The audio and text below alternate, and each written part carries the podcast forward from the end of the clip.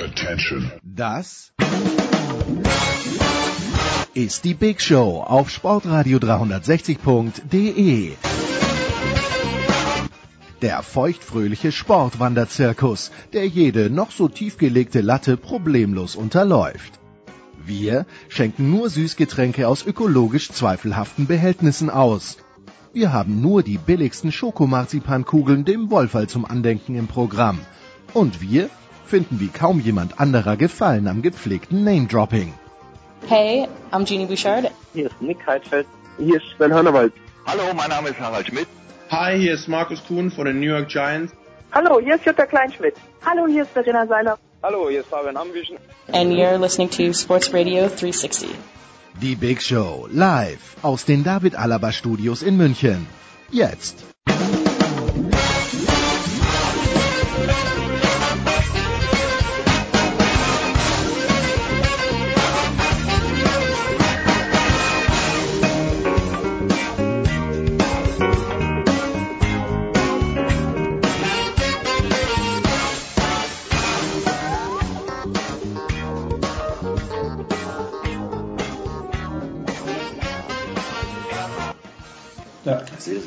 Ist Nike-Sponsor heute. Nein, nein, ich habe das um teures Geld gekauft. Wir sitzen hier, das darf ich sagen, in einem anstrengenden Senf-Viertelfinale mit Alexander Wölfing von Sport 1, mit Marco Hagemann von RTL und mit dem Anchorman mal wieder. Markus, wir haben heute eines gesehen. Der Senftest als solcher, er wird unterschätzt. Ich glaube, die Geschichte des Senftests muss auch neu geschrieben werden.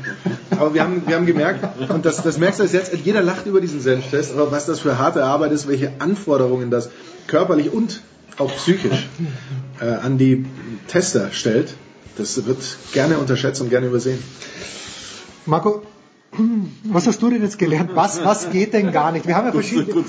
Nein, wir, wir wollen jetzt nicht zu viel verraten natürlich, aber was geht gar nicht, welche Kombinationen mit, mit, mit Senf. Was war wirklich das, das Schlimmste, was du mitmachen musstest? Ja, der Lachs mit dem süßen Senf, das war, das war schon echt gewöhnungsbedürftig, ja. Aber ich, bin, ich, bin, ich bin echt gespannt auf die gesundheitlichen Folgen.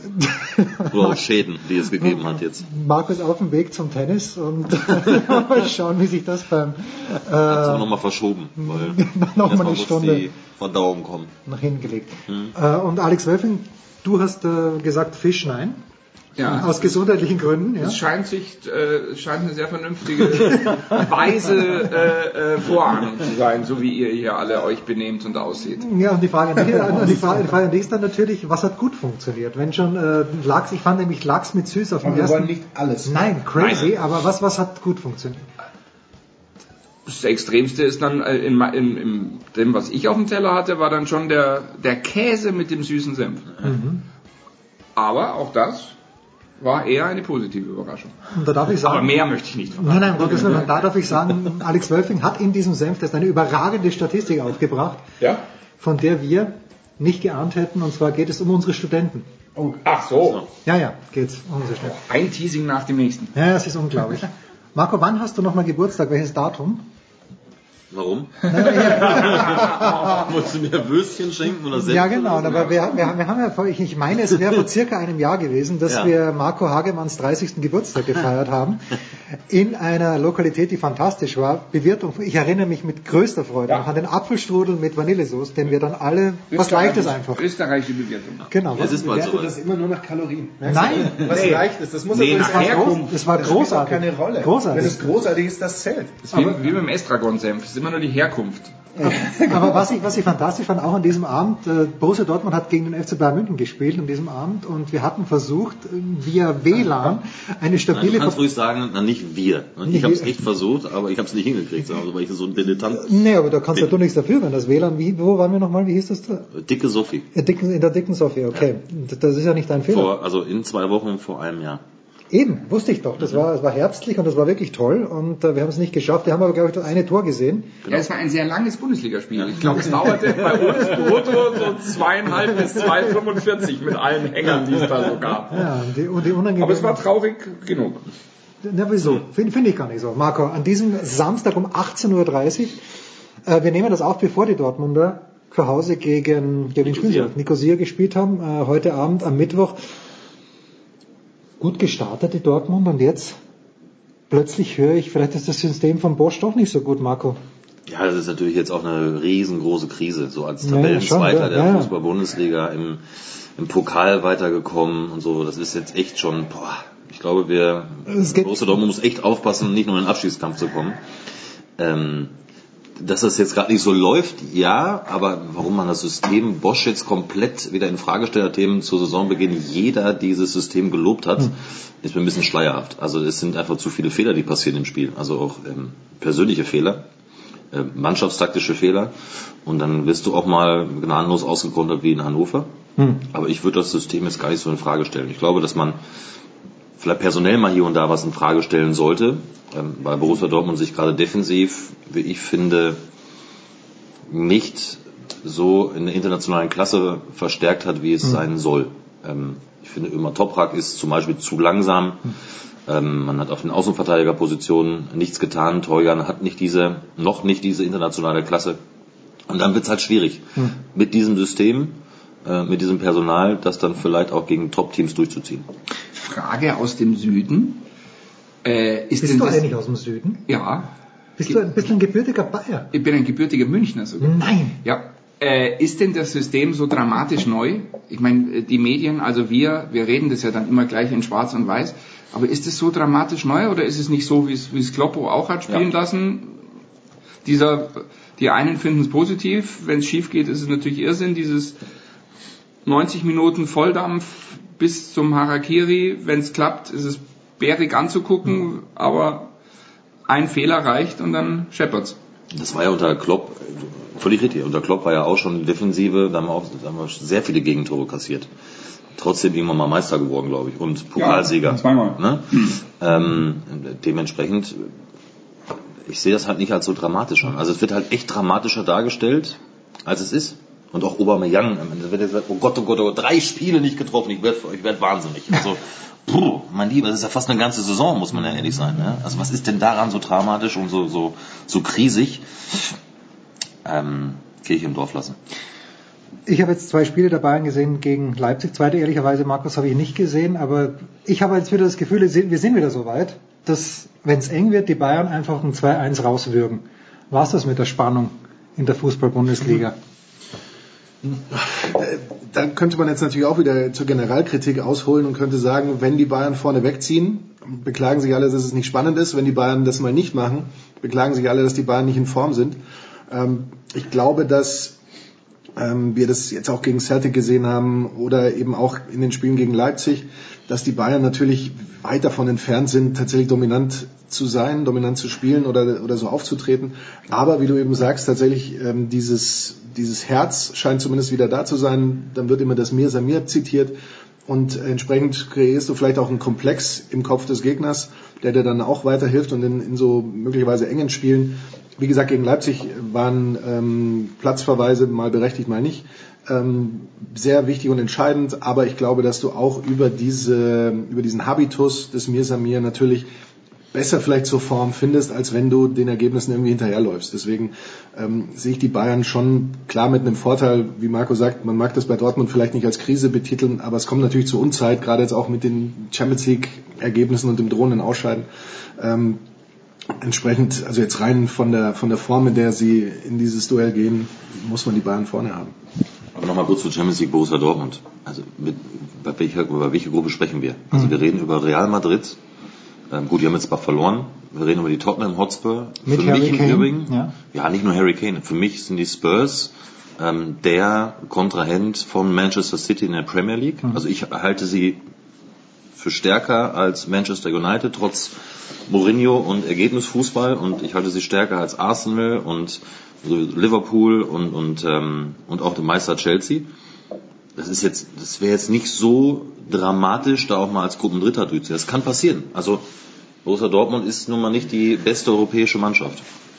Also da möchte ich so ein bisschen Ja, das bisschen- mal äh, einordnen. Bisschen einbremsen. Jetzt habe ich von Rummenigge Selbst ich packe Dortmund in, in Watte, weil der Sport 1 Mitarbeiter findet die Idee, dass Dortmund als Dritter, als, als, als Dritter in der Champions League ja, nicht überwintert, sondern Dritter wird und dann in die Europa League kommt, weil viele werden es sonst nicht sein übrigens. Das kann Das, ja. insofern Dortmund herzlich willkommen. Was du mir sagen willst, äh, Red Bull Salzburg wird euch nicht rausreißen in der Quote bei Sport 1. Äh, nein, Okay. weder im Eishockey noch im Ah. Fußball. Dir vor, Borussia Dortmund, Atletico Madrid ist ja auch gerade nur Dritte.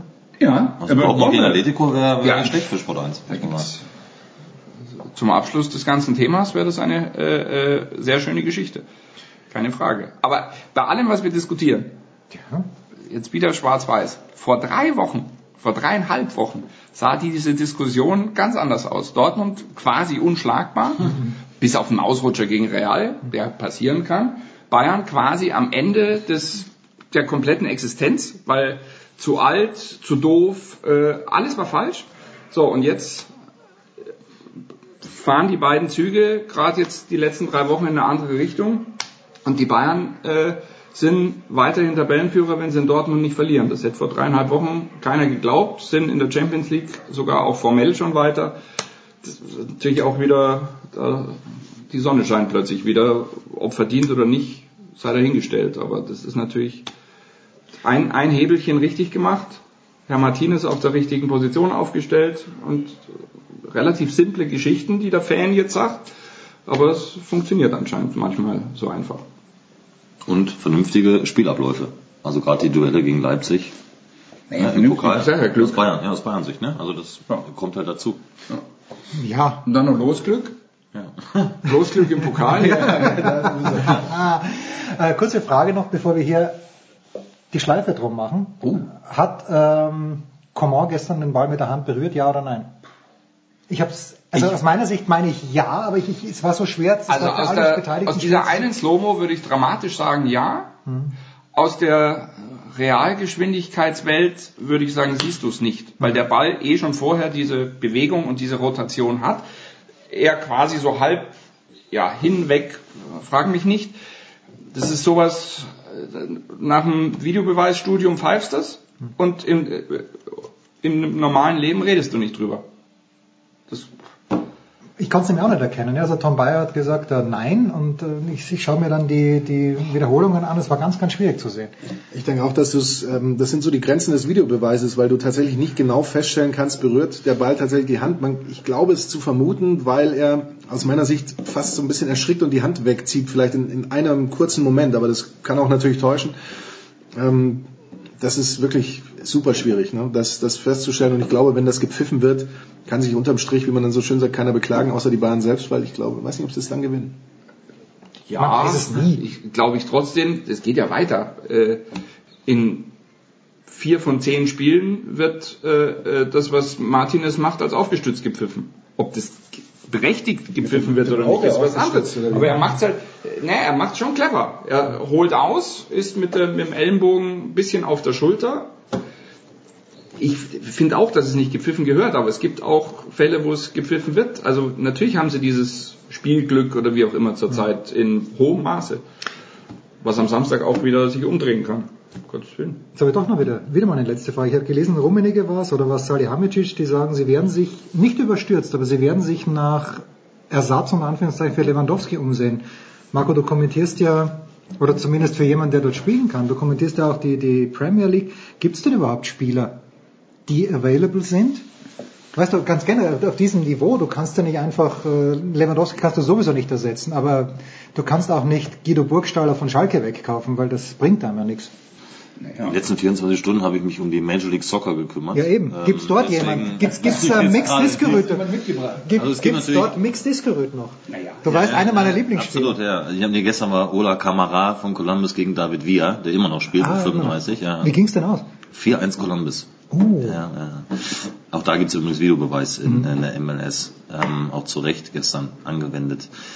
Boah, also mir fällt spontan jetzt keine ein. Also das, ich, ich, ich bin immer überrascht und verwundert, wenn ich dann so Aussagen von, von äh, aus den vergangenen Tagen höre, dass dann auch gesagt wird, ja vorne sind wir echt nicht mehr aufgestellt, wenn Lewandowski fehlt. Also übrigens aus der oberen Etage und von Spielern. Das wundert mich tatsächlich, dass das jetzt kommt, ähm, denn das ist ja jetzt nicht erst seit vorgestern, dass Lewandowski der einzige Stürmer ist. Also dass man sich jetzt plötzlich wundert, dass man keinen Backup hat, überrascht mich schon sehr. Also da muss ich dann schon ähm, die Transferpolitik in Frage stellen. Also das, das kommt bei mir wie ein Rätsel. Das ist wie Martinez nicht auf die Sechs aufstellen. Es gibt so ein paar Dinge, die man seit Jahren weiß, dass es gut ist und dass es funktioniert.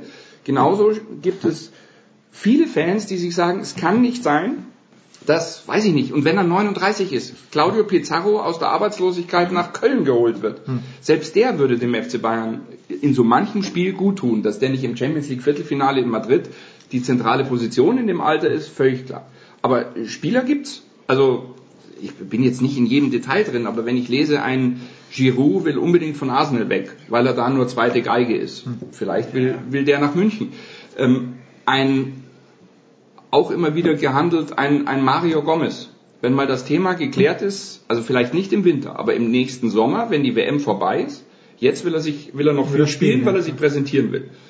Aber dass der im nächsten Sommer, wenn er eh in München weiterleben will, dann nach München kommt und sagt, ich bin schon öfter brav auf der Bank gesessen, ich mache das auch mit 33, 34 noch zwei Jahre, kann ich mir, kann ich mir vorstellen. Wir haben äh, auf so vielen Positionen eine Top 2, eine Top 3. Und im Sturm kann jeder kurz auflaufen, der irgendwie schnell rennen kann, wenn, wenn der große Held verletzt ist. Die Frage ist ja, kommt, kommt doch was nach? Also kommt doch mal ein 19-Jähriger daher? Ja? Warum guckt man sich dann, du hast jetzt gerade Namen genannt, wie Giroud, ja? Ähm, Arsenal, Mario Gomez, gut, der war schon mal bei den Bayern, Pizarro, ja, verstehe ich ja alles. Ähm, aber was ist denn mit, wie heißt der, Friedel? Fried? Fried? Die Friedl ist der, Friedl ist der, der Junge auf der, der Junge, Außen, genau. Ähm, du weißt, wie ich meine? Kommt da nicht einer hin, den man so mal schon seit vielleicht eineinhalb Jahren, einem Jahr auf die Bank setzt, mal reinwirft in gewissen Situationen ähm, für 10 Minuten, dann 15 Minuten? Das, das, das frage ich mich. Ist da keiner im Jugendbereich? Wo ist früher Thomas Müller hergekommen? Ich erinnere mich gar nicht mehr. Müller war einfach da, war so meine Wahrnehmung. Auf einmal war er da. Sollte mal. Ich finde, ja. wenn ich äh, ganz kurz noch was dazugeben darf, ich finde gerade so eine Champions League Gruppenphase ist doch das perfekte, der perfekte Ort und von mir ist auch ein Spiel in, im Celtic Stadion, im Paradise und laut und bla bla bla, um dann tatsächlich auch mal so einen jungen Spieler nicht nur auf die Bank zu setzen, sondern vielleicht zu sagen, pass auf, ja, der Chames macht das auch nicht sehr viel besser als du, du spielst da jetzt einfach mal und egal was du machst, wir werden auch danach, und dann müssen sich halt dann auch mal die Rummeniges und sowas dieser Welt zusammenreißen, wir werden danach kein kein Wort über dich verlieren, kein Böses sowieso nicht. Und da wirst du dann einfach mal da reingeworfen. Ob die Bayern, machen wir uns nichts vor. Selbst wenn sie das Spiel da in Celtic verlieren, die werden trotzdem weiterkommen ja, im Achtelfinale. Also das ist eigentlich, ist das eine Spielwiese, die du zumindest in so einer Gruppenkonstellation absolut hast und die musst du aus meiner Sicht auch wahrnehmen. Und äh, gerade wenn, wenn Marco sagt, Giroud will weg, der will nicht mehr zweite Geige sein, du brauchst natürlich, das ist ja die, die Grundbedingung, du brauchst einen, der, der bereit ist, Zweiter zu sein. Und mir ist lieber, ich habe einen 18-, 19-Jährigen, der Zweiter ist, als dass man einen Abgehalfterten holt, der dann vielleicht auch im falschen Moment sich dann gleich wieder verletzt oder sowas. Aber gut, da sind wir beim, beim alten Problem bei den Bayern. Großes Nachwuchszentrum jetzt und angeblich hat Hoeneß da ja auch Machtworte gesprochen. Aber das hätte ich jetzt, eben die Auswirkungen davon hätte ich jetzt da gerne gesehen zum Beispiel. Aber der Kollege, der kam ja schon rein. Im Pokalspiel ja, in genau. Leipzig. Genau. Mir fällt gerade der Name echt nicht Doppelname, was denn? Wie? Quasi. Ah ja, der Vorname war Doppel, ja. quasi Wied. Okay. Quasi, okay, genau, sehen wir nicht. Ähm, und dann hast du ein paar Tage später das Bundesligaspiel, wo in der zweiten Hälfte aber auch rein gar nichts passiert. Hm da ist ja, da, da ist ja nochmal Spielwiese vorhanden mhm. ja. für so einen. Ja, der dann 45 Minuten oder hätte auf 60 schon spielen können, ähm, weil nach dem 2-0 war das Ding durch. Mhm. Das verstehe ich nicht. Sollte Marco Hagemann diesen Senftest überlebt haben, fiel mal sein Magen ich, und, und beim was sagen? Ich ist muss, schon langsam kommst, ich muss, nee, ich muss ab und zu aufstoßen. Ich auch. Und welche Mischungen dann nach oben stoßen. Ja. ja. das ist echt spannend.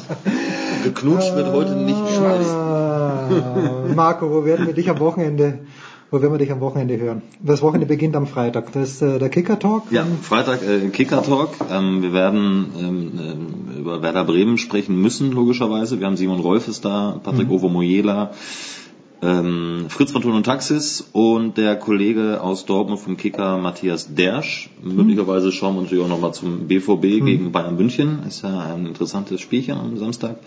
Dann ist Samstag frei. Nein. Ja, ja. Ja, ja, ja, ja. Ich weiß nicht, welche, welche Fehler da in der Planung gemacht worden sind. Und am Sonntag werde ich für die lieben Kollegen The Zone ähm, Sonntagnachmittag Chelsea gegen Manchester United kommentieren. Mit dem Capitano? Nein.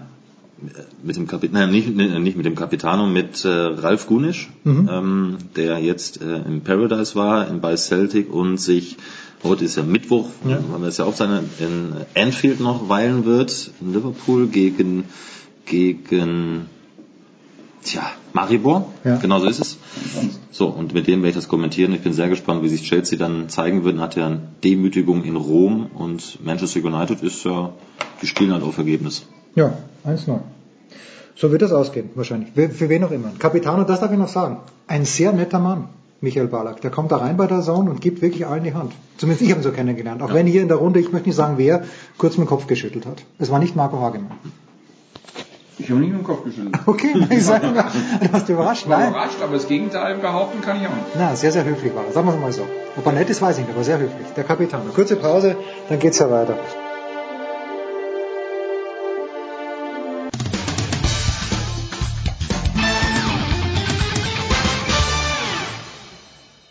Hallo, hier ist der Thomas Bornstern und ihr hört Sportradio 360.de.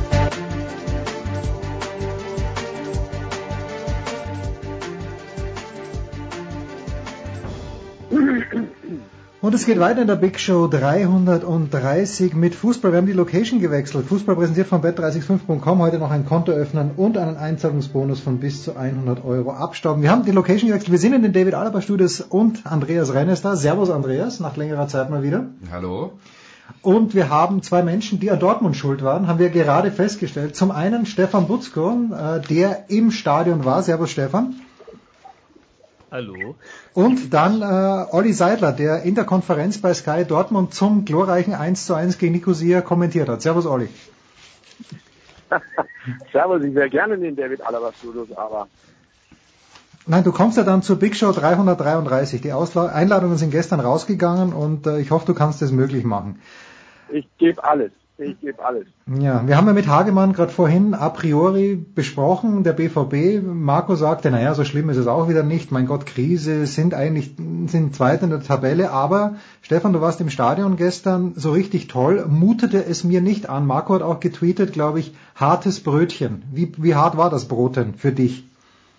Ja, ja, also Dortmund musste schon ein bisschen bohren. Nicosia natürlich sehr defensiv eingestellt, also teilweise mit Sechserkette, aber man merkt schon, die Dortmunder sind manchmal sehr, sehr statisch. Also Gott forbid, dass zwei Leute gleichzeitig äh, einen Lauf ansetzen und jemand mal versucht in den Raum zu starten und äh, ja, dann sieht es manchmal etwas sehr zäh aus. Aber ich würde sagen, wie Hagemann es eventuell schon gesagt hat, dass das Spiel gestern vielleicht gar nicht so schlimm war. Also Dortmund hätte mit ein bisschen mehr Glück und einer etwas besseren Chancenverwertung das Spiel auch äh, locker gewinnen können. Und ich glaube, dann reden wir über das Spiel auch so ein bisschen anders, als, als man es jetzt tut. Aber ja, es war schon zäh und äh, die Defensivprobleme, die Dortmund momentan hat, sind schon echt etwas dramatisch. Gerade wenn äh, Nicosia quasi mit der einen Chance, die sie hat, dann das Tor macht, ist natürlich ein bisschen bitter. Aber ähm, da wir ja gerade bei Sportradio 360 sind, kann ich ja mal einen schönen akustischen Teufelskreis malen.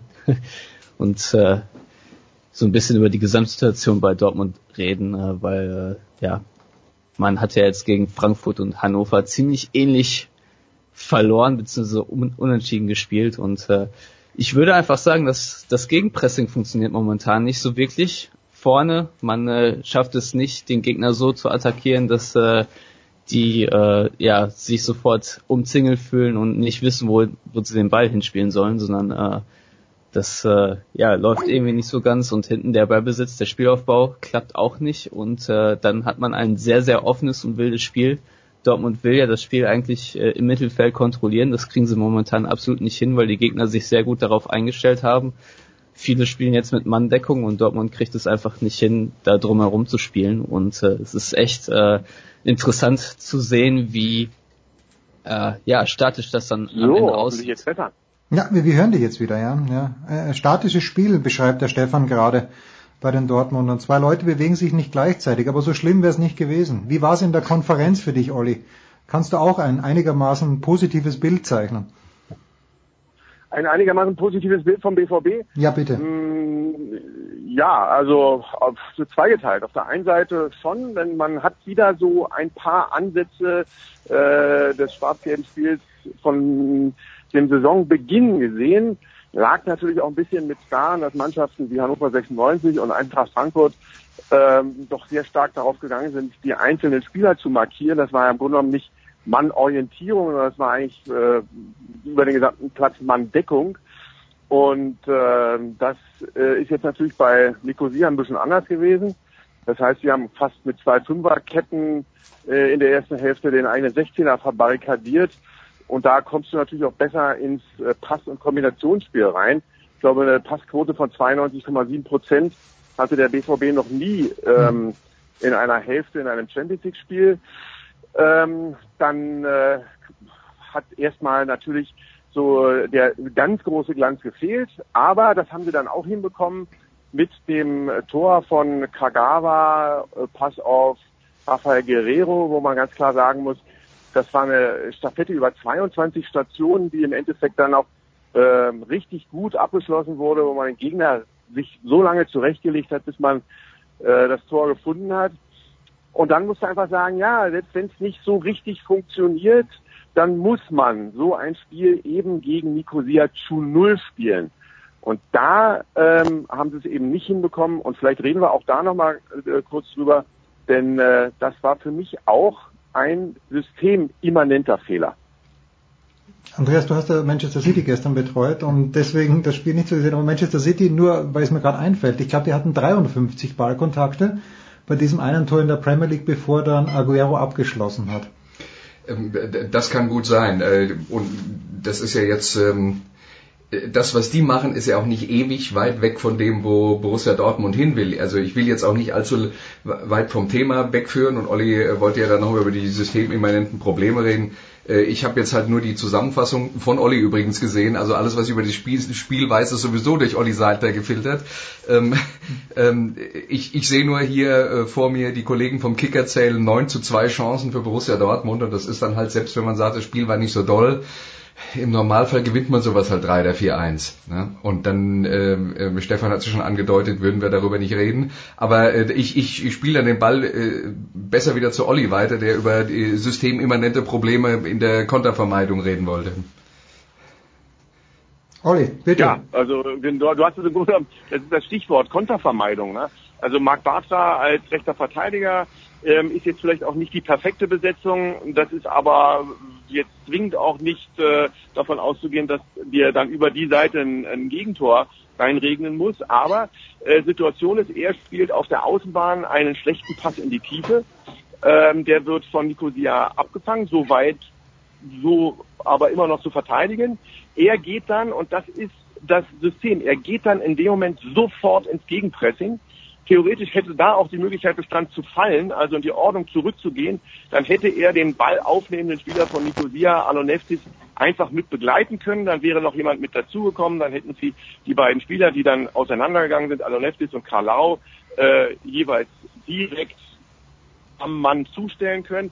Er muss aber, und das ist das System, er muss ins Gegenpressing. Das macht er dann auch noch schlecht, dass er gleich runtergeht, an den Boden geht äh, und somit muss er dann den Ball haben. Wenn er den Ball nicht hat, ist er sofort raus aus der Szene. Und so ist es dann passiert. Er geht runter, hat den Kontakt, schießt aber dem Gegner ein Spielball, hat der natürlich auch noch Glück, dass er den Ball mitnehmen kann. Dann beginnt damit die Fehlerkette. Ähm, dann hätten noch andere Spieler Zugriff gehabt und du hast auch noch Überzahl im Strafraum und ähm, du hast Toprak, der ähm, natürlich, wenn er in der Situation so hingeht, wie er hingeht, muss er den Ball spielen. Ansonsten macht er damit die Innenbahn auf. Poté kann sich drehen. Äh, Rafael Guerrero ist auch noch hinten mit drin. Er geht da nicht mit seinem schwächeren rechten Fuß zum Ball, sondern versucht da irgendwie was mit links. Ähm, aber Ausgangspunkt der ganzen Situation ist eben auch, du hast dir wieder einen Konter gefangen. Über die Seite, wo du eigentlich einen Gegner isolieren kannst, gehst du sofort ins Gegenpressing und hast dadurch in der Verteidigung einen Mann weniger. Also ähm, klar, viel Spielglück und wenn es nicht richtig läuft, dann schießt du den Ball an den Pfosten oder köpfst ihn an den Pfosten, du kriegst einen Elfmeter nicht und so weiter.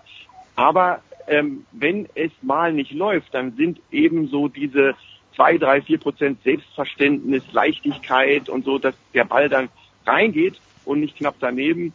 Äh, das ist dann oftmals der Unterschied. Aber du darfst gegen eine Mannschaft wie Nicosia nicht einen solchen Gegentreffer kassieren. Ich würde ganz gerne zum Thema Kontervermeidung noch eine Sache anfügen, weil wir ja geredet haben ähm, über, ähm, also dass, dass Dortmund eine Mannschaft ist, die letzten Endes dahin will, wo Mannschaften, die Pep Guardiola trainiert hat, äh, ähm, schon waren. Ähm, und ähm, wenn man das jetzt mal vergleicht mit, äh, mit Bayern unter Guardiola oder auch mit einer Pressing-Mannschaft wie Leipzig, ähm, wenn wir von Kontervermeidung reden, die haben halt alle noch einen Bonus, den der BVB nicht hat. Die haben nämlich extrem schnell, zumindest alle einen extrem schnellen Innenverteidiger. Upamecano bei Leipzig, Boateng, Boateng beim FC Bayern. Und das sind Leute, die dir Probleme lösen können, bevor sie entstehen in genau solchen Situationen. Und so jemand hat Dortmund nicht. Sokrates und Toprak sind ähm, auf der Schnelligkeitsskala irgendwo im unteren Mittelfeld angesiedelt. Und dann könnte man auch die Frage stellen, Batra ist noch der schnellste von denen, die sie haben. Warum spielt er dann Außenverteidiger? Wäre vielleicht in der Mitte wichtiger, aber also das ist schon auch ein bisschen ein Problem, ähm, das Dortmund hat. Man muss mit einer hohen Abwehrlinie spielen, weil man ja rausrückt äh, und äh, die Mannschaft kompakt äh, halten will. Aber wenn die Abwehrlinie hoch steht, dann ähm, muss man halt auch in der Lage sein, lange Bälle abzulaufen und äh, dafür braucht man Speed und den hat Dortmund nicht so. Stefan? Ja, das hat ja gegen ja. Hannover Marcel Schmelzer, glaube ich, in der Anfangsphase noch zweimal hinbekommen, dass er äh, von ganz links außen den Ball noch irgendwie intercepted hat, aber äh, auf die Dauer geht das natürlich überhaupt nicht gut, das stimmt. Sehen wir jetzt mehr Klopp im Moment äh, oder sehen wir noch Tuchel vom letzten Jahr, Stefan? Was hat sich denn radikal geändert durch Bosch? Ich würde sagen, weder noch. Also man, man sieht schon sehr viel Bosch. Also das 4-3-3, äh, was, was er spielen lässt, das kann man schon sehr, sehr gut erkennen. Ähm, es ist ja nicht so, dass unter Thomas Tuchel kein Gegenpressing stattgefunden hätte. Ähm, das sieht man. Oder dass es keine Kontergegentore gab, aber das nur am Rande. Ich, ja, Kontergegentore gab es auch unter Klopp und, und Tuchel. Also ähm, ja, ich, ich finde es interessant, ähm, wie Bosch versucht, äh, die ja, das, das ganze Spiel aufzuziehen. Das Ballbesitzspiel ist doch schon sehr anders als noch unter Tuchel. Die Außenverteidiger sind nicht mehr ganz so involviert und die, äh, die Flügelstürmer kleben schon extrem an den Außen, um äh, das Spiel in die Breite zu ziehen. Das, das gab es auch unter Tuchel, aber da gab es dann auch noch äh, andere Läufe, die äh, etwas in die eher in die Mitte gingen oder oder einfach äh, ja keine Ahnung, da gab es einfach sehr viele, sehr viele andere Bewegungen und es gab auch viele Asymmetrien im Spielaufbau. Die gibt es momentan bei Dortmund eher weniger und äh, das macht es vielleicht auch etwas einfacher, sich als Gegner darauf einzustellen. Und äh, ich glaube, das sehen wir jetzt auch mittlerweile ganz gut in der Bundesliga, dass äh, Dortmund äh, etwas entschlüsselt ist, in Anführungszeichen, auch wenn mir das immer ein bisschen zu einfach ist. Äh, aber das mit dem äh, Man-Marking, wie Oliver das gerade gesagt hat, das ist schon, schon sehr krass und äh, ja, da muss sich Herr Bosch dann auch mal eine Lösung einfallen lassen, weil er sagt ja, ähm, oder, oder Roman Bürki hat es zumindest gesagt nach dem Sieg in Hamburg, dass äh, man als Dortmund-Spieler im Ballbesitz versucht, sehr nah am Gegner zu stehen, damit man äh, im Falle des Ballverlusts dann auch sehr schnell im Gegenpressing ist. Aber wenn man jetzt schon so gedeckt wird, dann muss man sich darum ja nicht kümmern, sondern eher äh, sich Gedanken machen, wie ähm, man weg vom Gegner kommt und wie man dann mit Läufen Räume öffnet. Und äh, wenn es um Schnelligkeit geht, dann äh, kann man vielleicht auch ein bisschen um, über die über die Mittelfeldachse sprechen, weil äh, mit Nuri Schein und Salo Castro im Mittelfeld, die ja anscheinend äh, quasi in der A11 gesetzt sind, wenn es wirklich um, um was geht, dann äh, ja, fehlt da auch sehr, sehr viel Geschwindigkeit und gerade in der, in der Konterverteidigung im Gegenpressing, ja, das sind, das sind beides äh, Probleme, die Dortmund hat, dass sie momentan nicht die Geschwindigkeit aufs Parkett kriegen, die eigentlich notwendig ist, um da irgendwas zu machen. Und äh, auch noch ein Problem, was man gegen Hannover sehr stark gesehen hat, ist, dass äh, Dortmund im ersten Impuls, was ja normal ist für eine Pressingmannschaft, alle nach vorne rennen, wenn sie den Ball verliert. Aber wenn Hannover dann mit dem ersten Kontakt den Ball versucht, hinter die Kette zu, spielen, dann rennen alle nach vorne. Aber Hannover hat halt eine ganz andere Dynamik und, und rennt in die gegengesetzte Richtung. Abseitsfalle funktioniert nicht und dann stehen sie quasi schon wieder blank vor Birki und äh, das ist äh, ja etwas, was ich hoffe nicht mehr allzu häufig zu sehen befürchte, aber dass es noch häufiger so kommen wird und ich bin jetzt mal gespannt, wie es so am Samstag wird, weil äh, Dortmund hat ja diesen ominösen Plan B, wovon ja sehr häufig gesprochen wird. Gegen Leipzig hat man ja zum Beispiel gesehen, dass sie da nicht unbedingt sehr hoch standen, sondern auch ihre Spielweise angepasst haben und Peter Bosch war ja auch be bereit zur Halbzeit dann äh, auf eine Dreierkette umzustellen, weil er gesehen hat, dass äh, seine Innenverteidiger gepresst wurden und dass sein Sechser im Deckungsschatten war und dass äh, da nicht so viel geklappt hat mit dem Spielaufbau und äh, deswegen bin ich mal gespannt, welche quote-unquote Adjustments äh, Peter Bosch dann sich für die Bayern ausdenkt. Da gibt es ja manche Trainer, die äh, mehr versuchen als eigentlich notwendig, aber mal gucken.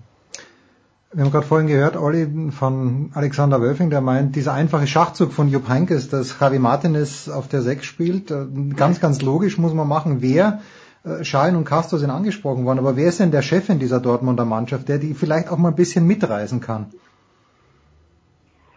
Ja, das ist äh, sicherlich auch eine gute Frage. Eine sehr deutsche, ähm, querstrich österreichische Frage. Ja, natürlich, aber nein du, brauch, nein du, brauchst jemanden. Du brauchst jemanden, der, der Pulisic ist, Pulisic ist zu jung dafür, weißt du? Das ist ein wunderbarer Fußballer und Götze kann's nicht.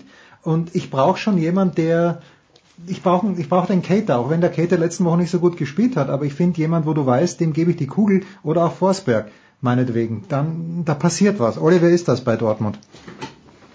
Ja, es sind, sind halt einfach zu viele, die momentan auch ähm, selber mit sich selbst ähm, zu kämpfen haben, die auch nicht ihre Leistung zu 100 Prozent auf den Rasen bringen. Also insofern hast du diese Situation nicht. Du hast nicht diese Persönlichkeit, die da jetzt aktuell in der Lage wäre, genau diese Tugenden äh, auf den Platz zu bringen. Alles in allem, das ganze System, der ganze Verbund muss ähm, das auch besser auf die Platte bringen weil ich bin auch der festen Überzeugung, dass dieses 4-3-3 und die Abläufe und die Ideen, die Peter Bosch eben mit einbringt, dass das, dass dieser Plan A ein sehr, sehr guter Plan A ist.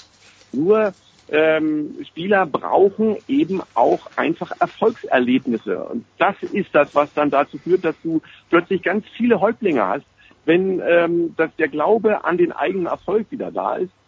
Und du musst manchmal auch Spielern entgegenkommen, indem du sagst, okay, Plan A ist der beste und wir arbeiten da weiter dran, aber wir gehen jetzt vielleicht auch mal einen Schritt zurück, einfach um den Erfolg gegen so Mannschaften Nicosia oder Hannover 96, Eintracht Frankfurt oder Hertha BSC einzufahren, damit wir diese äh, dieses Selbstbewusstsein, das Selbstverständnis wieder bekommen, damit wir weiter an unserem Plan A arbeiten können. Thomas Tuchel hat bei Mainz auch immer Ballbesitz, Fußball, Positions ähm, bezogenen Fußball ähm, ähm, mit vielen Rochaden spielen wollen. Da hat er also versucht, wenn er das Personal da hatte. Ähm, wenn er aber zwei, drei Verletzte hatte, ist er wieder zurückgegangen zu dem typischen Mainzer Fußball, äh, auch mal langschlagen, zweite Bälle und äh, Gegner jagen. Und wenn die Leute wieder zurückkamen, hat er wieder versucht, ähm, seinen Positionsfußball aufzuziehen. Also du musst auch mal diese Flexibilität haben, dass du sagst, dass du sagst, ich passe nicht nur leicht an, sondern ich gehe vielleicht auch wirklich mal einen Schritt zurück, um dann drei wieder nach vorne zu kommen. Und das muss, muss Peter Bosch, da bin ich genauso spannend wie ihr alle zusammen, gegen den FC Bayern unbedingt auf den Rasen bringen. Ansonsten haben wir eine langweilige Saison. Und das wollen wir alle nicht. Kurze Pause hier in der Big Show 330. Andreas Renner in den Studios, Oliver Seidler am Telefon, Stefan Butzko über Skype dabei. Kurze Pause, dann geht's hier weiter.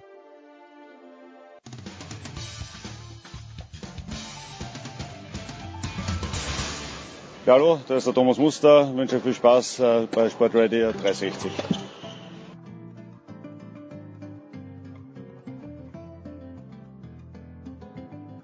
geht weiter in der Big Show 330 mit Fußball präsentiert von bet365.com. Langweiliges Spiel, Geld zurück bei 0 zu 0 gibt's bei bet365.com. Den Einsatz äh, zurück. Andreas Renner von Sky in den Studios. Oliver Seidler schon am Flughafen. Franz Josef Strauß in München auf dem Weg zurück nach Hannover und Stefan Butzko ist in Dortmund. Ich mache jetzt mal ein Fass auf, mit dem keiner gerechnet hat. Und das Fass ist grün-weiß und ich weiß, Olli Seidler hat in diesem Jahr schon öfter mal Werder Bremen kommentiert. Ich meine sogar mindestens ein Einzelspiel, wo du vor Ort warst. Der Werder Bremen hat den Trainer gewechselt, äh, setzt jetzt wieder auf unter Anführungszeichen eine, ist es eine Notlösung? Ich weiß es gar nicht. Oliver, jedenfalls, äh, Thomas Tuchel ist es nicht geworden. Wie bewertest du denn die Situation? in Bremen, bei einer meiner anerkannten Lieblingsmannschaften? Also in der Tat mindestens ein, wenn nicht sogar drei Einzelspiele und die Marita Hanke, äh, die gute Seele bei Werder Bremen, die die Presse betreut, äh, kriegt schon immer hektische Flecken, wenn sie mich um die Ecke kommen sieht, weil ähm, ich sowas wie ein solchen Vogel zuletzt gewesen bin für Werder Bremen. Es hat irgendwie nie geklappt, wenn wir zusammengekommen sind. Jetzt wissen wir auch, warum ähm, Nuri gehen musste. Genau, Aber also äh, ja, die Variante, die sie momentan ähm, gewählt haben, ist eine Variante mit Florian Kofeld, ähm, die eine gute ist. Das ist ein, ein, das ist ein sehr guter Trainer, der ähm, hat eine hat eine wunderbare Einschätzung, äh, wenn es darum geht, den, den Gegner zu analysieren. Er hat einen klasse Plan, aber Florian Kofeld kann jetzt nicht die Lösung für Werder Bremen sein. Ähm, da, ich weiß auch nicht genau, wer sich das jetzt direkt zutraut, aber da muss es jetzt nach meiner ähm, Einschätzung ähm, eine Variante geben eines Trainers, der eben Erfahrung hat. Und ich fand heute äh, in einem, ich zitiere ja äh, selten Kollegen, aber mach das jetzt mal gerne, Timo Müller hat einen Kommentar geschrieben im Kicker und da hat er gesagt, Erfahrung bedeutet intuitiv, also unter Zeitdruck richtige Entscheidungen zu treffen. Und so einen brauchst du jetzt bei Werder Bremen. Hat Timo Müller nicht auch letzte Woche die Rückkehr von Thomas Schaf als Cheftrainer bei Werder Bremen gefordert? Also das würde jetzt so meine würde, würde das jetzt, äh, wie, wie soll ich das jetzt formulieren? Ähm, würde mein Glauben in das, was mir Timo Müller vorschlägt, ein wenig erschüttern? Also da, ich würde jetzt äh, auch eher Richtung äh, gerne Thomas Tuchel, Lucien Fabre, Bruno Labbadia, Bertrand Marwijk, äh, ja. so in die Richtung dachte ich. Okay, aber äh, können wir nicht Thomas Tuchel kategorisch ausschließen? Also Thomas Tuchel sehe ich bei Sturm Graz, bei, bei, bei seinem, Nein, Thomas Tuchel sehe ich bei seinem nächsten Job bei einer Mannschaft, die eine ernsthafte Chance hat, Champions League zu spielen. Und bei allem Respekt vor Werder Bremen fällt mir jetzt da nicht ja, spontan zu ein. Noch mal träumen. Und, äh, und, und Lucien Favre ist auch jetzt einer, wo ich sagen würde, wenn ich mir anschaue, wer sich in Deutschland schon für den interessiert hat, dann, äh, also ich, ich würde sagen, Tuchel und Favre sind beides Optionen für den FC Bayern für die nächste Saison. Und dann weiß ich nicht, ob die jetzt zu Werder Bremen gehen. Ist denn äh, Oliver oder Andreas oder auch gerne Stefan, äh, wenn ich mir die Bremer anschaue und wenn ich mir den Kader anschaue und davon, gut, Max Kruse war verletzt, kommt jetzt zurück, der kann ja immerhin Tore schießen. Das herausragende Merkmal von Werder Bremen war doch immer, sie haben zwar drei Tore bekommen, aber meistens vier geschossen. Ist denn der Kader gut genug? Oliver, ich muss wieder zu dir gehen. Ist denn der Kader gut genug? Die schießen keine Tore mehr in diesem Jahr. Boah, das ist, äh, ist der Kader gut genug? Ja, der Kader ähm, ist gut genug für die erste Bundesliga und ähm, mit dem Personal, was jetzt zusammen äh, haben, muss deutlich mehr drin sein. Ich meine, lass uns mal überlegen. Wir haben vor äh, sieben oder acht Wochen haben wir darüber gesprochen. Jetzt haben sie Belfodil. Sie spielen äh, ein System mit Dreierkette. Sie sind dadurch flexibler. Sie können jetzt mit zwei Spitzen spielen. Sie können möglicherweise auf 4-4-2 umstellen. Sie können während des Spiels hin und her schalten. Ähm, ja, äh, das, und, und jetzt haben wir momentan eine Situation, wo du sagst, irgendwie, die können kriegen überhaupt gar nichts mehr zusammen. Ähm, ist, auch da ist so, nichts ist erfolgreicher als der Erfolg. Ich zahle auch gerne nochmal zwei Euro ins Phrasenschwein, aber das fehlt halt auch in solchen Situationen das Selbstverständnis, die Balance wurde verändert, du hast mehr äh, auf die Waage gelegt, um in der Defensive besser zu stehen. Das haben sie teilweise äh, auch richtig gut gemacht. Aber nach vorne ist dann komplett halt die Durchschlagskraft verloren gegangen. Du hattest schon lange Schwierigkeiten im Zehnerraum bei Werder Bremen. Da haben sie auch weiterhin größere Probleme. Aber diese Mannschaft ist Bundesliga tauglich. Sie haben ein super Publikum. Sie haben eine fantastische Unterstützung in der Stadt. Und ich glaube da fest daran, dass sie den Turnaround wieder schaffen. Aber lass mich mal Folgendes dazu sagen zur Frage, ist der Kader gut genug? Du hast ja selber schon angesprochen, Jens, Werders Problem war über, nicht nur über Jahre, sondern fast über ein Jahrzehnt, Sie haben zu, viele, viele Gegentore ja. kassiert, sie waren zu offensiv eingestellt. Jetzt hat Nuri ähm, äh, tatsächlich darauf reagiert und hat die Mannschaft defensiver machen lassen. Dafür klappt's vorne nicht. Das ist ein bisschen so mit der Decke, wo du dich äh, entscheiden musst, ob du die Füße zudeckst oder die Brust zudeckst. Die, und dann ist die Wahrheit, die Decke ist nicht lang genug. Ja. Ja? Ja. ähm, Oliver, vielleicht eine kurze Frage. Warum ist die Chancenverwertung denn so abgrundtief schlecht? Ich sehe gerade minus 8,5 Expected Goals unter den erwarteten. Also insgesamt hätten die um die elf Tore schießen müssen, sind aber jetzt nur drei geworden. Äh, Shot Conversion Rate bei 2,3 Prozent, noch schlechter als Köln. Also irgendwie äh, muss es da im Abschluss sehr extrem auch ha hapern. ist das dann einfach der typische Abstiegsstrudel, in dem man steckt, oder gibt es da auch einfach Gründe, wie zum Beispiel Kaderqualität oder Abschlussposition dergleichen? Also ich, klar, also ohne dass ich das jetzt äh, zu 100 Prozent und abschließend beantworten könnte, aber klar ähm, ist dann eben auch, dass wir über lange Zeit äh, die Abschlussqualität von Max Kruse gezählt hat. Und auf der anderen Seite ist das auch ein Punkt, der anschließt an das, was ich vorher gesagt habe. Wenn dir als Spieler das Selbstverständnis in bestimmten Situationen fehlt, dann ist das so, auch Blick nochmal gestern zurück zu Dortmund, du drückst den Kopfball dann in dem Moment nicht so, dass er äh, unter Kante Latte geht, sondern du köpfst ihn dann an die Latte. Äh, du schiebst den Ball anderthalb Meter am Tor vorbei, weil das ist, also es ist unglaublich viel einfach zwischen den Ohren. Wie frei bin ich in bestimmten Situationen, wenn ich wenn ich davor stehe, mache ich den dann rein, ist das für mich vollkommen klar. Ich stehe da vor dem Torhüter, das ist gar kein Ding. Jetzt ist das mein Tor. Oder grübele ich, wie mache ich das jetzt eigentlich? Scheiße, ich habe schon zwei verschossen. Ähm, solche Sachen sind einfach für die Spieler unglaublich wichtig. Insofern ist schon mal ähm, mit einem Ausrufezeichen zu versehen, dass sie sich ja Chancen erarbeiten, dass so ein Spieler wie Belfodil auch in die Situation hineinkommt, wo es äh, gefährlich wird, aber ähm, auch das gehört mit dazu, dass sie da nicht frei genug sind im Kopf.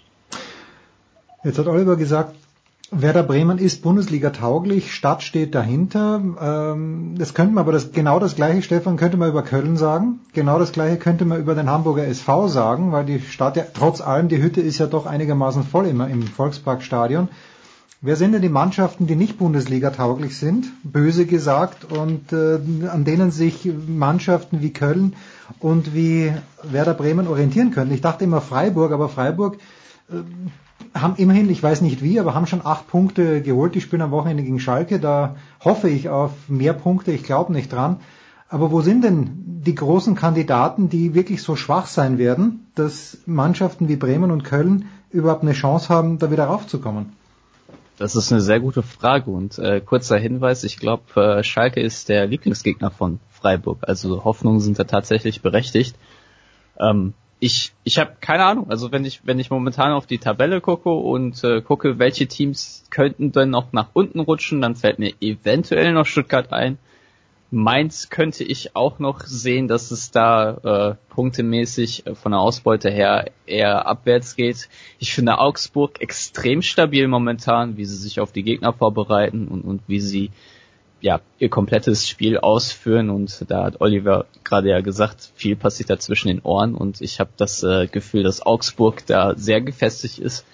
Ähm, ja, wird sehr, sehr schwer gerade jetzt für, für Bremen und Köln, sich da noch zu befreien, vor allem wie, wie man ja jede Woche fast sagt, die normalen Ingolstadts und Darmstadts dieser Welt, die gibt es momentan nicht und äh, ja, vielleicht muss man dann doch auf den HSV hoffen, dass die es noch schlechter machen. Also doch, die Ingolstadts und Darmstadts der Welt, die heißen halt Freiburg und Mainz und Augsburg, aber ein paar davon spielen halt besser als äh, äh, als man es erwartet hätte. Aber wenn ich auf die Tabelle schaue und wenn ich mich jetzt mal von den Namen frei mache, ja, weil die die Namen, ob da jetzt Hertha auf dem Trikot steht oder Köln oder Bremen und ob die in der Stadt äh, Akzeptanz haben oder sonst irgendwas, das wird ihnen auf dem Platz alles nicht helfen. Und wenn ich mir anschaue, was ich so in der Tabelle sehe, dann würde ich sagen, ab Platz 11 Hertha abwärts, dann kommt Stuttgart, Mainz, Wolfsburg, Freiburg, Hamburg, Bremen, Köln bis zum Tabellenende. Das sind alles Mannschaften, wo ich sage, die haben schon genug Probleme in dieser Saison gehabt, wo ich mir auch vorstellen könnte, dass jede von diesen Mannschaften in eine Negativspirale kommen könnte und mal drei oder viermal hintereinander verliert. Und wer weiß, was dann ist und wie das Umfeld dann reagiert und wie die Mannschaft das verarbeitet. Also da gibt's schon noch äh, genug andere Kandidaten, die da unten mit rumspielen, aber äh, auf, auf der anderen Seite darf man sich natürlich auch nicht wundern, wenn dann Ingolstadt und Darmstadt nicht mehr da sind äh, und dann müssen halt immer noch zwei bis drei absteigen und dann wird's zwangsläufig äh, auch etabliertere Namen erwischen müssen, weil äh, nicht etablierte Namen gibt's halt nicht mehr. Es gibt keine kleinen mehr. Es gibt nur noch kleine. Ich würde also ich unterschreibe ähm, eigentlich äh, zu 99,9 Prozent die Dinge, die auch Andreas Renner sagt, würde hier aber einmal auch vehement widersprechen. Bei Hertha. Umfeld Also. Fans, das okay. Stadion sind enorm wichtig. Der Hamburger SV spielt überhaupt nur noch in der Fußball-Bundesliga, weil er über Jahre diese Unterstützung im Stadion hatte. Seit Ewigkeiten haben sie eine Kaderqualität, die wirklich so knirscht und am Rande des Erträglichen oder des Unsäglichen äh, laviert. Aber Mannschaften wie der HSV, Werder Bremen, der SFC Köln haben in diesem Bereich einen Vorteil gegenüber Teams wie Wolfsburg oder wie Hertha BSC, das ein unsägliches Stadion hat. Zwar eine Ostkurve, die sie unterstützt, aber ein Stadion mit 75.000, wo 30.000 drin sind, äh, mit einer riesengroßen Tatanbahn, das ist nicht gut für eine Mannschaft. Und äh, da haben, die haben einen eklatanten Nachteil. Auch wenn das nur im Prozentbereich ist. Aber sowas kann, wenn es im Profifußball um Prozente um wenige geht, kann das ein entscheidender Faktor sein. Darf ich abschließen, Oliver? Der Boarding Call ist schon Erfolg für Oliver Seiler, zurück nach Hannover, aber weil du Wolfsburg schon ansprichst, die spielen ja nur noch unentschieden und spielen aber irgendwie geile Unentschieden, weil sie sehr, sehr spät den Ausgleich schießen. Das äh, Tor in Schalke hat mich, hat mich persönlich befriedigt, muss ich ehrlicherweise sagen. Ich bin kein, kein Schalke-Fan, weil dort der Hype, äh, der, der regt mich ein kleines bisschen auf. Aber ähm, warum? Warum platzt hier, die haben doch ein Erfolgserlebnis nach dem anderen eigentlich, die Wolfsburger. Warum platzt der Knoten dann nicht so richtig? Die spielen jetzt eben gegen Hertha am Sonntag, meine ich. Äh, antizipierst du da endlich mal so ein Aha-Erlebnis auch für Martin Schmidt, dass die, die Mannschaft da mal durchzieht oder ist die einfach auch nicht gefestigt genug? Weil Hertha, Andreas hat es ja gerade erwähnt, Hertha ist im erweiterten Kreis derjenigen Mannschaften, die sich Sorgen machen müssen.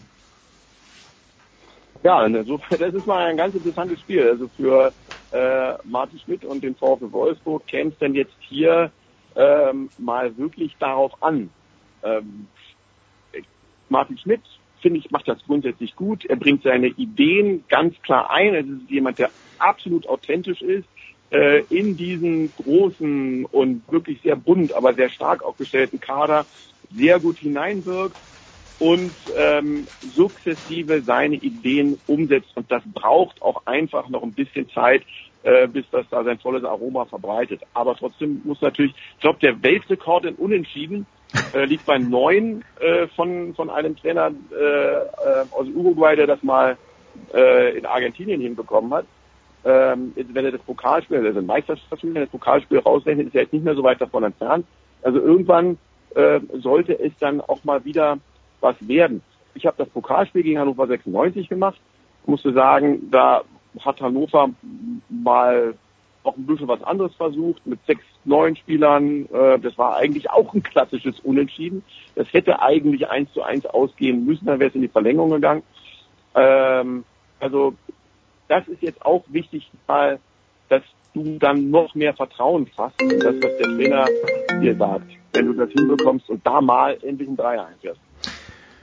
So, das war schon der Anruf der Lufthansa. Wir wollen aber natürlich äh, wollen, geben, geben, Sie unseren Passagier frei. Äh, genau, wir wollen äh, allerdings äh, hier den, den Fußballpart doch noch zu Ende bringen. Stefan, äh, du wirst, wie ich vermute, am Samstag äh, um 18.30 Uhr spätestens im äh, Stadion im Signal Iduna Park sein. Heißt, heißt noch Signal Iduna Park, oder? Ja, ja. Ja, okay. Noch, äh, Puh. noch lange so heißen, glaube ich. Ah, okay. Die haben, du meinst, die haben genug Geld aufgerufen, dass, dass er noch länger ich denke soll. schon. Die Signal Iduna Versicherung hängt da auch sehr tief mit drin im Verein, von daher wird sich das so schnell nicht ändern. Nee, ich werde nicht da sein. Du wirst, äh, nein. Warum? Nein, ich, ich werde das Spiel vom Fernseher verfolgen müssen. Äh, es tut mir leid, ich, ich kann einfach nicht hin. Das ist schade äh, für dich und für alle Beteiligten. Olli, wo wirst du am Wochenende dich äh, beruflich betätigen? Ich habe die große Ehre und Freude, das Spiel von Hannover 96 in Leipzig kommentieren zu dürfen. Oh. Und ähm, das ähm, finde ich auch super spannend, weil André Breitenreiter, der mal das ein oder andere Mal nicht so intensiv gesprochen wird, auf jeden Fall jemand ist, der, wenn es um Defensivstrategien geht, sich immer wieder neue Anpassungen äh, an, einfallen lässt für, für die Gegner. Und das ist momentan äh, eine Tugend, die in der Bundesliga hoch geschätzt wird und in der Lage ist, Mannschaften dahin zu bringen, wo Hannover 96 gerade steht. Also da bin ich mal sehr gespannt, wie die in den so ein bisschen Reise- und Champions League gestressten Leipzigern dazu Werke rücken. Der Champions League Duell Dritter gegen Vierter. Leibe rücken. Das zweite Topspiel habe ich gelesen. Es gibt zwei Topspiele an diesem Wochenende. Das erste natürlich Bayern gegen Zweiter gegen Erster und äh, Dritter gegen Vierter. Ja, bin mal gespannt, wie die Leipziger, die ordentlich gespielt haben, wie ich fand, am, Don am Mittwoch, aber nicht gewonnen. Dankeschön, Olli Seidler, danke Stefan Butzka, Andreas Renner. Bleibt natürlich in den Studios, kurze Pause, dann geht's hier weiter.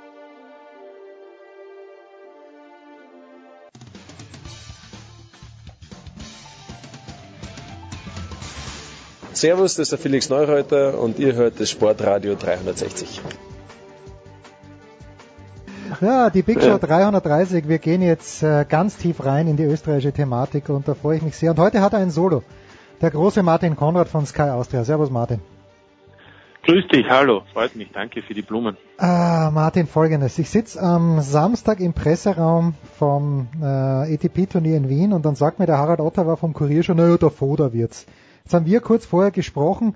Du hast gesagt, du hättest mir auch schon am Wochenende sagen können. Wieso tun dann alle so überrascht, dass es Franco Foda am Ende geworden ist?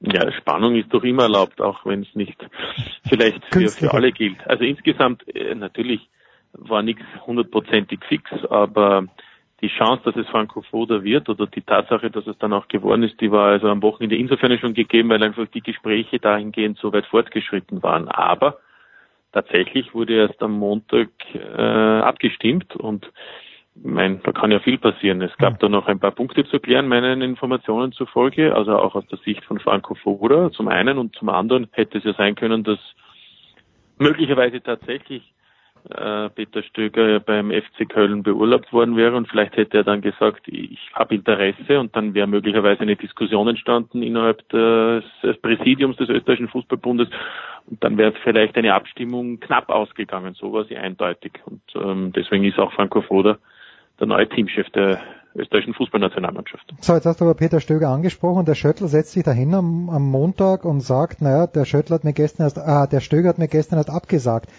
Sowas geht nicht, oder sehe ich das falsch? Weil das diskreditiert Nein, doch den, das diskreditiert den Stöger. Exakt so. Also, also ich, war äh, überrascht, um nicht zu sagen, äh, erschüttert. Es war etwas, äh, ja, nein, es war befremdlich äh, mhm. festzustellen, wie diese ähm, Präsentation von sich gegangen ist.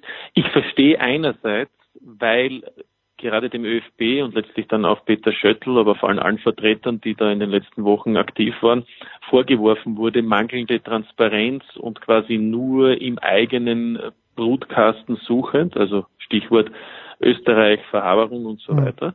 Und er wollte offensichtlich damit ähm, Coram Publico allen sagen, wir haben viel versucht, wir haben mit vielen gesprochen. Mhm. Es gab Absagen, es gab möglicherweise dann auch keine Einigungen, weil das kann ja auch äh, Vorstellungen sein finanzieller Natur, die der ÖFB nicht bereit ist zu erfüllen. Und wir hatten aber auch viele Kandidaten und dann eben eine Liste und am Ende hat sich Franco Foda durchgesetzt. Aber das muss ich dann auch so kommunizieren. Also die Absicht habe ich verstanden, aber wie es kommuniziert mhm. wurde, da könnte man, da bin ich bei dir, am Ende des Tages sagen, es verwundert einen, dass Franco Foda dann trotzdem noch heute bei der Pressekonferenz dabei war, dass er nicht gestern Abend angerufen hat und gesagt hat, Jungs, ähm, die Nummer sieben bin ich nicht, aber dann sucht euch jemand anderen. Ja, hat er heute, glaube ich, explizit auch gesagt, ich sitze hier, weil ich die Nummer eins bin, aber der Franco hat natürlich auch das, das, das, das diplomatische hm, Gespräch von, von der Pike aufgelernt. Was spricht denn aus deiner Sicht, also ich bin als Sturm Graz-Fan bekanntermaßen ich finde es eine gute Lösung. Ähm, ich hoffe auch, dass der Kreisel bis, bis Winter jemand findet, der den Foda dann bei Sturm vertreten wird. Wie ist denn in sportlicher Hinsicht deine Einschätzung? Also um zu Sturm zu kommen, ganz kurz, der wird es in den nächsten zwei, drei Wochen entscheiden. Mhm. Äh, gemeinsam mit dem Sturmvorstand natürlich. Kreisel, ähnlich wie beim ÖFB Schöttl, kann, kann Vorschläge machen, kann natürlich auch Bewertungen abgeben, aber am Ende entscheidet dann natürlich der Aufsichtsrat bzw. der Vorstand davor. Also das wird, soll aber nicht erst im Dezember sein, sondern schon in den nächsten zwei, drei Wochen. Also mhm. das ist einmal die, die Absicht zumindest. Und da gibt es ja auch schon drei, vier Namen, die da kolportiert werden. Ich Roman Melich. Ja, nein. Ja, Roman Melich zum nein. Beispiel, aber natürlich. Bitte? Nein, mach nur weiter. Ich, ich, ich kommentiere kurz. Melich möchte ich nicht. Nein. Tom, ah, du möchtest Melich nicht. Nein. Nee, das wusste ich nicht. Ja. Ähm, äh, dann gibt's natürlich einige, die auch, auch Barisic ähm, ähm, in der Erziehung haben. Da sage ich gleich einmal, ja, das wird eh nicht werden, weil ich glaube nicht, dass sich der Sturmvorstand von der ersten Sekunde an schon ein Problem einhandeln möchte beim harten Kern der Sturmfans, mhm. wenn eben ein sogenannter Rapidler, ein Austrianer oder ein GRKler mhm. GRK-Geruch Trainer werden sollte. Und dann gibt es noch den einen oder anderen sicherlich den Günter Kreisel noch aus dem, äh, nicht aus Österreich, sondern vielleicht ähm, aus dem Ausland holen wird oder beziehungsweise kontaktieren wird aus Deutschland oder aus der Schweiz. Davon gehe ich einmal aus. Und deswegen ähm, glaube ich, dass da drei, vier Namen in der nächsten Zeit äh, da auf einer Liste sein werden und dann wird das Ganze relativ rasch, glaube ich, entschieden werden. Also hast du einen Wunschkandidaten? Ja, Thomas Tuchel hätte ich gern. Okay, der wird glaube ich nicht auf der Liste sein. Da gibt es dann vorher noch ein paar andere deutsche Kollegen, also eh die, die, die, die dieselben, die meistens genannt werden, die momentan aber ohne, ohne Job sind. Auf der anderen Seite werden die aber auch nur schwierig zu finanzieren mhm. sein. Aber gut, das ist das eine Thema. Das andere Thema, Franco Foda, Österreich, ja, die Vorzüge und seine, seine, seine Art, äh, wie er als Trainer das vor allem in den, seiner dritten Periode jetzt beim SK Sturm angelegt hat, in den letzten drei Jahren sprechen ohnehin für sich. Er hat sich meines Erachtens weiterentwickelt, nicht nur im, im in-Game-Coaching, wie man das mittlerweile bezeichnet, das heißt mhm. im Spiel verschiedene Varianten anzuwenden. Das war etwas, was man bis zu 2012 und dann möglicherweise auch noch in Kaiserslautern ihm eher nachgesagt hat, dass er da sehr, sehr wenig bereit war, um vielleicht auch im Spiel noch etwas zu ändern. Oder er hat schon auch gemacht, aber nicht in der Art und Weise wie jetzt. Das ist das eine. Das zweite ist, dass er taktisch, äh, analytisch in der Vorbereitung ist, detailgenau und nicht zu sagen verliebt. Das ist ja alles bekannt.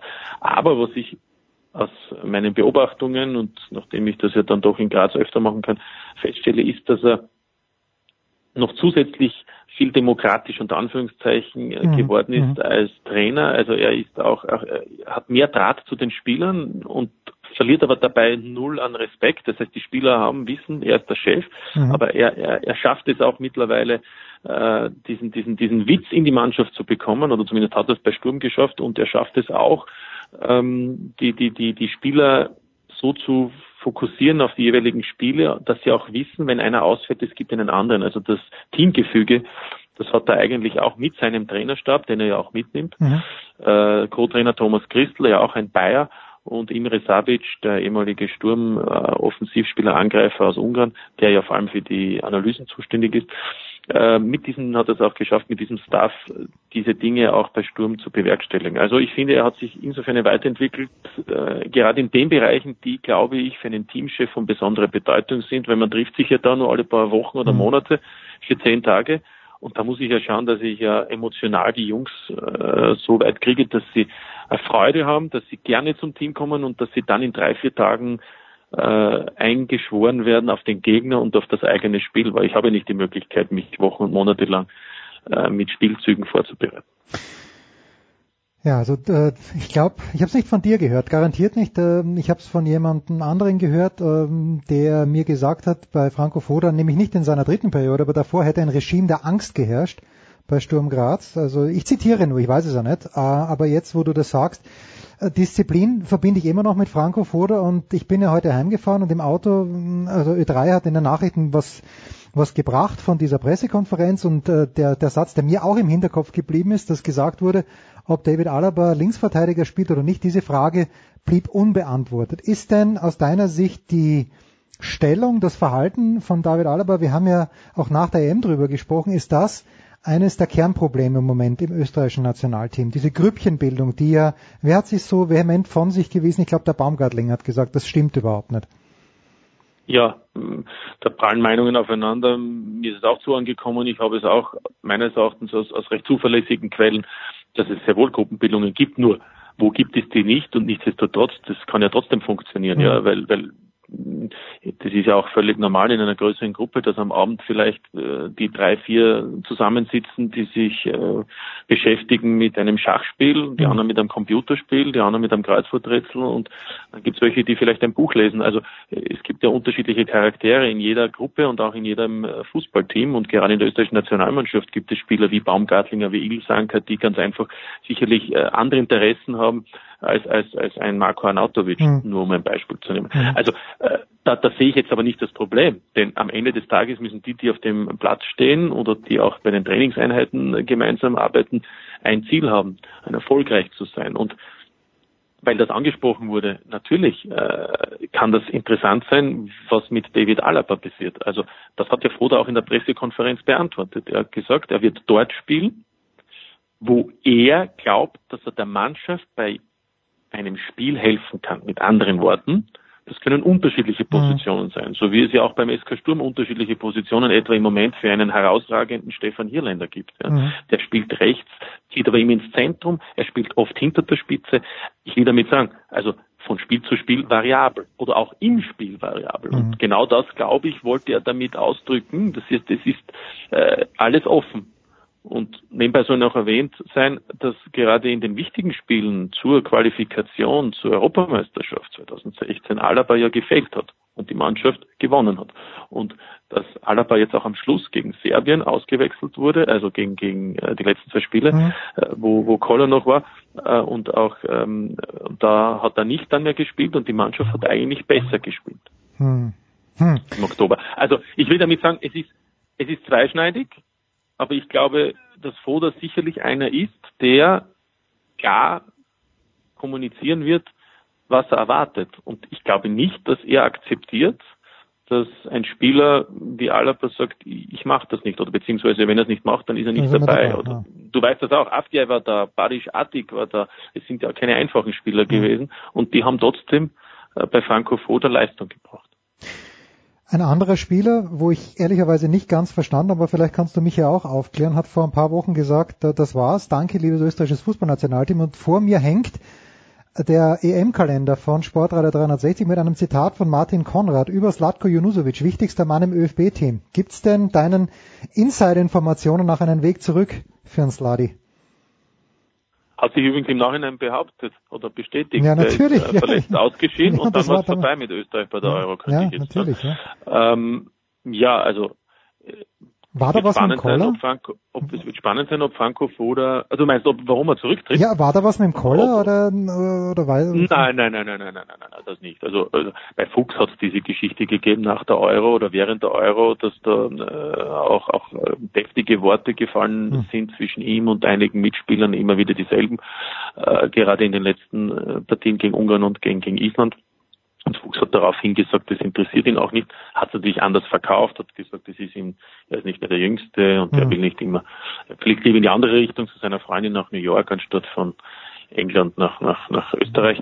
Also, das war die eine Geschichte. Bei Junusovic hat man das nicht gehört. Im Gegenteil, da war er eigentlich immer hoch motiviert. Aber ich, ich, ich sehe, und ich glaube, das können ja alle auch bestätigen, die die deutsche Bundesliga verfolgen, bei ihm schon eine, eine, eine doch ein hohes Verletzungsrisiko. Mhm.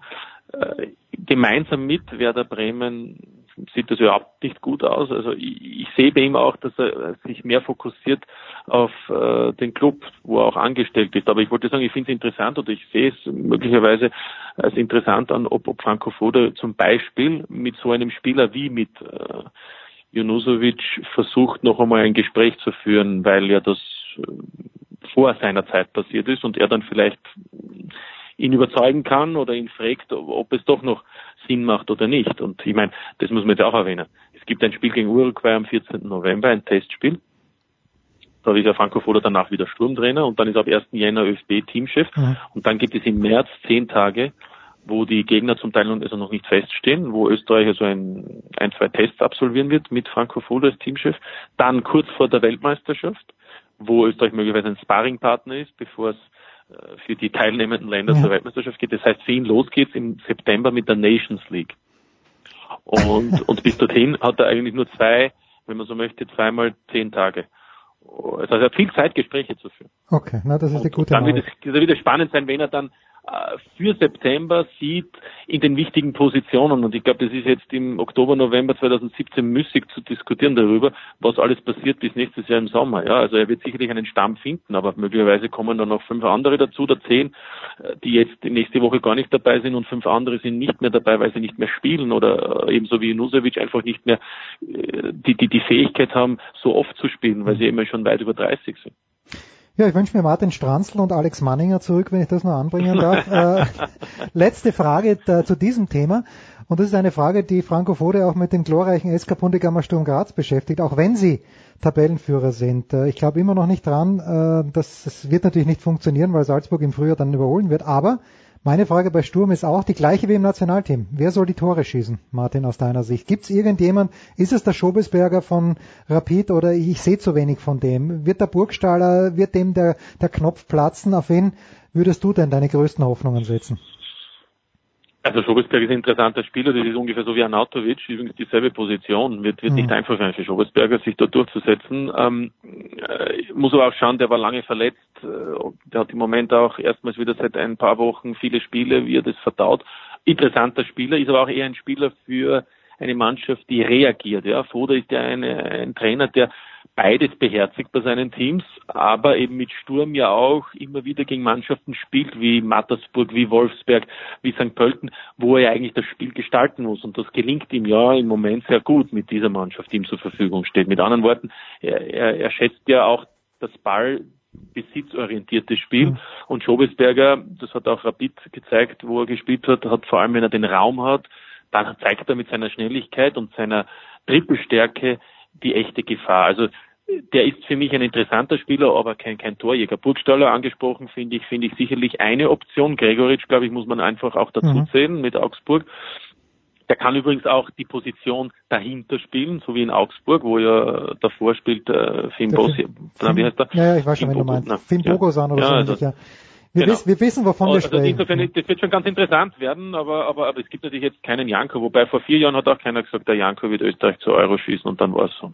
Ja, also bin ich ganz gespannt. Danny Ahler wird auch immer älter, aber mein Gott, wenn er bei Sturm die Tore schießt, einen zum Reinwürgen, warum nicht? Martin ja, kann, ja, kann, kann, leicht sein, kann leicht sein. Kann leicht sein. Ja, der Hirländer, der gefällt meinem Buben auch gut und mein Bub hat eben gesagt, Papi, warum kommt nicht der Weinziel? Und dann habe ich gesagt, weil Sturm, weil Schalke dem jetzt noch so viel bezahlt, wie Sturm wahrscheinlich nicht bezahlen wird können. Nicht einmal, wenn sie. Weinzel zu Sturm, ja, das war natürlich. Ich glaube, das ist eine Nummer zu groß. Wir sollten uns eher auf Trainer konzentrieren, die in der zweiten deutschen Liga ja. waren, die vielleicht Co-Trainer waren bei, bei, bei Bundesliga-Vereinen.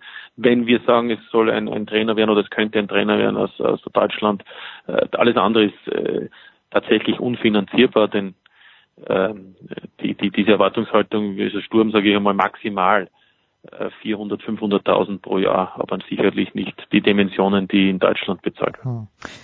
Martin, du wirst Donnerstagabend in Zagreb sein. Warum? Also, das wäre schlecht. Ach so. in Zagreb, weil dort ist möglicherweise auch irgendein Konzert oder was, aber ich bin beim Fußballspiel in Rijeka, meine ich. ich Europa League Teilnehmer. aber sie vertreten Kroatien. Ah. Dinamo Zagreb ist übrigens, äh, Dinamo Zagreb ist ja diesmal ähm, äh, nicht Meister geworden, deswegen, deswegen sind die, also auch haben auch nicht Champions League gespielt. Dort haben sie ja die Salzburger rausgeworfen, Rijeka. Und jetzt in der Gruppenphase äh, spielen sie gegen die andere österreichische Mannschaft, gegen die Wiener Austria, haben ja vor zwei Wochen gewonnen in Wien, 3 zu 1. Das heißt, für die Kroaten geht es darum, noch einmal zuzulegen und dann vielleicht mit Athen und AC Milan eben eine von den beiden Teams zu sein, die überwintern in der Europa League. Für die Austria ist es die letzte Möglichkeit, noch einmal anzuklopfen. Allerdings, ähm, da hat sich jetzt noch Florian Klein verletzt, Mittelfußknochenbruch, und die haben ohnehin schon sechs oder sieben Verletzte. Äh, die, die gehen wirklich am Stock. Also ich befürchte nicht unbedingt einen rot-weiß-roten Erfolg. Und ja. ich erwarte keinen, so sagen wir es, befürchten. Ja äh, durch einen kroatischen Sieg. Tja, was habe ich letzte Woche gesagt? Ich fordere einen Heimsieg, weil du gesagt hast, du kommentierst ja. Sturm und den WRC und ich habe gedacht, die spielen in Graz. Zum Glück ist meine Forderung nicht eingetreten. Martin Konrad ist das. In Graz, Martin, gute Reise nach Kroatien. Wir machen eine kurze Pause. Big Show 330.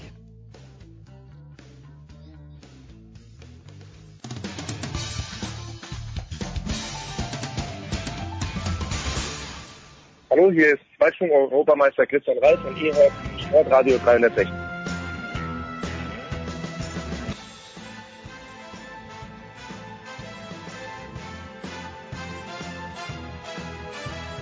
Es ist die Big Show 330 auf sportradio360.de und die Menschen draußen haben zwei Männer gefordert und ich liefere einfach, weil gerade Zeit ist. Zum einen Chefcoach Stefan Koch von Telekom Basketball. Nein, Telekom Sport ist es, glaube ich, mittlerweile. Stefan, grüß dich. Hallo Jens. Und äh, ebenso laut die Stimmen, die den großen Michael Körner gefordert haben. Körner, guten Morgen. Also ist das wirklich so, dass du ja als Produzent von Sportradio 360 immer noch nicht genau weißt, tatsächlich, dass es Telekom Sport gibt und was sich dahinter verbirgt?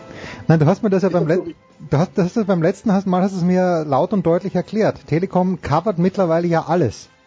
Und äh, wenn ich Informationen möchte über die Basketball-Bundesliga, dann gehe ich nicht mehr auf telekombasketball.de, sondern ich gehe auf, äh, auf äh, Easy Credit BBL. Ja, ja, ja, genau. Da lacht der Coach natürlich, weil der als Fremdgänger dann natürlich seine Kolumnen abliefert. Ja, was heißt als Fremdgänger? Also, äh, Stefan, mir ist ja völlig egal, wo ich deine goldenen Worte lese, aber im letzten Jahr konnte ich sie noch auf telekombasketball.de lesen, jetzt nicht mehr. Da gehe ich natürlich dorthin, wo, wo die Goods sind. Natürlich, das machst du ja auch völlig richtig.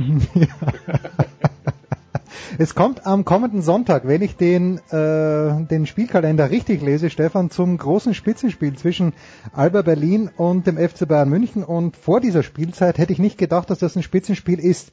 A, hättest du das gedacht und wie spitze wird das werden am Sonntag? Nein, gedacht hätte ich es auch nicht. Ähm, also mir war schon bewusst, dass äh, Alba Berlin mit Aito äh, sich auf einem deutlich besseren Niveau bewegen würde als in der Vorsaison. Ähm, trotzdem war für mich so ein kleines Risiko dabei. Das war für mich weder die Tatsache, äh, dass Aito in Anführungszeichen schon 70 Jahre alt ist, hm. noch äh, der Fakt, dass er in der letzten Saison nicht gecoacht hat, sondern vielmehr, dass er in diesem Alter das erste Mal ins Ausland geht. Hm. Äh, aber er ist halt ein, ein, großer und das hat er gezeigt und ähm, von daher bin ich schon ein bisschen überrascht, dass es bei Berlin so gut läuft. Auch überrascht, dass es bei Bamberg nicht so gut läuft. Auch hier habe ich äh, erwartet, dass das weniger sein würde als im Vorjahr, weil diese fünf, die sie verloren haben, die ist nicht zu ersetzen. Ähm, aber das, das wird am Sonntag auf jeden Fall ein ganz, ganz, äh, Entschuldigung, wir reden ja jetzt, das rede ich jetzt von Bamberg, wir reden ja von, von Alba ja, gegen ja. Bayern.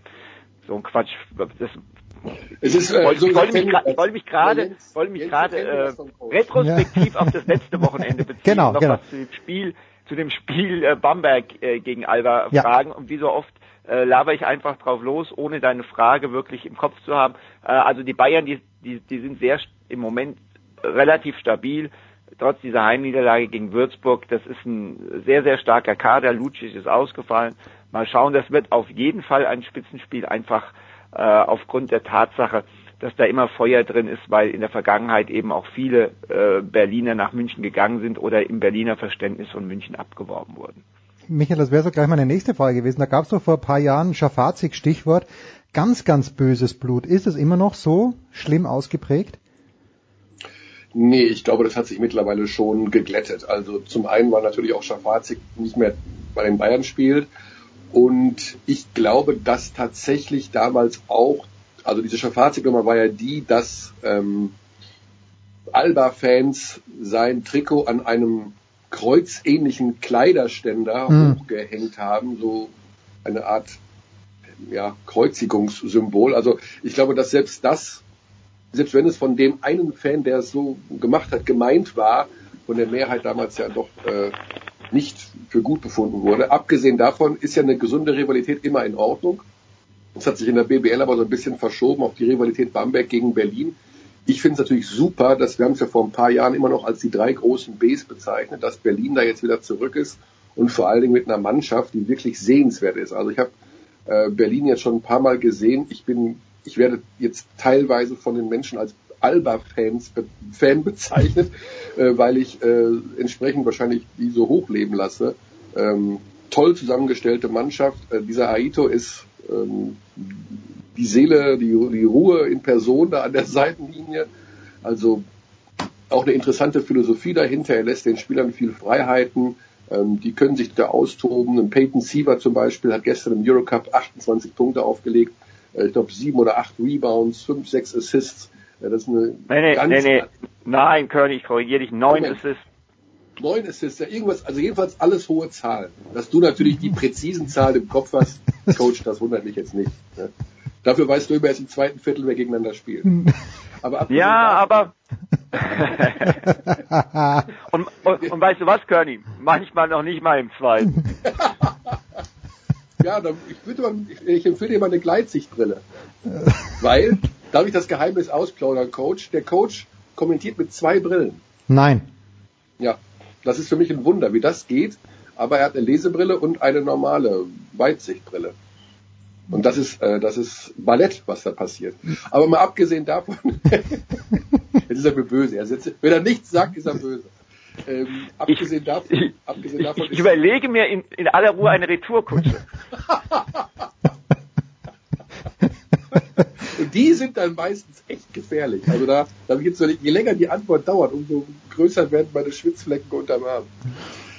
Also Sieber blüht auf und so weiter. Also das ist eine super Mannschaft. Ich finde sie sogar leicht favorisiert am Sonntag, weil ja, die einfach momentan so einen, so einen kleinen Lauf haben. Und ähm, da können die Bayern also auf jeden Fall gegenhalten. Logisch, das ist klar, das wird eine enge Sache, aber sicherlich spannend. Ich bin ja, Stefan, über die letzten vier, fünf Jahre wirklich regelmäßig bei den Bayern gewesen, in letzter Zeit jetzt nicht mehr so sehr.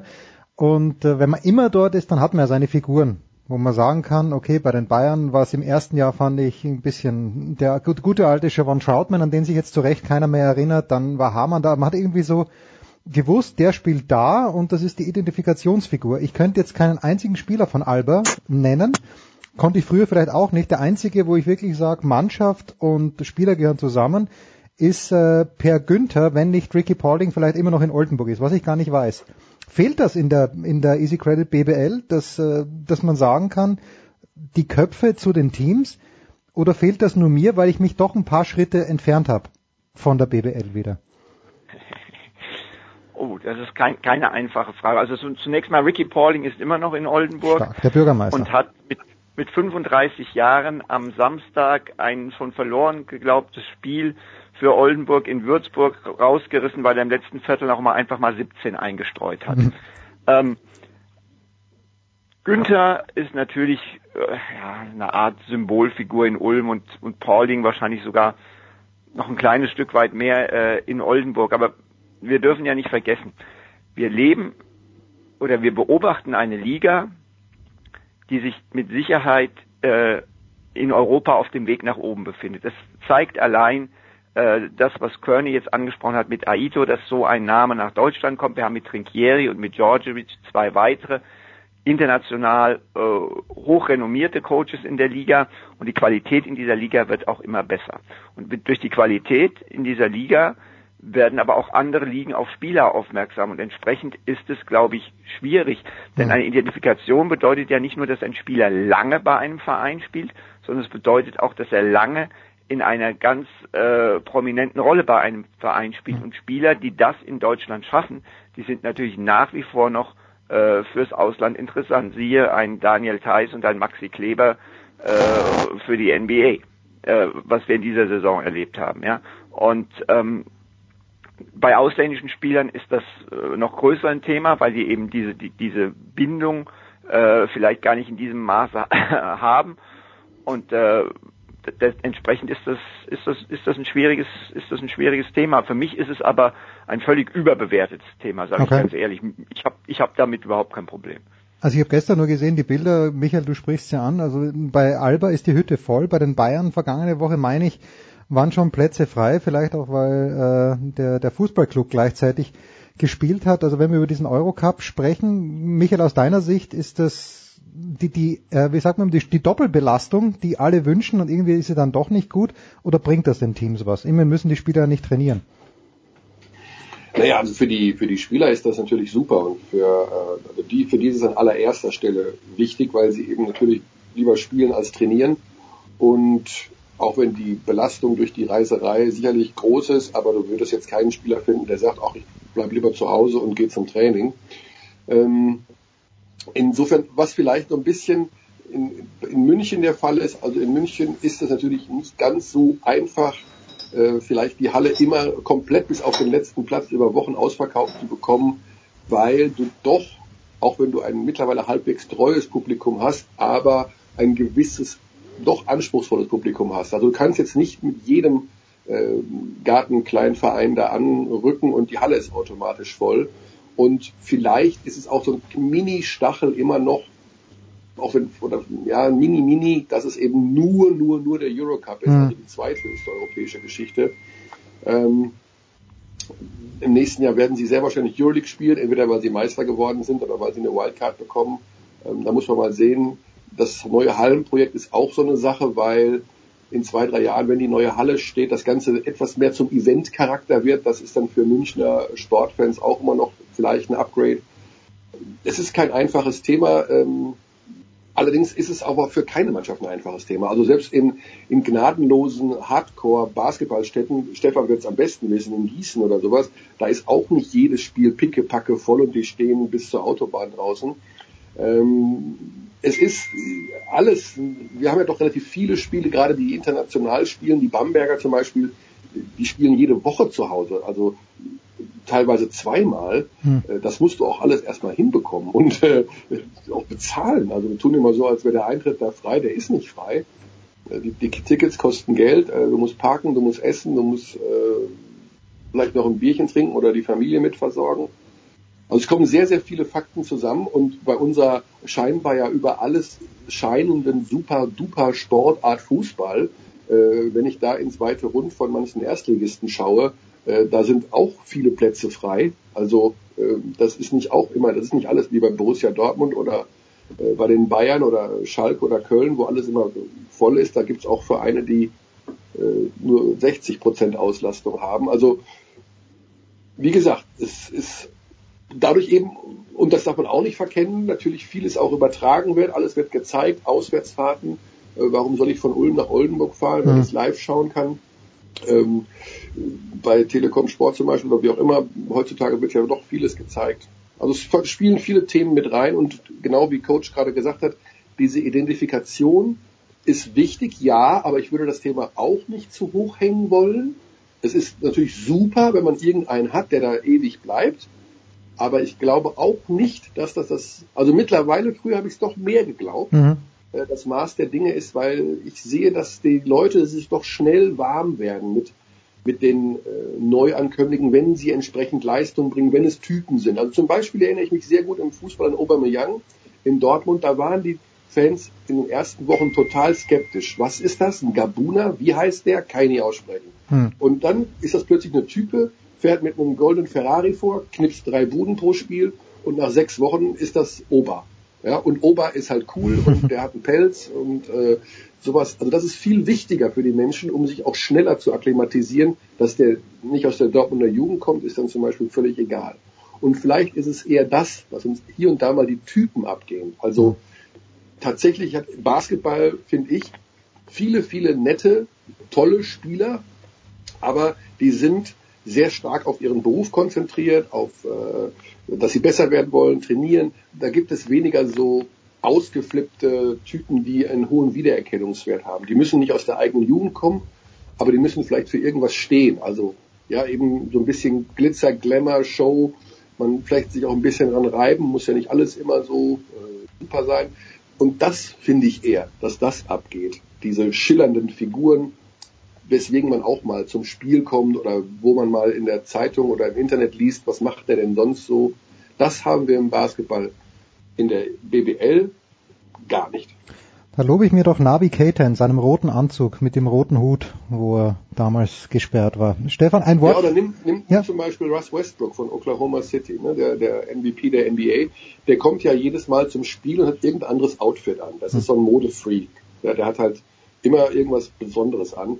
Und da stehen die Kameras, wenn der durch diese langweiligen Katakomben geht, in einer x-beliebigen Halle in Amerika und alle wollen wissen, was der anhat. Hm. Ja, das ist allein schon eine Sache, damit machen die die Live-Sendung auf in den USA. Wenn der Typ durch die Katakomben geht, dann hat er irgendein gelb-rotes Fliederding an. Also genau, und das ist auch sowas, wo man sagt, ah, das ist Westbrook, okay, das ist, und dann ist es noch der MVP noch dazu, das ist nochmal das sportliche äh, Aushängeschild. Und das fehlt. Wo der herkommt, wo der geboren ist, wissen 99 Prozent der Menschen nicht.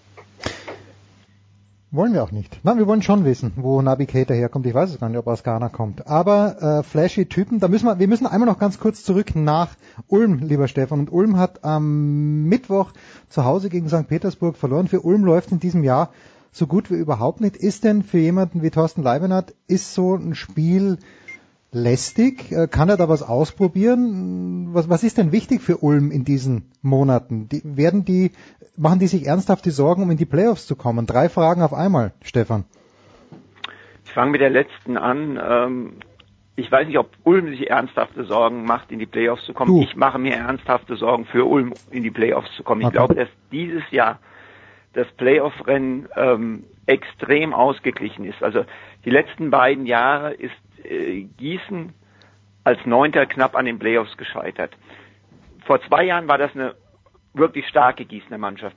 Letzte Saison war das eine Mannschaft, aus der Dennis Bucher wirklich jeden Millimeter herausgecoacht hat. Diese Gießener Mannschaft von letztem Jahr hätte dieses Jahr keine Chance, Neunter zu werden. Hm. Da werden dieses Jahr deutlich bessere Mannschaften als Gießen letztes Jahr, und ich, ich rede nicht von Mannschaft, sondern Mannschaften, die Playoffs verpassen. Und Ulm ist vor äh, zwei Jahren mit äh, zwei Siegen aus den ersten neun Spielen gestartet und hat das noch gedreht. Dieses Jahr, glaube ich, wiegt ein schlechter Start deutlich schwerer. Also ich glaube, es ist kein Selbstläufer, dass Ulm in die Playoffs kommt. Was braucht Ulm? Zweite Frage. Ähm, tja, ich glaube, Ulm muss defensiv äh, drauflegen. Das ist immer so ein bisschen das Thema. Das, ist, das sind immer Mannschaften, die offensiv einen sehr schönen Basketball spielen, mit hohem Tempo, mit ähm, mit vielen mit mit mit vielen Dreiern auch. Hm. Und dann denke ich, äh, braucht diese Mannschaft auch Zeit. Wenn wir darüber reden, ich habe es vorhin angesprochen, als ich äh, deine Frage einfach ignoriert habe, indem ich Bamberg erwähnt habe. Ulm ist in einer ganz ähnlichen Situation. Äh, Rubit weg, Morgan weg, Bepp weg. Auch das äh, sind alles Dinge Braun weg. Ja, ähm, als einziger Ausländer Butler geblieben. Olbrecht verletzt. Äh, ich kann, diese Mannschaft braucht Zeit Hm. und diese Mannschaft braucht Tim Olbrecht. Das ist, das ist einfach Fakt. Ich glaube, dass das alles nicht so aussehen würde, äh, wenn Tim, wenn, wenn, wenn Tim dabei wäre. Aber nochmal, ähm, das wissen wir alle, der Konjunktiv hat im Leistungssport äh, keine Berechtigung. Aber das Fehlen von Olbrecht, Zeit, die Neuen zu integrieren, das, das ist das, was sie brauchen. Äh, ob da Spiele oder Training besser sind, dafür bin ich zu weit weg. Das, das kann ich jetzt nicht beurteilen. Hm, gut. Spiele oder Training an diesem Wochenende? Wir haben hier einen direkt Beteiligten, was das Topspiel der Fußball-Bundesliga angeht. Früher, vor zehn Jahren, hat sich Michael Körner noch für Fußball interessiert. Vor, vor, äh, vor allen Dingen dann, äh, ich erinnere mich gerne, dass du immer der Erste warst, der gesagt hat, bei diesen Korsos durch die Straße, da muss ich unbedingt dabei sein. Michael, ich habe gestern am Mittwochabend mit unserem lieben Freund Marco Hagemann ein bisschen hin und her gesimst und ich darf, ich darf bisschen aus dem, dem Nähkästchen plaudern. Ich habe äh, Marco geschrieben, Marco, ganz ehrlich, ich bin BVB-Sympathisant, aber ich sehe nicht, wie die die Bayern schlagen wollen am Samstagabend. Marco schreibt mir zurück, ihm fehlt auch ein kleines bisschen die Fantasie. Lieber Michael, hast du diese Fantasie? Nein, die habe ich nicht. Also das ist momentan sicherlich eine Krise bei den Dortmundern, aber im Grunde war es so ein bisschen abzusehen. Also der Trainer ist halt schlecht, muss man ganz ehrlich sagen. Das äh, naja, das ist, der spielt ein System jetzt zum 24. Mal hintereinander und dem ist völlig egal, gegen wen er spielt. Ich meine, das muss man sich mal auf der Zunge zergehen lassen in der heutigen Zeit. Ähm, ja, also dazu natürlich gibt es ein paar Verletzungsprobleme. Ähm, die Abwehr ist, also wenn du dann irgendwann auf ein mittlerweile früher ein gestandenes Mannsbild, mittlerweile natürlich längst kein A-Kader-Spieler mehr neben Subotic zurückgreifen musst, weil der, die Spieler ausgehen, hast du natürlich auch ein Verletzungsproblem. Aber taktisch, also mir gefällt das, was der Bosch macht, überhaupt gar nicht, nicht mal im Ansatz.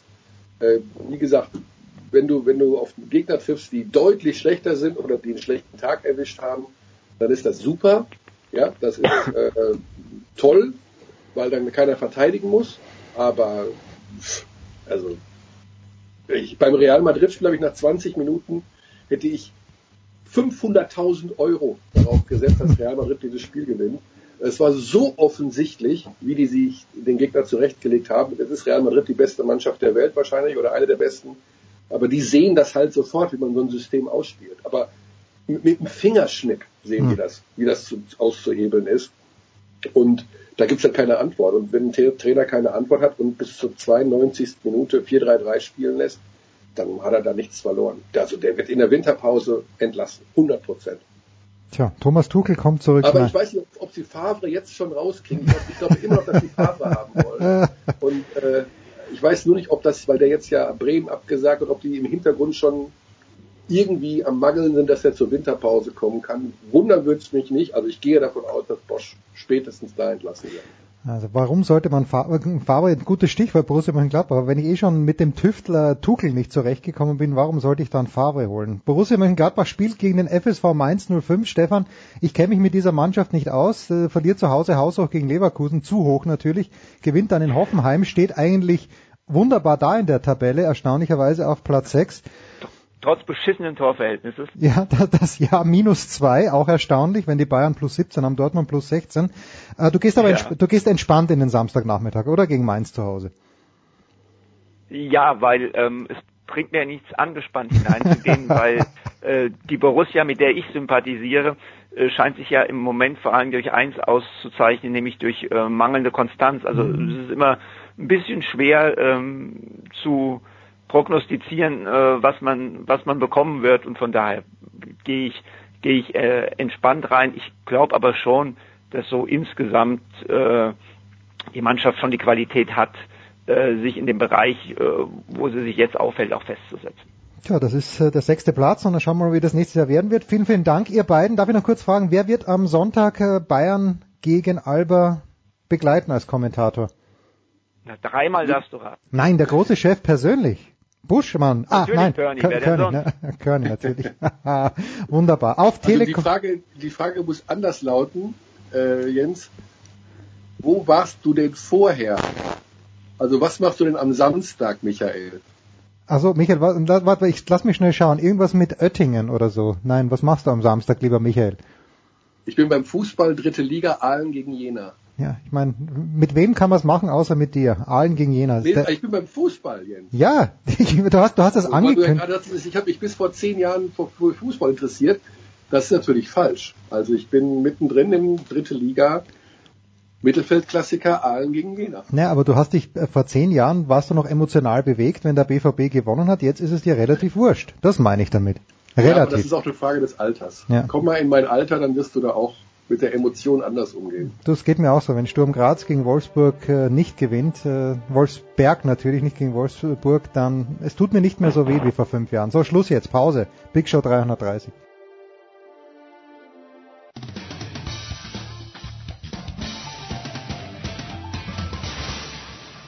Hier ist Mike Rockenfeller und ihr hört Sportradio 360. Sportradio 360. Wir sind beim Motorsport angelangt in der Big Show 330 und wie schon die letzten Wochen, Monate, Jahre freue ich mich, dass wieder dabei sind vom motorsport.com Stefan Ehlen. Servus Stefan. Hallo in die Runde. Und der andere Stefan, Stefan De Voice Heinrich, Motorsport TV. Servus De Voice. Einen schönen guten Tag. Ja, ich bin ein bisschen zurück. Ich habe, oder ich bin nämlich nicht so fleißig geradelt wie der andere Stefan. Der ist mir da was voraus. Ja, ja, der, der ist ganz, ganz, uns sagt er nie, dass er was tut und plötzlich kommt der Gärtenschlank und in bester Form dann zum Kommentieren und in die David Alaba Studios. Ich habe mir recht viel, um nicht zu sagen alles, vom Grand Prix in Mexiko angeschaut. A, weil ich die Strecke mag. Dieses Infield finde ich fantastisch, dieses äh, Motodrom. Und B, weil ich, ich ertappe mich selbst dabei, wenn Max Verstappen führt, dann schaue ich mir das Rennen fertig an. Aber der große Aufreger gleich zu Beginn des Rennens, The Voice, äh, Toto Wolf hat dann unmittelbar nach dem Rennen gesagt, naja, komm, eh wurscht quasi, wir sind Weltmeister geworden, äh, aber irgendwie dann drei, vier Stunden später hieß es dann schon, dass der Vettel das nicht machen darf. Wie bewertest du jetzt eine Woche später, nein, nicht ganz, ein paar Tage später, dieses äh, Startvorkommen? Normaler Rennunfall, wo der Hamilton dann an die Box musste oder schon mehr? Also es war völlig klar, dass der Vettel natürlich bei dem Rennen jetzt deutlich mehr riskieren musste ähm, als bei, sagen wir mal, Rennen zu Saisonbeginn im ersten Saisondrittel. Das hat er auch gemacht. Es war ziemlich an der Grenze, denke ich, aber ähnlich wie die äh, Kommissare der Rennleitung sehe ich auch, ähm, dass das äh, ein Rennunfall war, äh, ohne Absicht und ohne groben Schnitzer. Er hat viel reingeworfen, weil ihm klar war, in der Startphase in Mexiko auf der entsprechenden Höhe, ähm, wo du wirklich ja unglaublich schnell bist und du lange Geraden hast. Und das ist im Grunde das Spezialgebiet gerade für die Mercedes.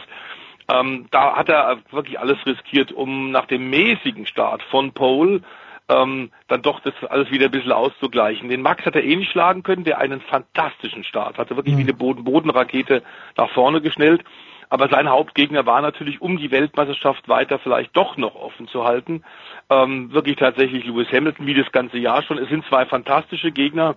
Und hinterher fand ich eigentlich die Gesten von Vettel gegenüber dem neuen dem jetzt Vierfach-Champion König Louis dem Vierten tatsächlich gut. Er ist in der Ehrenrunde neben ihm hingefahren, hat beide Hände vom Lenkrad genommen. Der Vettel hat applaudiert, hat ihn hinterher, nachdem sie aus dem Auto ausgestiegen sind, ausführlich umarmt und lang mit ihm geredet. Das war dann tatsächlich die andere Seite auch eines Vollblut-Racers, nämlich tatsächlich auch sportliche Größe in der Niederlage. Das haben wir in vielen anderen Motorsportdisziplinen in der Form nicht, wo sich zwei über ein Jahr lang richtig bekriegen und hochrangeln dass sie hinterher tatsächlich dich dann ähm, gegenseitig auch loben. Und man muss zugeben, klar steht jetzt erstmal Mercedes. Wir haben sie in, vor einer Woche bei dir, lieber Jens, hier auf Sport 360 auch schon für ihren Herstellertitel gelobt. Es war ein schwieriges Jahr für die Silberpfeile. Sie hatten nicht das absolut überlegene beste Auto und sie haben wieder die Titel geholt. Für Lewis Hamilton, glaube ich, der beste Titel, der größte Erfolg, denn er hat am meisten Widerstand gehabt und es hängt dann Insofern müssen wir aber trotz der Enttäuschung, glaube ich, auch Sebastian Vettel und Ferrari ein bisschen loben.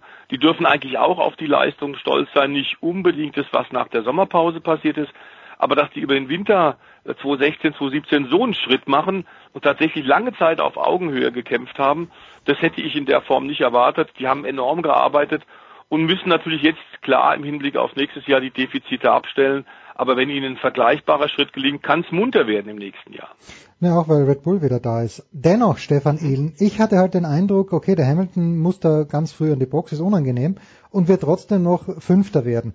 Warum hat sich der Hamilton da so schwer getan, wirklich nach vorzukommen bei diesem Grand Prix von Mexiko?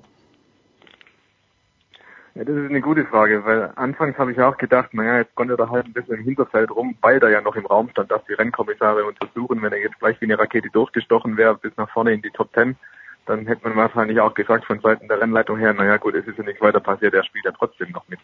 Am Anfang war es vielleicht auch Taktik, allerdings ist er schon sehr weit zurückgefallen, das muss man auch sagen. Also es hat viel Zeit gekostet, dass er da auf drei Rädern zur Box zurückgefahren ist und die Hauptursache war dann vor allem anschließend, dass der Diffusor hinten teilweise kaputt war. Wir haben da erst heute ein schönes Video von Motorsport TV gekriegt, eine Animation, die zeigt, wie der Luftfluss am Heck aussieht, wenn der Diffusor eben beschädigt ist. Und du hast eine ganz andere Aerobalance im Auto. Und gerade jetzt in Mexiko, wo es so sehr darauf ankommt, dass die Autos richtig funktionieren, große Höhe, Motorleistung gedämpft und so weiter, da ist es natürlich dann empfindlich wichtig, dass die Aerodynamik speziell auf den langen Geraden und in den schnellen Kurven dann funktioniert. Also das kann man sich mal anschauen.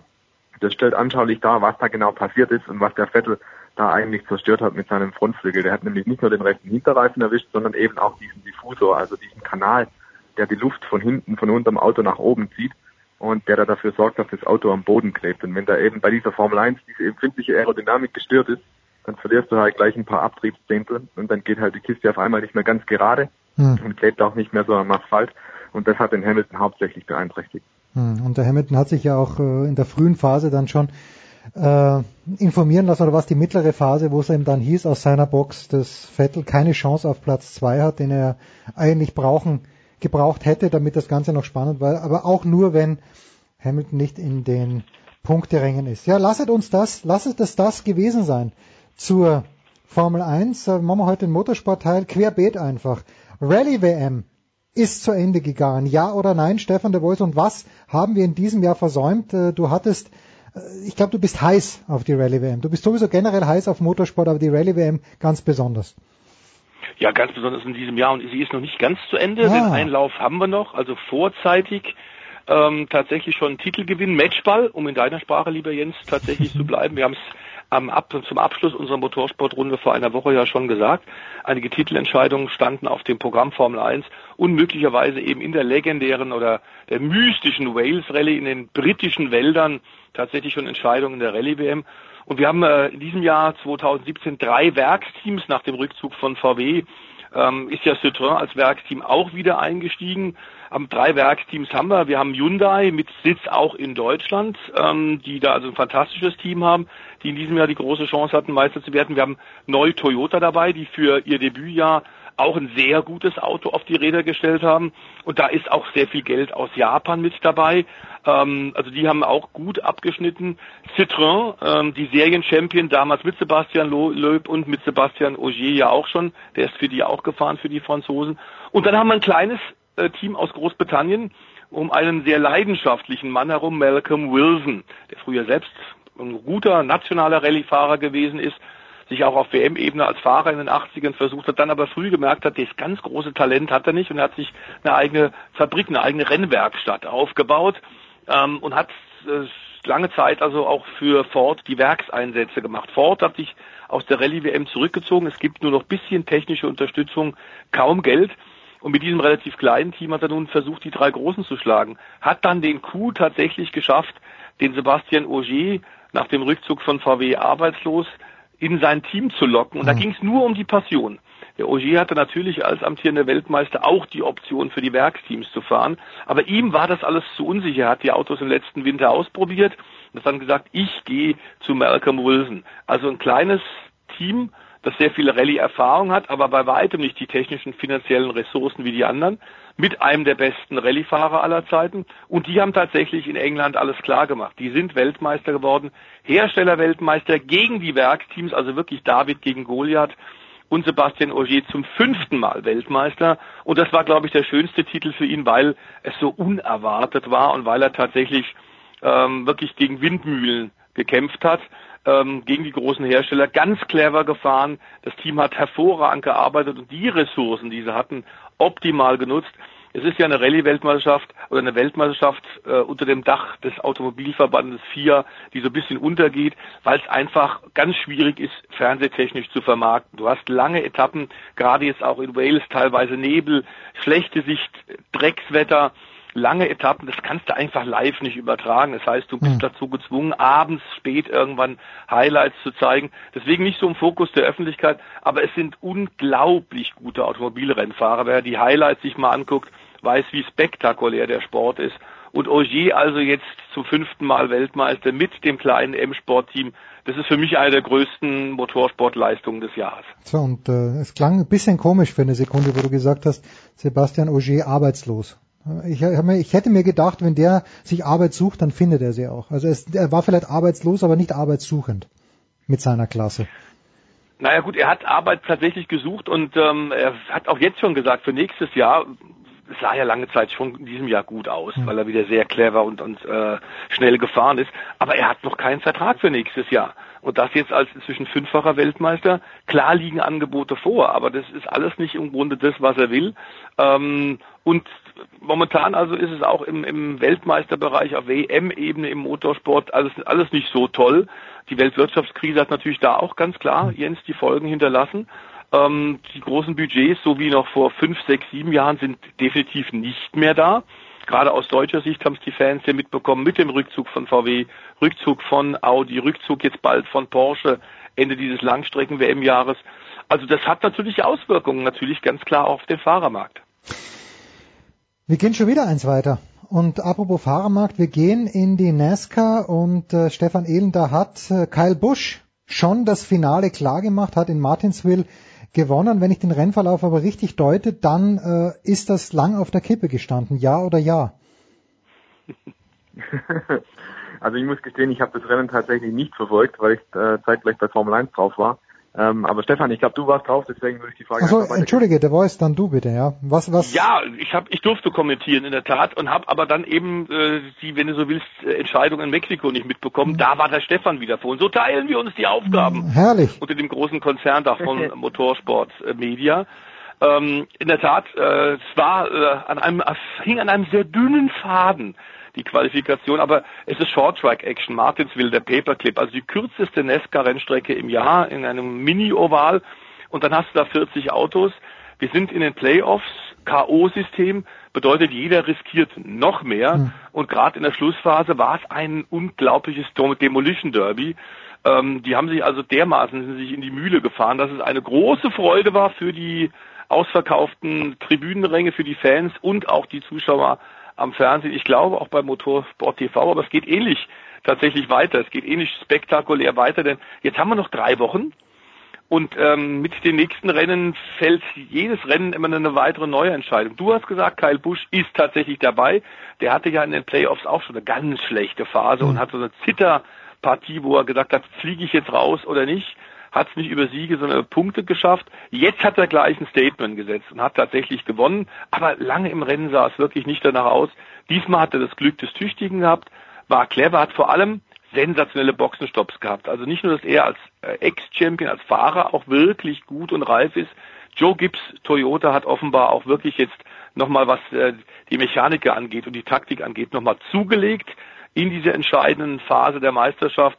Sie hatten eigentlich regelmäßig während des gesamten Rennens in Martinsville die besten Stops. Immer zwei, drei, vier Zehntel schneller als alle anderen, als die Penske-Truppe, als Brad Keselowski und Co. Und das war am Ende immer entscheidend. Der hat also bei jedem Boxenstopp immer ein, zwei, drei Positionen gewonnen. Ähm, am Ende war es ein bisschen traurig und es gab enorme Buhrufe von der Tribüne. Und das war dann neben der Nachricht, dass Kyle Busch weiterkommt und damit in Miami Mitte November schon gesetzt ist in der Championship vor der vier besten Fahrer, die um die Meisterschaft fahren, war Danny Hamlins Attacke gegen Chase Elliott. Chase Elliott, Jungstar, wir haben hier oft schon auch mit Pete Fink und den anderen Kollegen hier drüber gesprochen, lieber Jens, ist einer der kommenden Stars, 21 Jahre jung, Sohn der Ex-Rennlegende Bill Elliott vom Dawsonville. Und der ist so reif schon, der ist so reif für den ersten Sieg. Allein in den Playoff-Rennen bisher dreimal Zweiter geworden, immer ganz nah dran. Und diesmal hat er in der Schlussphase geführt und Danny Hamlin hat eine Die-or-Nothing-Aktion gemacht, hat einen Bremspunkt versucht, der einfach überhaupt nicht ging und hat den Chase Elliott also quasi rausgeschickt in die Wand, ihm damit den Sieg vermasselt. Und schon während das passiert ist, wurde es extrem laut im Rund in Martinsville in Virginia. Hast du unglaublich viel Pfeiftöne hm. gehört. Und als sie dann ausgestiegen sind, nach der äh, Payback-Aktion von Chase Elliott, der in der Ehrenrunde dann dem Hamlin gleich nochmal richtig ins Auto gefahren ist, um zu zeigen, I'm not amused at all. ähm, hinterher gab es ein irrsinniges Five-Konzert. Dann haben sie es ganz clever gemacht. Die Veranstalter haben nämlich das, die Post-Race-Interviews, die eigentlich fürs Fernsehen gedacht waren, auch auf die Lautsprecher im Stadion geschaltet. Und da hat Danny Hamlin gesagt, am Anfang erste Ausrede war, naja, da hat mich ja von hinten einer angeschoben. Und nur deswegen bin ich in den Chase Elliott rein. Da war hinter ihm aber drei Autolängen überhaupt keine, war eine billige Ausrede. Die Zuschauer haben das sofort entsprechend eingeordnet und haben gebuht und gepfiffen und dass da nicht noch rohe Eier geflogen sind, war gerade alles. Da war der Danny Hamlin so erschrocken, dass er dann bei der zweiten längeren, äh, beim zweiten längeren Interview das doch etwas anders dargestellt hat und zugegeben hat, es war ein saublöder Riesenfehler von mir. Chase Elliott also immer noch ohne Sieg, aber ähm, immer noch unglaublich schnell. Und da wird die Frage sein am kommenden Wochenende, schafft der da den ersten Sieg? Ähm, wir haben jetzt noch drei Rennen, zwei, um hm. noch die anderen drei Kandidaten für Homestead zu finden. Also jedes Rennen hat nun eine ganz besondere Wichtigkeit. Und die Kollegen von Motorvision werden am Wochenende, ich glaube mit Pete Fink, dem Kollegen, am Sonntagabend dann ab 19.30 Uhr auch wieder live berichten. Die Rausschmeißerfrage für Stefan Ehl und ich glaube, ich stelle sie jedes Jahr. Äh, Martin Truex Jr. führt ja haushoch die Punktewertung an, äh, aber wenn er bei diesem angesprochenen letzten Rennen hinter einem seiner oder hinter drei seiner Mitkandidaten äh, landen sollte, dann helfen ihm diese Punkte nichts, oder Stefan? Das ist korrekt, ja. Er muss sich also äh, entweder durch den Sieg direkt qualifizieren in den nächsten zwei Rennen für die Final Four oder er muss in der Punktewertung eine Position unter den ersten vier belegen. Also ein Platz ist ja schon weg, das heißt, wir haben nur noch drei zu vergeben mhm. und auf diesen Positionen muss er dann halt am Ende liegen. Und das Doofe ist an diesem System, er ist bisher der Dominator dieser Saison, er hat die meisten Siege eingefahren, er hat äh, deutlich die meisten Führungsrunden und so weiter und so fort. Die Statistik sagt, Martin Truex Jr. ist der Beste in diesem Jahr. Er ist ja auch der Champion der Regular Season. Nur, dafür gibt's keinen Pokal, dafür gibt's rein gar nichts. Und das ist auch das, was schon viele das Bein gestellt hat in der Playoff-Runde. Also Joey Logano beispielsweise hat mal in einer äh, Playoff-Runde drei Rennen gewonnen und ist trotzdem ausgeschieden dann in der nächsten Runde. Also das gibt's alles. Es gibt hier keine Garantien. Das ist von NASCAR absolut richtig gemacht und absolut gewollt, dass eben dieses Spannungsmoment da ist, dass da keiner durchmarschieren kann, dass nie klar ist, was passiert eigentlich. Mhm. Jetzt hat gerade Karl Busch einfach diesen Lauf, dass er sagen kann, hey, ich habe jetzt zwei Rennen, da kann ich mich nochmal gut in eine Position bringen. Da kann ich nochmal quasi aufs Finale trainieren, wenn man so will. Ähm, und alle anderen haben diesen Erfolgsdruck. Sie müssen jetzt unbedingt Leistung zeigen und das ist natürlich dann extrem bitter, wenn dir so wie bei Chase Elliott ein Unfall dazwischen kommt beispielsweise, ja, weil auf einmal deine Chancen ganz andere sind. Und das ist genau das, was Nesca unbedingt haben will, diese Dynamik, dass es kippt, dass du vielleicht auch das Stehaufmännchen hast, dass sie dann doch gegen alle Widerstände quasi den amerikanischen Traum noch verwirklicht und trotzdem noch ins Finale kommt. Und ja, und dann die Final Four aufeinander losgelassen werden, quasi im Duell Mann gegen Mann. Und der bessere, der gewinnt dann. Herrlich. Dann haben wir den amerikanischen Traum auch noch untergebracht in unserer Motorsport-Section. Vielen Dank, Stefan Ehlen, vielen Dank, Stefan äh, The Voice Heinrich. Wir machen eine kurze Pause, dann geht's ja weiter. Big Show 330.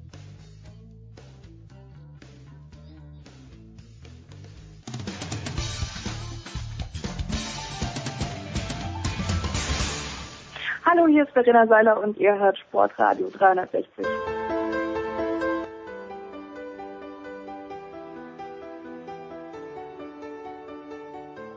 Es geht weiter in der Big Show 330. Andreas Renner selbstverständlich in den Studios geblieben und es geht weiter mit der NFL und einem Mann, den wir in erster Linie mit Union Berlin in Zusammenhang bringen, aber natürlich auch mit allen anderen Dingen, was den amerikanischen Sport angeht. Franz Büchner nämlich. Servus Franz.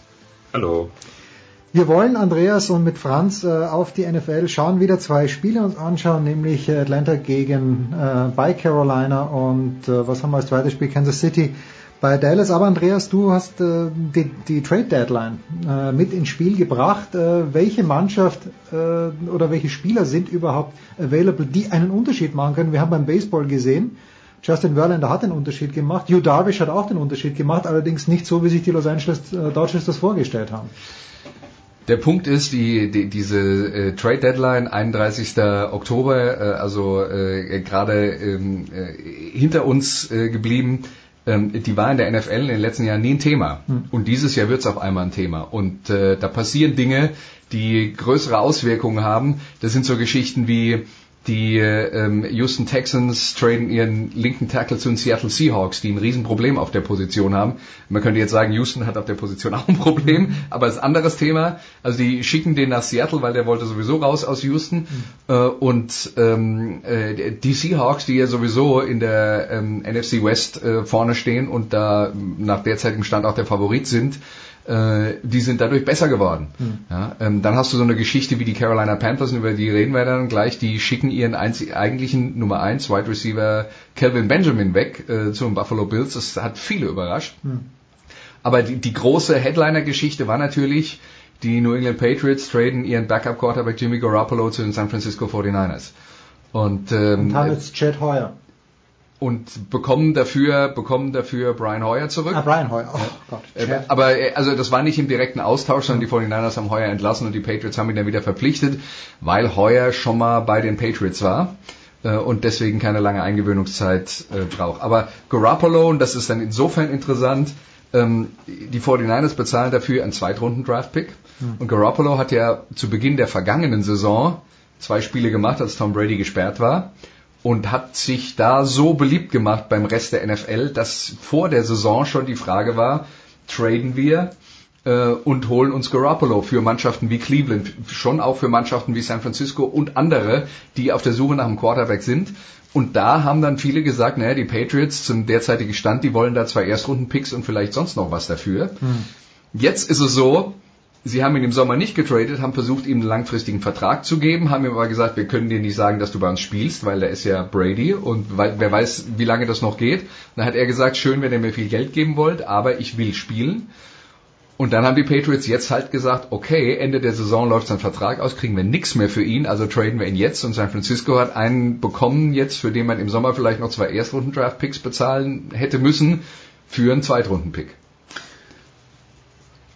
Und jetzt lese ich aber, dass er vielleicht gar nicht spielen wird in San Francisco. Ja, also der, der, Punkt ist, wie schnell steht er auf dem Platz? Und der kommt jetzt mitten in der Saison, lernt ein neues System und äh, Karl Shanahan hat eine ziemlich komplizierte Offense, der Head Coach der 49ers. Das heißt, äh, man kann sicher davon ausgehen, dass er wohl in den ersten beiden Wochen wohl nicht spielen wird und dann haben die 49ers Bye Week und dann äh, vielleicht danach. Also das wäre, man muss ihm einfach Zeit geben, sich äh, in dieses System einzufinden. Und Shanahan hat jetzt mal so in der Pressekonferenz gesagt, ich garantiere sowieso überhaupt nicht, dass er spielt.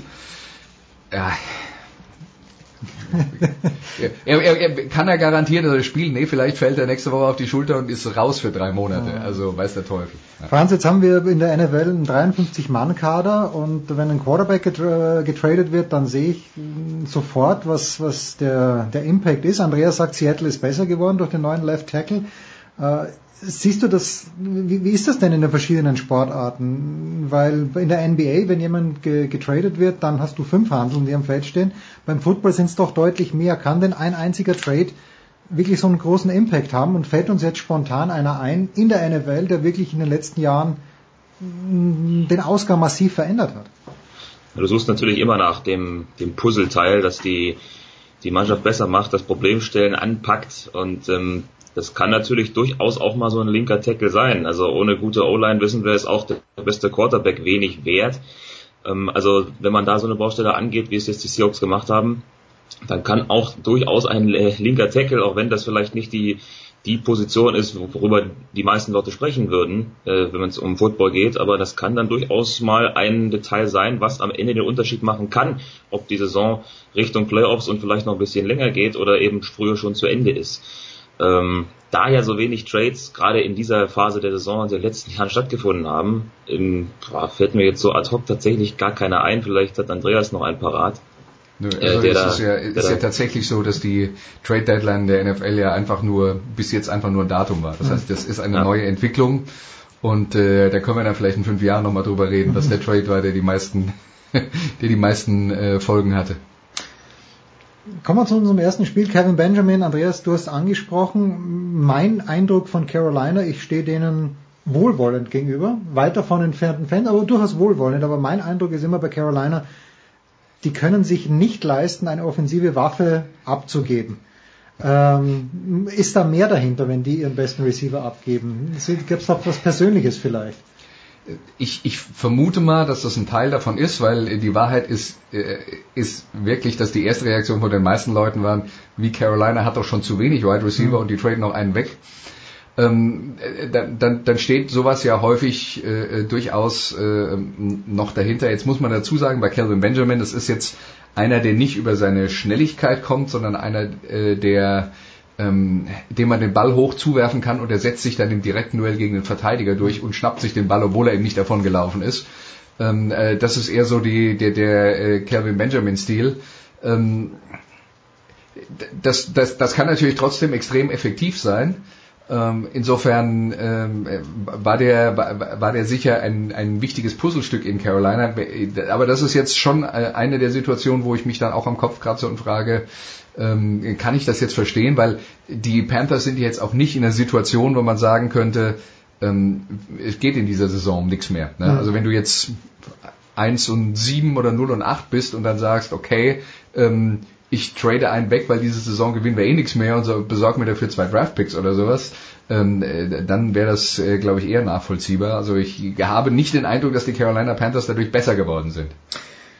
Franz, wie gut sind sie, die Panthers? Weil vor zwei Jahren hatten wir die 15-1-Saison, im vergangenen Jahr ist es ganz, ganz übel losgegangen in Denver mit, mit dieser Niederlage, die irgendwie, mein Eindruck zumindest, sich das ganze Jahr durchgezogen hat. Wie gut sind die Panthers in diesem Jahr? Sind 5-3, spielen jetzt gegen den Super Bowl-Teilnehmer, den eigentlich verdienten Gewinner des Super Bowl letztes Jahr, die Atlanta Falcons. Hm. Gut, über die müssen wir dann wahrscheinlich dieselbe Frage nochmal stellen, aber die Panthers, ja, schwierig. Sie waren in den ersten Wochen, hm, sie haben ihre Spiele halt gewonnen irgendwie und äh, letztendlich kommt es dann auch ein bisschen drauf an. 5 und 3 jetzt, also auf jeden Fall besser als letzte Saison. So viel ist mal klar, auch wenn man jetzt nach diesem Benjamin Trade mal abwarten muss, was da jetzt offensiv tatsächlich geht, denn das war bisher das große Problem in Carolina in dieser Spielzeit, gerade zu Saisonbeginn. Auch mit, mit Cam Newton, der zu Saisonbeginn noch ein bisschen eingeschränkt war, nachdem er ja ähm, sehr, sehr spät erst wieder richtig einsteigen konnte äh, ins Training. Da hat man schon gemerkt, dass auch mit, mit seiner Leistungssteigerung auch die Panthers besser geworden sind. Jetzt haben sie natürlich dann zwei Spiele in Folge verloren gegen äh, Philadelphia und äh, dann das Spiel drauf. Jetzt am letzten Wochenende waren sie wieder erfolgreich. Also es ist irgendwie nach wie vor schwer einzuordnen. Vor der Saison haben wir über die Panthers gesprochen und sie so ein bisschen als, als Wundertüte eingeordnet. Eingeschätzt. Das würde ich eigentlich immer noch so sehen, weil du weißt irgendwie nicht so genau, was du von denen bekommst. Es kann sein, dass die mal einen guten Tag erwischen und dann läuft auch in der Offensive, aber das kann genauso gut äh, nicht funktionieren und dann muss die Defense wieder, wieder aushelfen. Also ich, ich tue mich da nach wie vor schwer, die wirklich einzuordnen aktuell. Die Chancen sind auf jeden Fall da in der Saison, zumindest in die Playoffs zu kommen, da diese Division ja aktuell noch sehr, sehr eng ist und da so eine Art Dreikampf gerade stattfindet um Platz eins. Aber man muss die Division schon gewinnen, denke ich mal, denn äh, sonst wird es äh, wahrscheinlich nichts werden mit den Playoffs. Ich glaube, äh, was man schon sagen kann, ist Cam Newton äh, gibt, gab ja einen Grund dafür, dass er zu Saisonbeginn nicht so richtig fit war. Der hatte eine Schulterverletzung, hat in der Preseason praktisch nicht gespielt und hat seine zwei, drei Spiele gebraucht, um, äh, um in Form zu kommen. Das hat dann aber funktioniert. Was die Panthers allerdings versucht haben, und das wäre dann so ein Erklärungsansatz für diesen Calvin Benjamin Trade auch, die wollten so ein bisschen von ihrer alten Offense weggehen, Laufspiel und ziemlich viele Pässe, äh, ziemlich viele tiefe Pässe für Cam Newton. Ähm, sie haben mit Christian McCaffrey einen äh, Running Back gedraftet, der sehr vielseitig und flexibel einsetzbar mhm. ist. Das heißt, er läuft gar nicht so viel mit dem Ball, sondern wird auf, äh, häufig in, äh, als Receiver aus dem Backfield benutzt oder äh, stellt sich dann schon auch mal als Receiver auf. Und äh, ich vermute mal, dass das Paket für McCaffrey größer wird, wenn Benjamin nicht mehr da ist, dass sie mehr versuchen, mit Kurzpassspiel zu machen, denn je, je länger die Pässe sind, die du wirfst, umso größer ist das Risiko, umso größer ist dann auch die Gefahr, dass deine Offense mal relativ schnell ins Stocken kommt. Und wenn du immer wieder mit kurzen Pässen äh, relativ zuverlässig Raumgewinn machst, selbst wenn es nur vier oder fünf Yards sind, dann hast du ähm, äh, dann hast du eine andere Sorte von Offense, die vielleicht nicht so viele Big Plays macht, aber insgesamt den Ball länger in den eigenen Reihen hält. Und in Kom Kombination mit der immer noch sehr guten Verteidigung äh, der Carolina Panthers, die haben ja ähm, einige der besten Spiele der Liga, gerade mit äh, Luke Kuechly, glaube ich, den Konsens besten Linebacker der Liga. Ähm, äh, da, da kann da, das schon dann funktionieren. Äh, jetzt ist aber Atlanta auch eine Mannschaft, die ja, die, äh, die ja auch noch äh, ein bisschen auf der Suche nach sich selbst sind. Das große Problem ist, Kyle Shanahan haben wir gerade angesprochen, ist als Head Coach nach San Francisco gegangen. Sie haben einen neuen Playcaller mit Steve Sarkisian. Das hat noch nicht in allen Spielen richtig funktioniert. Da gab es auch viel Kritik. Ähm, und äh, auch das ist eine Mannschaft, die noch so ein bisschen auf der Suche ist nach sich selbst. Aber da verweise ich dann mal wieder an den, an den großen Footballweisen Bill Belichick, der gesagt hat, in der NFL geht es letzten Endes nur da, darum, bis Thanksgiving irgendwie durchzukommen und noch im Rennen zu sein und dann äh, und, und dann geht die Saison eigentlich erst richtig los, weil man dann erst so ein richtiges Gefühl dafür hat, wer was kann. Und äh, ja, muss man sich auch keine Illusionen machen. Es gibt Mannschaften, die bei Thanksgiving schon so von Verletzungen zerrissen sind, dass es, dass es eh schon wurscht ist. Ja, und aber wer, wer bei äh, an Thanksgiving noch steht und wer seine, wer seine Topspieler noch dabei hat, der hat halt eine ernsthafte Chance, die Liga zu gewinnen. Thanksgiving in drei Wochen übrigens, wer es nicht auf dem Zettel hat. Dann werden wir, wir eine Bestandsaufnahme machen. Franz, die können wir jetzt aber schon machen in der NFC. Wer ist denn das stärkste Team in der NFC? Sind es die Eagles mit 7 zu 1? Aktuell definitiv. Ähm, Finde ich, da ist auch kein Team wirklich nah dran. Äh, auch wenn das sicherlich viele immer noch überrascht, dass die Eagles da so gut sind, aber die haben es jetzt halt bewiesen über die letzten Wochen, dass die das durchaus auch konstant durchziehen können, was sie da machen. Ähm, und diese, das ist ja auch die beste Bilanz in der gesamten Liga die kommt da nicht von ungefähr, die hat natürlich viel mit äh, Carson Wentz zu tun und aber auch natürlich da mit den mit den Puzzleteilen, über die wir schon gesprochen haben, mit einer guten O-Line, mit einer durchaus guten Defense, die sie auch aufstellen. Also 7-1 Eagles und äh, ja, die sind für mich aktuell zumindest äh, die best, das beste Team. Ein kleiner Verbraucherhinweis, stellen die Amis die Zeit schon um am Wochenende oder sind wir immer noch eine Stunde früher dran? Franz, du bist wahrscheinlich im Arbeiten. Ich weiß es ehrlich gesagt nicht, denn ich habe jetzt am Wochenende gar kein NFL-Spiel, ah, okay. mit dem ich mich beschäftigen muss. Deswegen weißt, weißt du nicht, ob du um sieben oder um sechs kommentieren würdest. check, check, your local listings, sagt man da in den USA, glaube ich.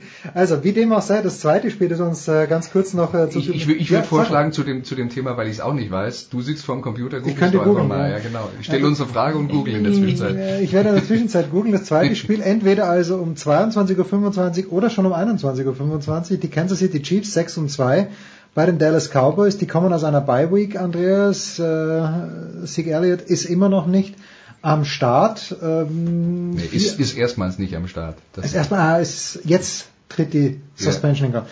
Wenn, nicht- wenn nicht noch irgendwelche juristischen Winkelzüge, also wir haben heute erst Donnerstag, ich weiß Ja. nicht, ich bin, bin nicht so ins, äh, ähm, ins äh, amerikanische äh, äh, Justizsystem so tief eingetaucht, dass ich nicht, dass ich beurteilen könnte, ob es da nicht noch irgendeine Chance gäbe, das, äh, das Ganze abzuwenden. Aber wir gehen jetzt mal davon aus, dass er, dass er nicht spielen würde. Das erste, was ich denke, ist, wenn sich das so nicht so lange hingezogen hätte und er hätte zu Saisonbeginn gleich seine sechs Spiele abgesessen, dann wäre es jetzt vorbei und Ja. eigentlich war der Plan für die, der Spielplan für die Cowboys zu Beginn der Saison leichter als jetzt, weil die haben jetzt in den nächsten vier Wochen, also zumindest mal Kansas City und Philadelphia, wo ich sagen würde, sind aktuell die zwei besten Teams der Liga und sie spielen zwischendurch auch noch gegen Washington und das ist alle auch keine Laufkundschaft.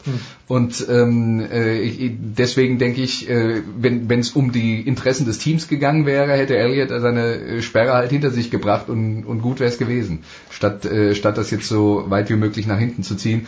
Und natürlich hilft das den Cowboys nicht, wenn er fehlt. Wir reden aber immer noch von einer Mannschaft, die eine gute Offensive Line hat.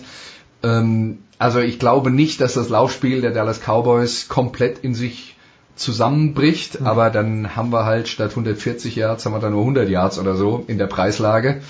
Ähm, aber ist natürlich jetzt ein großer Test für Dak Prescott in seiner zweiten Saison, der äh, bis jetzt den Herausforderungen, die sich ihm gestellt haben in seiner Footballkarriere, ähm, eigentlich immer gewachsen war.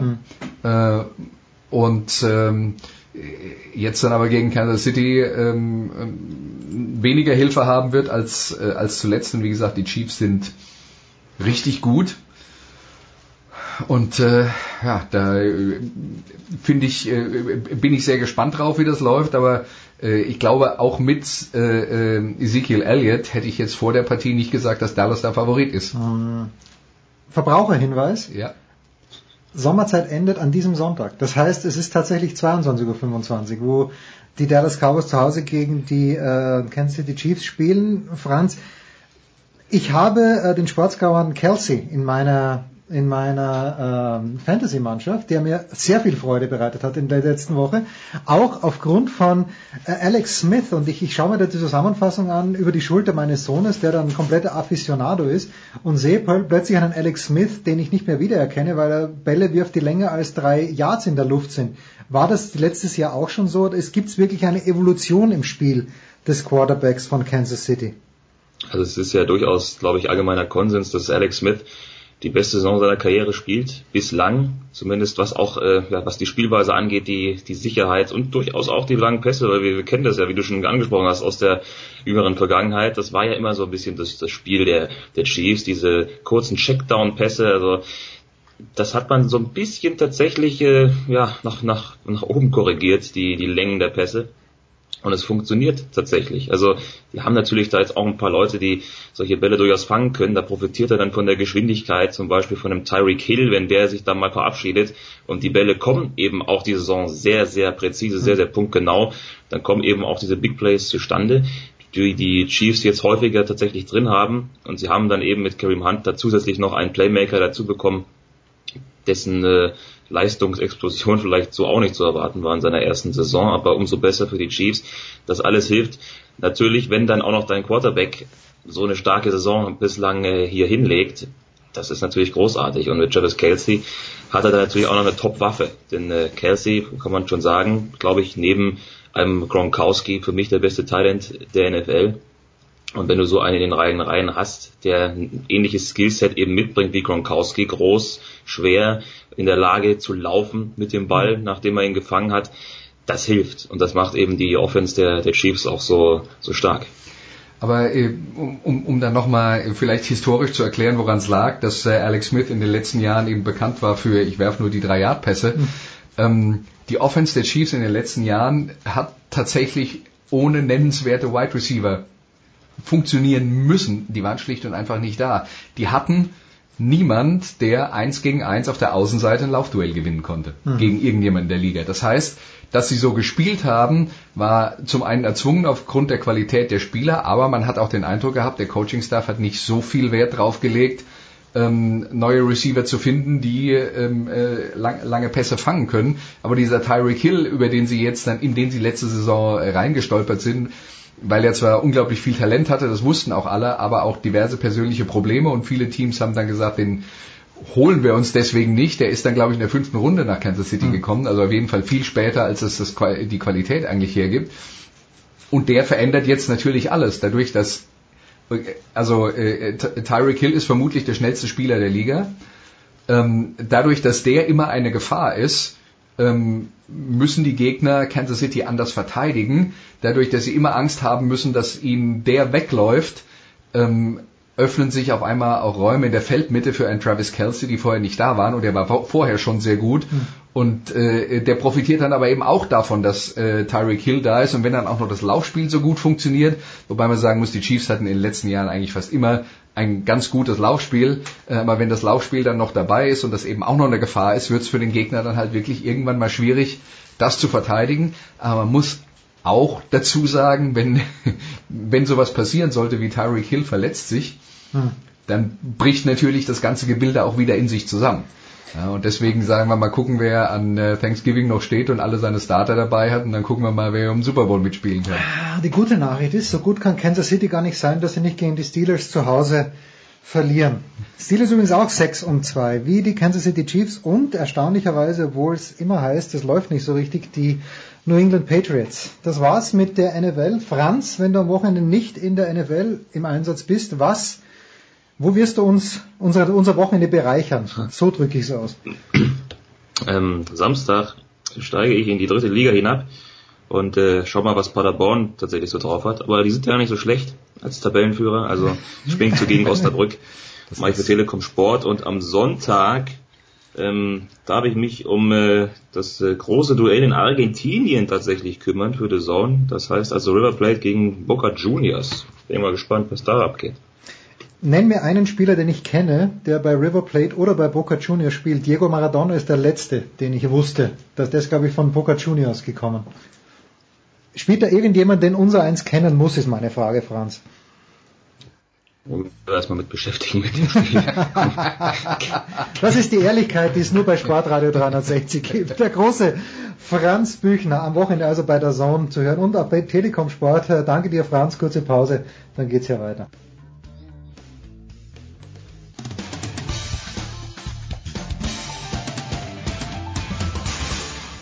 Hallo, hier ist Ralf Schumacher und ihr hört Sportradio 360.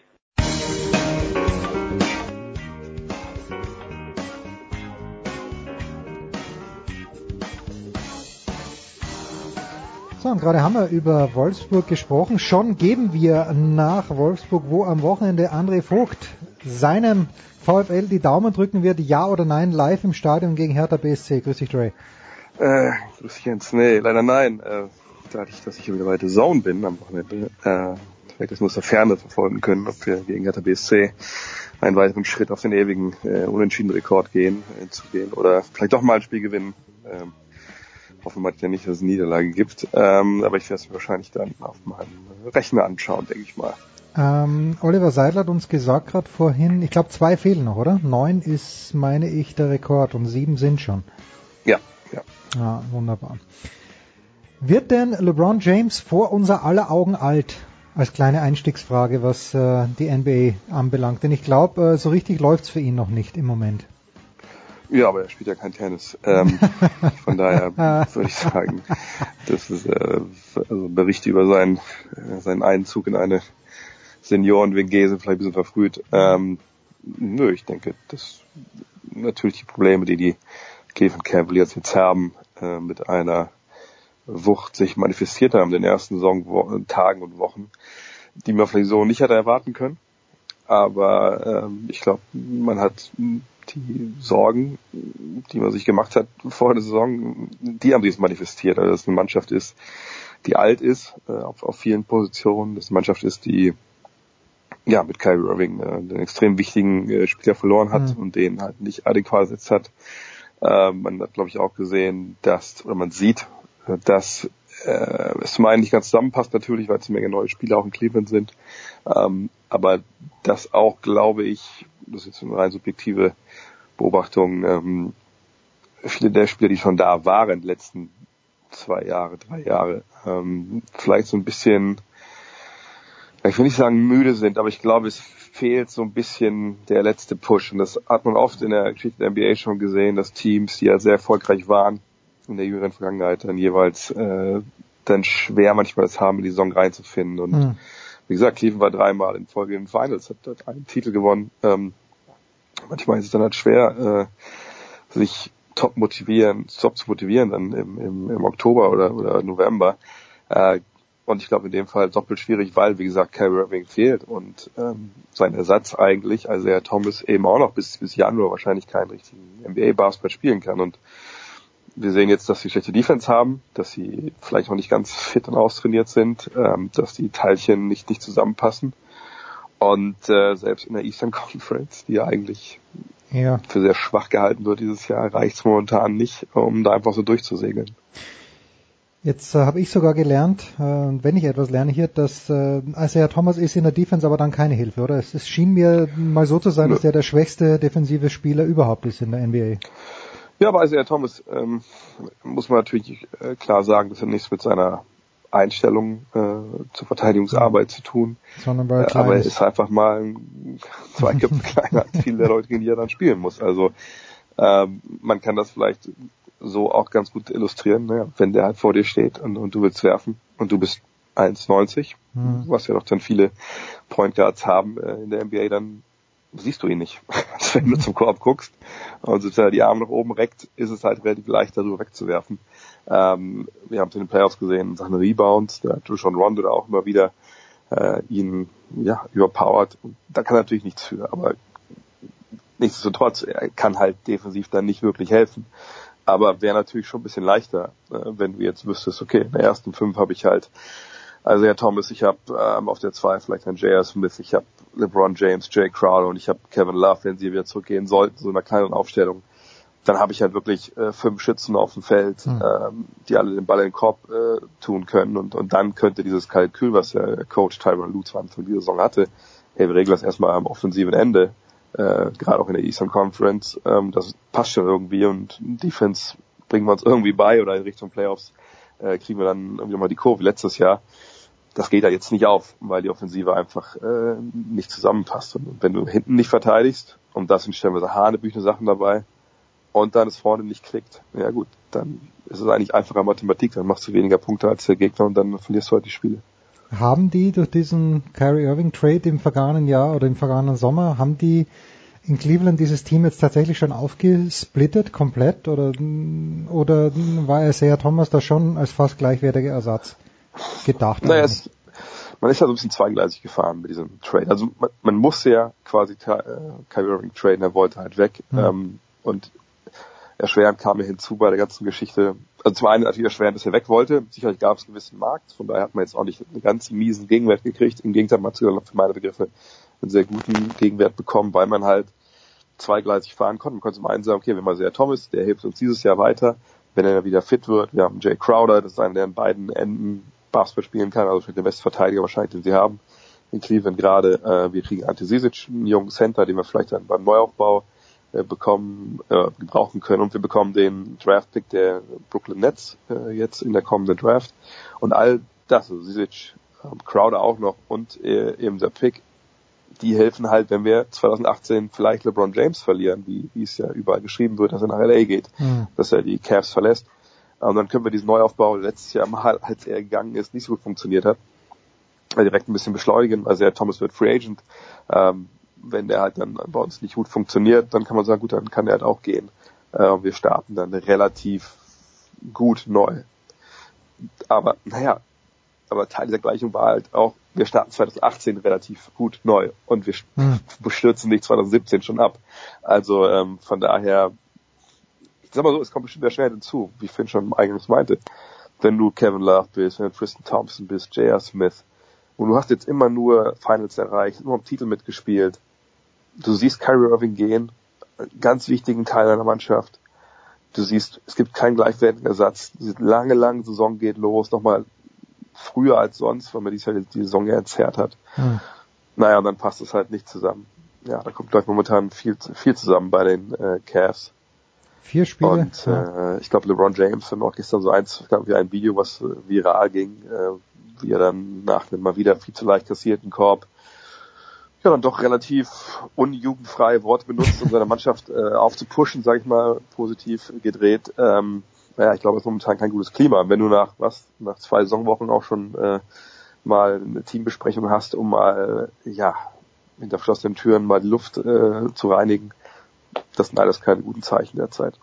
Ich stelle mir das halt echt tough vor, wenn du schon so lang dabei bist und klar, ein junger Spieler, der in die NBA kommt, jemand wie Daniel Theiss, meinetwegen, aber viel, natürlich jeder Rookie ist total heiß zu spielen und jemand wie Kevin Love und LeBron James, die wissen, um Gottes Willen, jetzt 70 Spiele über sechs Monate, bis es erstmals ernst wird, das stelle ich mir schon von der Motivation her, da kann Geld allein nicht helfen, oder? Ich glaube natürlich, dass ähm, Leute wie LeBron James das auch als Prozess verstehen. Also der weiß schon, ne, wir müssen im November spielen, damit wir auch im äh, April und dann im Mai, wenn es so ankommt, auch, auch da sind. Sicherlich ist er selber auch nicht ganz unschuldig äh, in dem Sinne, auch wenn er natürlich momentan, finde ich, seine Leistungen, da sind zwar Ballverluste dabei, die kann man vielleicht nicht entschulden, aber in der Regel gibt er natürlich Vollgas. Ähm, aber ähm, seine Teams haben Vergangenheit auch diesen Knopf gehabt. Vergangenes mhm. Jahr war das ja sehr gut äh, zu sehen. Wie die gespielt haben in den letzten drei Saisonwochen, da dachte man, um Gottes Willen, die fliegen dann spätestens in der zweiten Runde vielleicht sogar raus. Hm. Da gab es dann aber diesen Schalter in den Playoffs und dann ist bis in die Finals gekommen, wo dann halt gegen äh, die Warriors Schluss war. Ähm, aber ich glaube, das ist, wie gesagt, das ist nicht, dass es ein generelles Problem ist. Sicherlich, wie gesagt, wenn man in die Saison kommt, man ist lange dabei, man hat viel Erfolg, dann ja, hat man vielleicht nicht unbedingt Bock auf Basketball im November. Äh, aber dieses Team hat einfach große, große Probleme. Ähm, und ähm, wenn es nur jetzt so ein bisschen die, diese Müdigkeit wäre, ah, komm, ey, früh in der Saison, da muss ich nicht komplett da sein, dann wäre das eine Sache. Aber wie gesagt, die haben vom Spielermix ist das ganz, ganz schlimm. Dwayne Wade, Derrick Rose, auch wenn Rose Punkte macht, ähm, sind zwei Jungs, die vorne den Ball haben wollen äh, und die auch müssen irgendwo, damit sie ja irgendwas beitragen können, aber sind defensiv einfach nicht in der Lage, äh, da zu helfen. Ähm, auch diese Herumwechselei, glaube ich, in der ersten fünf, in den ersten zwei Wochen jetzt, was haben wir, glaube ich, gesehen, drei, vier verschiedene Startformationen. Auch natürlich kein Zeichen dafür, dass es so richtig rund läuft. Und natürlich kann man sagen, da waren Verletzungen dabei oder, oder, Krankheit, glaube ich, im Fall von Derrick Rose. Aber es war die auch eine Geschichte, dass man angefangen hat mit Wayne Wade statt J.R. Smith, äh, mit, statt mit Love der fünf statt Tristan Thompson. Ähm, Thompson hat das relativ ja, stoisch hingenommen, wohl öffentlich. Smith hingegen war da gar nicht glücklich drüber. Dann wird nach ein paar Spielen zurückgewechselt zu Smith, dann auch wieder zurück zu Thompson. Also ich glaube, da, da stimmt es auch im Team momentan nicht. Äh, ich glaube, Coach Tyron Lue bei allen, sag mal, Geschichten, die er nicht beeinflussen kann, wie gesagt, diese Trades im Sommer und so, glaube ich, macht er auch nicht den besten Job, wenn ich ehrlich bin. Und J.R. Smith hat sich irgendwie mit äh, äh, Stephen A. Smith angelegt, wenn ich es richtig gesehen habe. Und Stephen A. hat das sein tägliches Outlet auf ESPN First Take.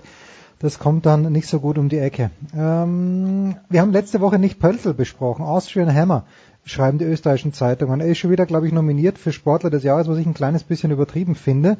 Wie macht er sich denn, der Pöltl, die ersten Wochen? Auf jeden Fall ist es besser als vergangenes Jahr. Das war ja auch zu erwarten. Im zweiten Jahr, da machen ja die meisten Spieler, wenn es nicht wirklich gerade so äh, Borderline NBA-Profis sind, machen ja dann einen relativen Sprung. Hm. Und bei ihm sieht man, glaube ich, jetzt, also er, in Sachen, in Sachen Rebound äh, haut er sich gut rein, ist jemand, der natürlich in Athletik mitbringt auf der großen Position, die das Team auch braucht.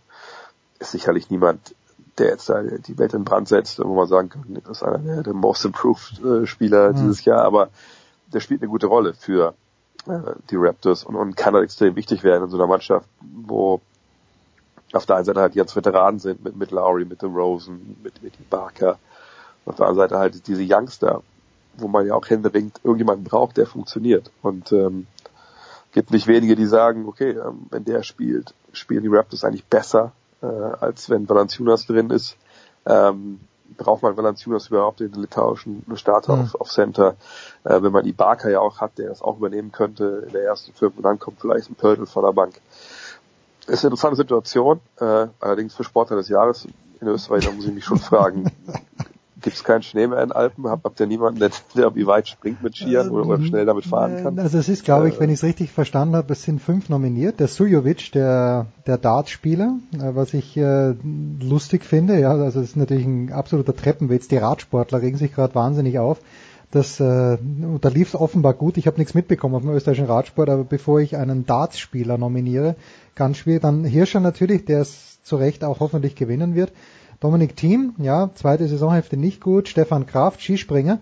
Und ich meine, dass der fünfte Kandidat tatsächlich Pöltl ist, der im letzten Jahr, und das fand ich extrem stark, im letzten Jahr wurde er nur nominiert, weil er eben gedraftet wurde von Toronto. Das hat den österreichischen Sportjournalisten schon gereicht, um ihn zum Sportler des Jahres äh, oder ihn dessen würdig zu befinden. Das fand ich ein kleines bisschen, bisschen früh. Also ich glaube, dann kann man auch vielleicht auch jedes Jahr Toni Polster als was Präsident vom, uh. vom FC, äh, wie heißt das, FC Junkersdorf oder so, oder wo uh. er da, FC Weiden, wo war er Präsident? Ähm, er Köln. war, ja, äh. ich, ich weiß nicht, wo er Präsident war, aber er war jetzt in der Wiener Stadthalle und Toni Polster ist in absoluter Würde gealtert. Kurze, ja. relativ kurze weiße Haare, schaut extrem stark aus. Ähm, ist jetzt, glaube ich, aber nicht mehr, er war bei Victoria Wien war er, glaube ich, Coach, aber ich weiß es gar nicht mehr so genau. Und äh, der Toni großartig. Ich war immer ein großer Toni Polster-Fan nachdem er gespielt hat. Also im österreichischen Nationalteam weniger, aber bei Köln dann, äh, bei Gladbach auch wieder weniger, bei Köln für mich eine All-Time-Ikone, der Polster, großartig. Auf jeden Fall. Also in der Zeit habe ich ja in Köln studiert, der hat da reingepasst. Und wie gesagt, ich bin auch letztens mal ein Foto von ihm gesehen. Ich glaube, alle österreichischen Fußballalter und so. Der Hans Kranker war nicht auch am Ende. Der Hans schon, äh, ja. Flo weißes Haar, ja. Also äh, von daher. Oder Kranker, ich meine, für Cordoba, da ist ja eh euer euer äh, Sport, äh, so was soll ich das nennen, euer, euer Sportereignis des Jahr, Jahrtausends. Äh, das ist wahr. Ich habe das damals gar nicht so mitbekommen. Ich habe das echt nicht so mitbekommen, dass das äh, so ein großes Ding war, weil 1978 war ich sieben Jahre alt, als das passiert ist und da konnte ich, konnten mir, konnten die mir noch so viel erklären, dass das das erste Mal seit 47 Jahren was, glaube ich, ist, dass Österreich gegen Deutschland bei irgendwas gewinnt. Da kann ich dir vielleicht eine, eine Anekdote erzählen. So, bitte, hau rein. Vor Jahren war ich, habe das gar nicht mit Basketball zu tun, aber egal. Äh, vor Jahren, glaube ich, war ich in New York. Genau, in New York, irgendwie, wenn ich da bin, ich bin ja schon dafür bekannt, dass dann einen Sportler am nächsten abklappe. Ähm, meinen jungen Jahren noch viel, viel mehr.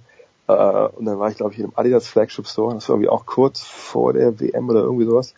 Und da hatten die quasi zu jedem großen Fußballland und dann auch zu Österreich, äh, hatten die dann halt äh, extra so, Adidas Schuhe und hatten dann irgendwas da, da drauf gestickt. Also bis ich dann, äh, glaube bei bei Deutschland, also ich war natürlich in den Farben von den jeweiligen Landen, wie Deutschland mhm. war, was ich dann, glaube ich, 74 äh, die anderen Jahre, wo erfolgreich waren. Äh, Brasilien war auch irgendwas, also immer echt so gute Sachen, große Erfolge reingesteckt. Und beim Schuh von Österreich stand nur Cordoba. Also Cordoba eingestellt. Fand ich total geil. Ja. ja äh, und das, das Gute ist ja, äh, dass Österreich seit Jahrzehnten im Puma spielt. Also finde ich stark, dass du im Adidas Flex Store äh, dazu ja. was gefunden hast, weil Puma seit Jahrzehnten ja der Ausrüster ist. Du kommst also nach München, Dre. Du hast natürlich die Einladung auch bekommen für Big Show 333. Ich werde mit Henning Roller ein ernstes Wort sprechen, dass sich das mit einem Dienstplan in irgendeiner Art und Weise vereinbaren lässt bei der Zone. An diesem Wochenende, was wirst du moderativ, kommentativ begleiten? Äh, das ist eine gute Frage. Also Siehst du? Ich weiß, dass, Wann kommst du denn? Wann kommst du denn? Ich komme ja morgen Abend, also immer so jetzt um, ich kann jetzt momentan ganz gut immer mit dem Flieger anreisen, also von Hannover aus und das heißt, ich bin dann so um halb zehn, zehn glaube ich, bin ich dann da und ich, also ich weiß, also am Wochenende sind ja zwei Spiele hm. äh, in der Primetime sonntags ist es Miami gegen die Clippers, das weiß ich, ähm, um 21.30 Uhr und am Samstag um 20.30 Uhr ist es, ist es Memphis gegen, oh Gottes Willen, Oklahoma City oder so, keine Ahnung. Also das, das können alle Leute bei TheZone.de Genau, schaut euch das mal an, bitte. Äh, nach, nachlesen und am Sonntag das Spiel ist ja dann auch live auf, auf, auf Box.com äh, zu sehen und äh, momentan ja auch sehr angenehm, dadurch, dass wir jetzt eine, eine Stunde gewonnen haben gegenüber den Amerikanern. Ähm, Wobei, da habe ich äh, nachgeschaut. Ich glaube, am Sonntag wird er zurückgestellt. Die Amerikaner schon? Ah. Ja, ich glaube schon. Also ich habe vorhin mit Renner gemeinsam mal das gegoogelt und ich meine, es wird zurückgestellt. Also der, unser Vorteil ist schon wieder in die Binsen gegangen. Nee. Ja, aber das ist immer eigentlich mal witzig, dass jedes Jahr noch so ein, zwei Wochen sind es ja meistens, ja. halt so ein bisschen, naja, was soll's. Es ist ja nicht so, das Nächte durchkommentieren äh, mittlerweile nicht schon wieder gewohnt bin. Stark. Der große André Vogt, meine Damen und Herren. Kurze Pause, dann geht's hier weiter. Big Show 330.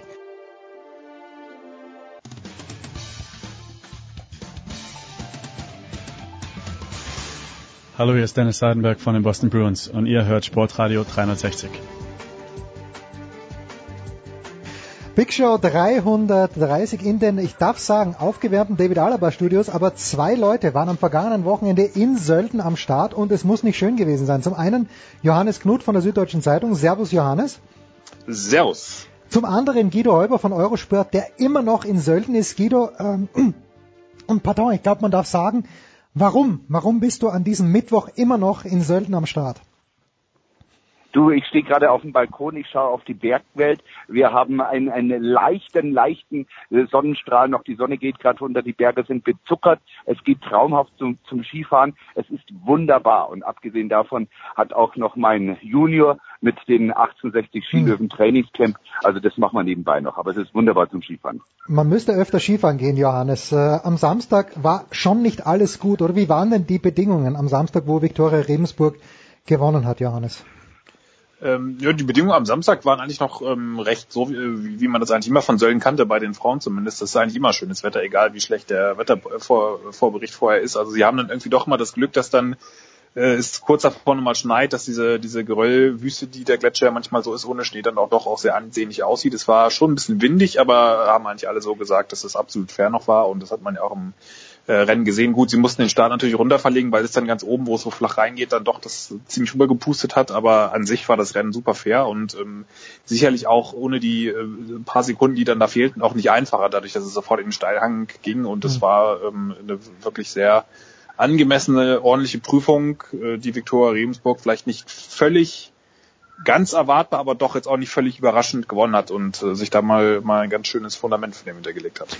Aber Guido, ich kann ja. übrigens, wenn ich jetzt noch anmerken ja, ja, bitte, darf, gern, gern. nicht, nicht, äh, nicht, äh, bin zwar nicht mehr in den Bergen, aber kann vom neuen Büro im 21. Stock bei uns immerhin draufsehen, direkt, tatsächlich. Ah, auch noch Sonnenstrahl.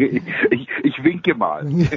ja, jetzt. Äh, aber Guido, war nicht im ersten Durchgang auch schon so? Viktoria Rebensburg war mit Abstand die schnellste bis zur ersten Zwischenzeit und muss dann bei der Einfahrt in den flacheren Teil was verbrochen haben, das ich als solches nicht erkannt habe. Also Viktoria Rebensburg, Guido, schien mir an diesem Tag mit Abstand die stärkste Läuferin zu sein sag mal, sie war auf jeden Fall die fehlerfreiste. Und äh, man kann auch einen Weltcup selbstverständlich gewinnen, wenn man der fehlerfreiste ist. Es war wirklich ein Hang. Ich stand direkt dann am Hang und habe es mir angeschaut, wo ich mir zeitweise gedacht habe, na ja, ob das jetzt wirklich für den Skisport ist, weil der Zuschauer zu Hause hat äh, sicherlich niemals die Vorstellung, wie unfassbar steil dieser mhm. Hang ist ja. und wie sehr dann die Ladies da kämpfen müssen. Also ich bin ihn heute auch noch ein paar Mal gefahren. Es ist wirklich einer der äh, steilsten Weltcup-Hänge, vielleicht noch Adelboden, die es überhaupt in der ganzen ganzen Saison gibt. Und es kam mir da, sie haben mir fast ein bisschen leid getan, weil es hatten alle so zu kämpfen, so Schwierigkeiten, dass ich mir gedacht habe, na hoffentlich bleibt das auch Werbung äh, für den Sport. Hm. Aber letztendlich fehlerfrei oder perfekt fahren kann auf diesem Hang ähm, sicherlich keine Dame. Und ähm, am besten hat definitiv Victoria gelöst und deswegen vollkommen recht ähm, gewonnen, muss ich sagen. Johannes, ich kann mich, ich kann ja. mich nicht mehr erinnern. Aber hat denn Michaela Schiffel im letzten Jahr auch schon jedes Tor angedriftet? Das ist mir in diesem Jahr extrem aufgefallen.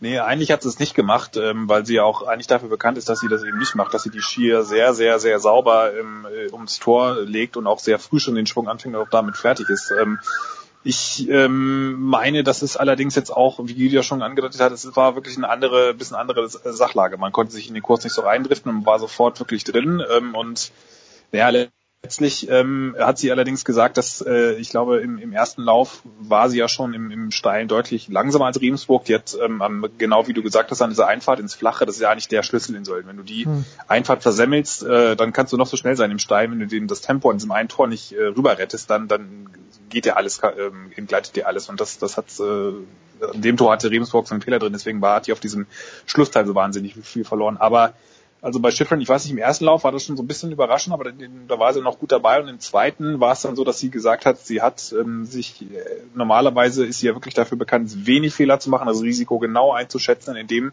Fall hatte sie das Gefühl, sie muss ein bisschen mehr Risiko gehen. Und dann passiert natürlich genau das, was, ähm, äh, was dann passiert, nämlich ähm, sind so ein, zwei Fehler im Steilhang passiert und dann, dann war es das halt. Ähm, aber so wie sie aufgetreten ist, natürlich sehr fair, auch gegenüber den anderen, ähm, äh, natürlich auch gegenüber Manuela Mölk, die jetzt zwar immer noch auf ihren ersten Weltcupsieg wartet, aber auch mit ihr oft zusammen trainiert hat und sich da auch oben immer mehr ranrobbt. Und ähm, die, so wie man sie kennt, wird sie dann in den nächsten äh, Rennen sehr viel tun und um da gleich auch schon im Training äh, sehr viel tun, um dann auch in Livi dann Anfang November wieder voll da zu sein. Da habe ich wenig Zweifel, dass sie in, in den technischen Disziplinen äh, so so gut sein wird, dass man schon äh, auf der Gegenseite alles oder vieles im Speed-Bereich gewinnen muss, um hier dabei zu kommen in der Gesamtwertung.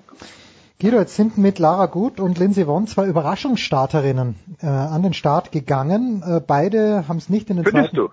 Naja, Was befindest du? also Also, ich- für mich war vollkommen klar, dass die starten. also die- Aber äh, äh, äh, frag, zu, frag zu Ende. Ja, ja. Nein, nein, also äh, ich habe das zumindest so von den österreichischen Medien transportiert bekommen, dass der, der Start von Won vor allen Dingen nicht, äh, nicht geplant war. Jetzt hat die eine jetzt nicht geschafft, weil sie sich nicht qualifiziert hat, die andere ist rausgeflogen. Beide, wenn ich das richtig vernommen habe, waren trotzdem zufrieden im Nachhinein, Guido. Wie, wie zufrieden warst du mit den Leistungen A und B? Muss man das glauben, wenn Gut und Won danach sagen, eigentlich waren sie zufrieden?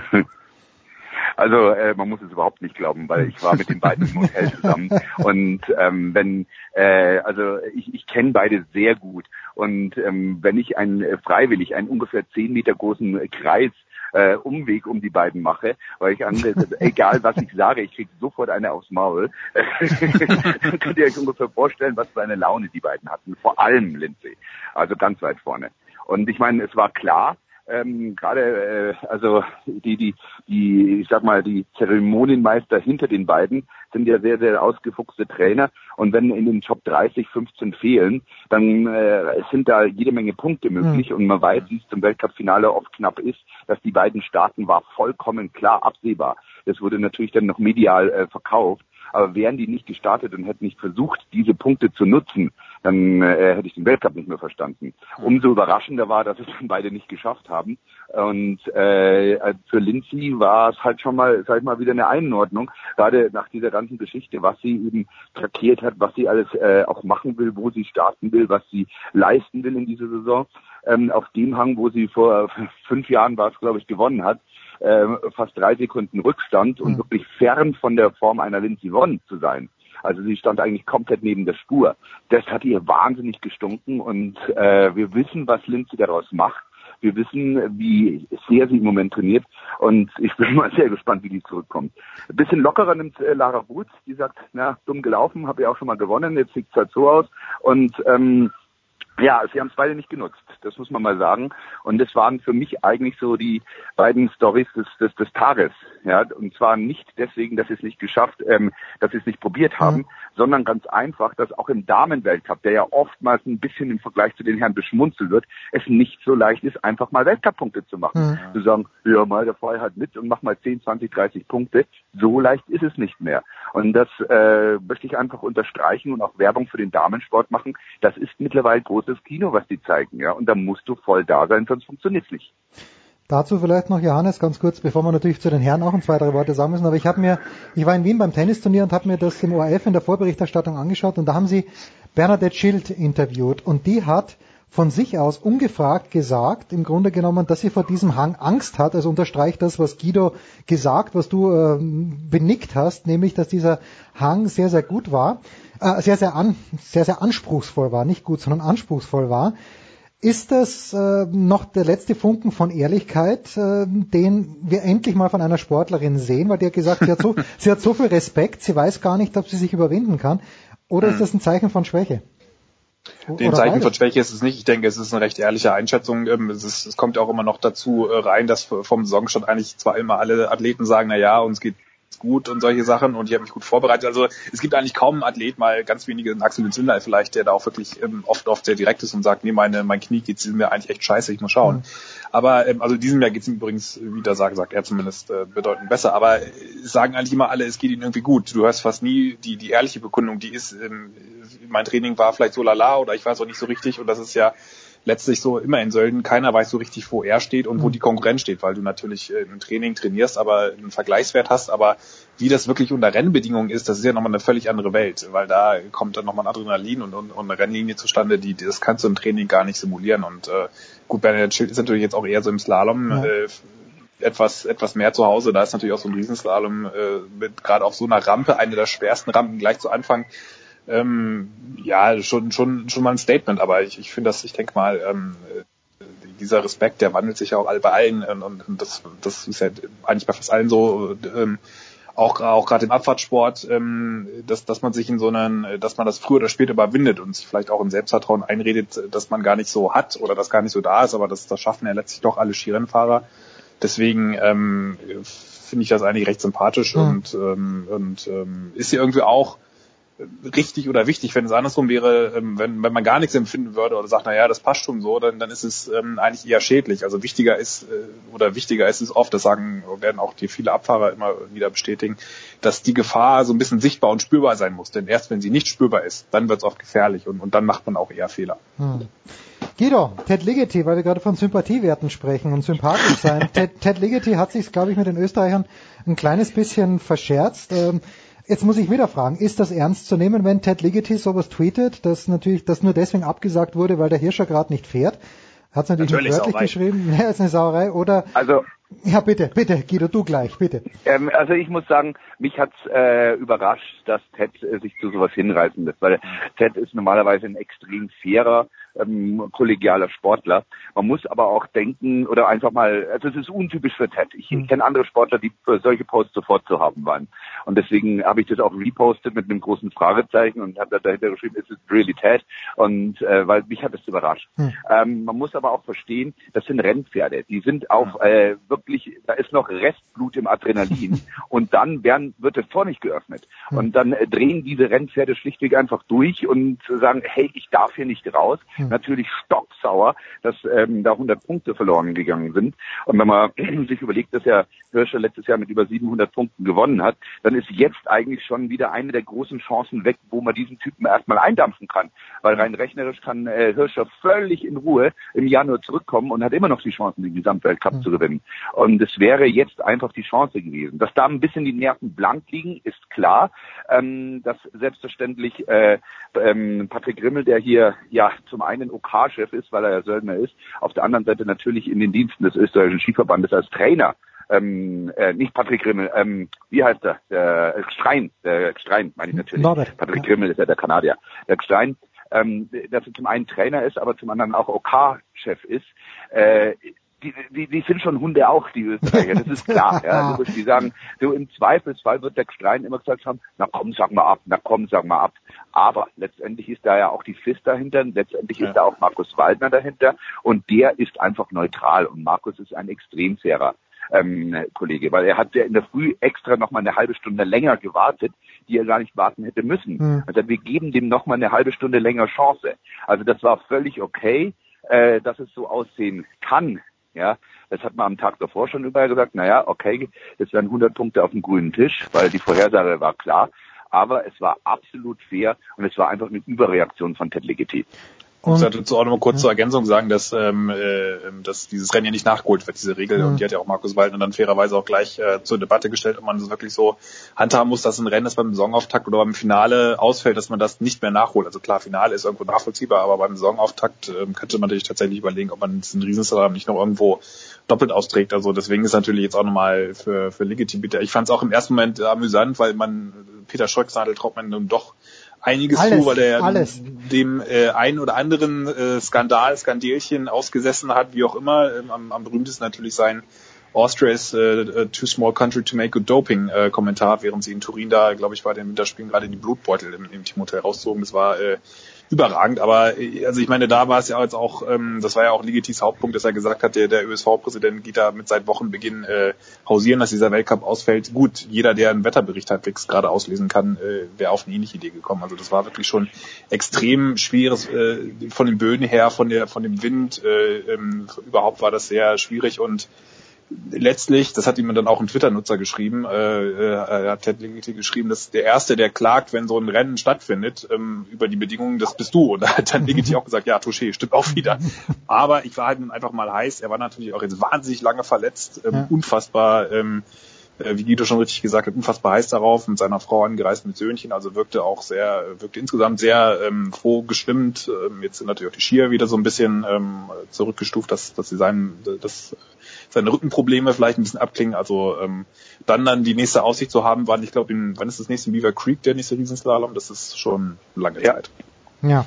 Johannes bleibt noch ein bisschen bei uns, weil wir noch über Baseball sprechen. Guido wird uns verlassen, ist in Sölden. Guido, hast du an diesem Wochenende was vor, beruflich, oder kannst du weiterhin deinem Skifahren verröhnen? Du, es ist die Vereinsmeisterschaft der Münchner Skilöwen. Ja. Die werde ich selbstverständlich mitfahren, zusammen mit Lino Strasser, zusammen mit allen, die da rumgeistern und äh, bin da sehr gespannt drauf. Das ist mein Wochenendprogramm. Ja, und dann Moment. beginnt ja Business as usual. Dann geht's nach Levi. So, stopp, stopp, stopp, stopp, stopp. Guido, wir wissen nämlich, dass du ein exzellenter Skifahrer bist. Äh, wenn du aber gegen Linus Strasser einen Riesentoller fährst auf 50 Sekunden, ähm, wie viel, wie viel gibt er dir auf 50 Sekunden oder auf einer Minute? Äh, ungefähr vier. Ungefähr Okay, vier ja, gut. Sekunden. Bei mir wären es ungefähr 14 wahrscheinlich. Das, äh, wenn- ich wenn ich überhaupt ins Ziel Es schaffe. ist schon, es ist schon gemein, ja, das muss man schon sagen. Ja. Der große Guido Heuber von Eurosport. Danke Guido, kurze Pause, Johannes bleibt da.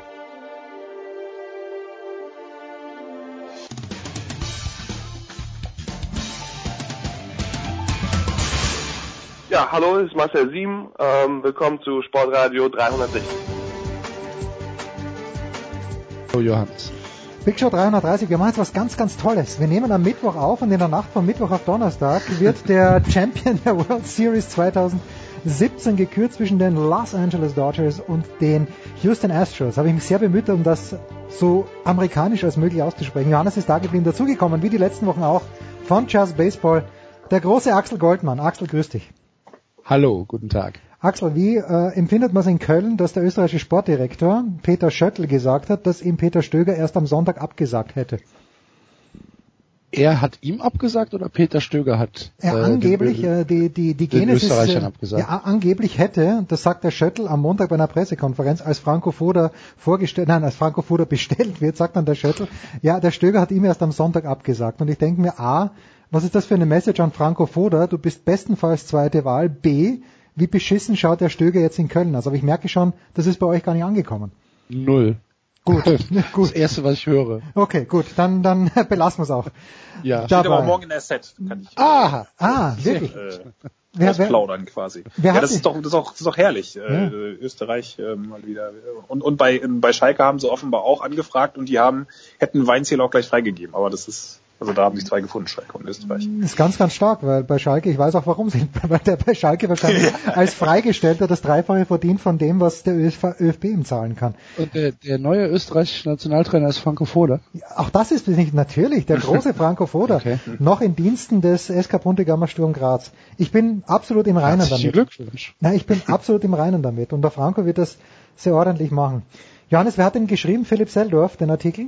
Der gute Philipp? Nee, unser, unser, unser Sonderkorrespondent, in diesem Fall Moritz Gilbasser, hat das, glaube ich, reingehoben. Äh, gehoben. Allerdings Ist ja ein guter, der muss, ich, Kilbasa. muss ich mir das auch nochmal zu, zu Gemüte Ja. führen. Aber das, äh, das ist, wie immer wird das eine sehr unterhaltsame Bestandsaufnahme sein. Das ist ja selten langweilig. Nee, also Entschuldigung, den Kollegen Kilbasa kann man immer lesen. So, Axel. Recht. Also, hat ähm, Houston mit Justin Verlander in Spiel 6 seine größte Chance vergeben, mein lieber Axel Goldmann?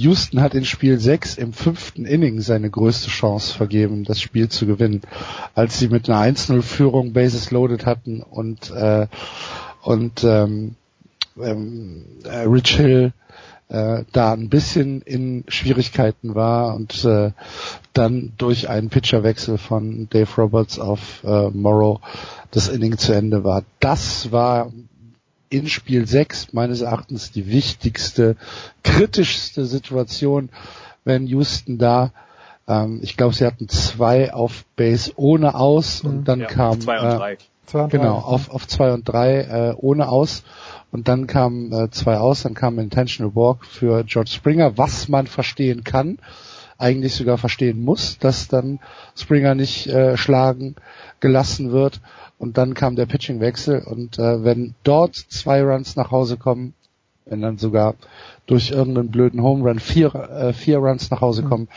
dann ist das Spiel meines Erachtens gegessen, dass die Dodgers da ohne Run aus dem fünften Inning rausgekommen sind. Das war die kritische Situation in der Nacht von äh, Dienstag auf Mittwoch, meiner Meinung nach. Wie schwierig, Und Johannes? vor allen Dingen ja, auch, ja, wenn, glaube ich, als kurze Ergänzung, dass äh, Jose Altuve, der hat ja das erste Strikeout dann in dem Inning noch äh, an einem Breaking Ball vorbeigeschwungen hat, der, glaube ich, äh, also im, im normalen Fall äh, Gürtel hoch, in seinem Fall, glaube ich, dann Kopf hoch, fast nein. Also, äh, aber den, äh, da den Ball nicht ins Spiel zu bringen, das war natürlich schon auch ein großer Verlust. Das muss Ja, man- es war Josh Reddick, es war nicht äh, Jose Altuve.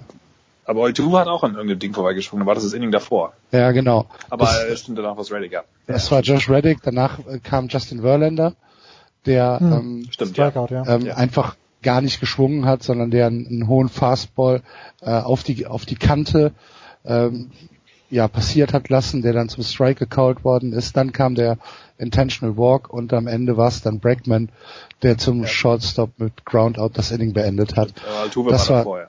ja genau, Alt- Altuve war in dem in dem Inning davor.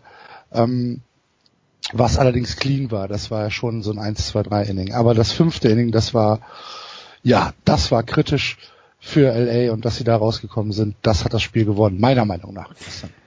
Johannes, wie schwierig denkst du denn, ist es denn für einen Manager, wenn er sein, ja, sein, gut, der, der Keitel kann natürlich auch die Kugel werfen, auch wenn wir das in der World Series jetzt nicht so sehr gesehen haben, aber Justin Verlander hat äh, überzeugt, man kann es nicht anders sagen, in den Playoffs fünf Starts hat er, glaube ich, gehabt, davon vier gewonnen, eine No Decision.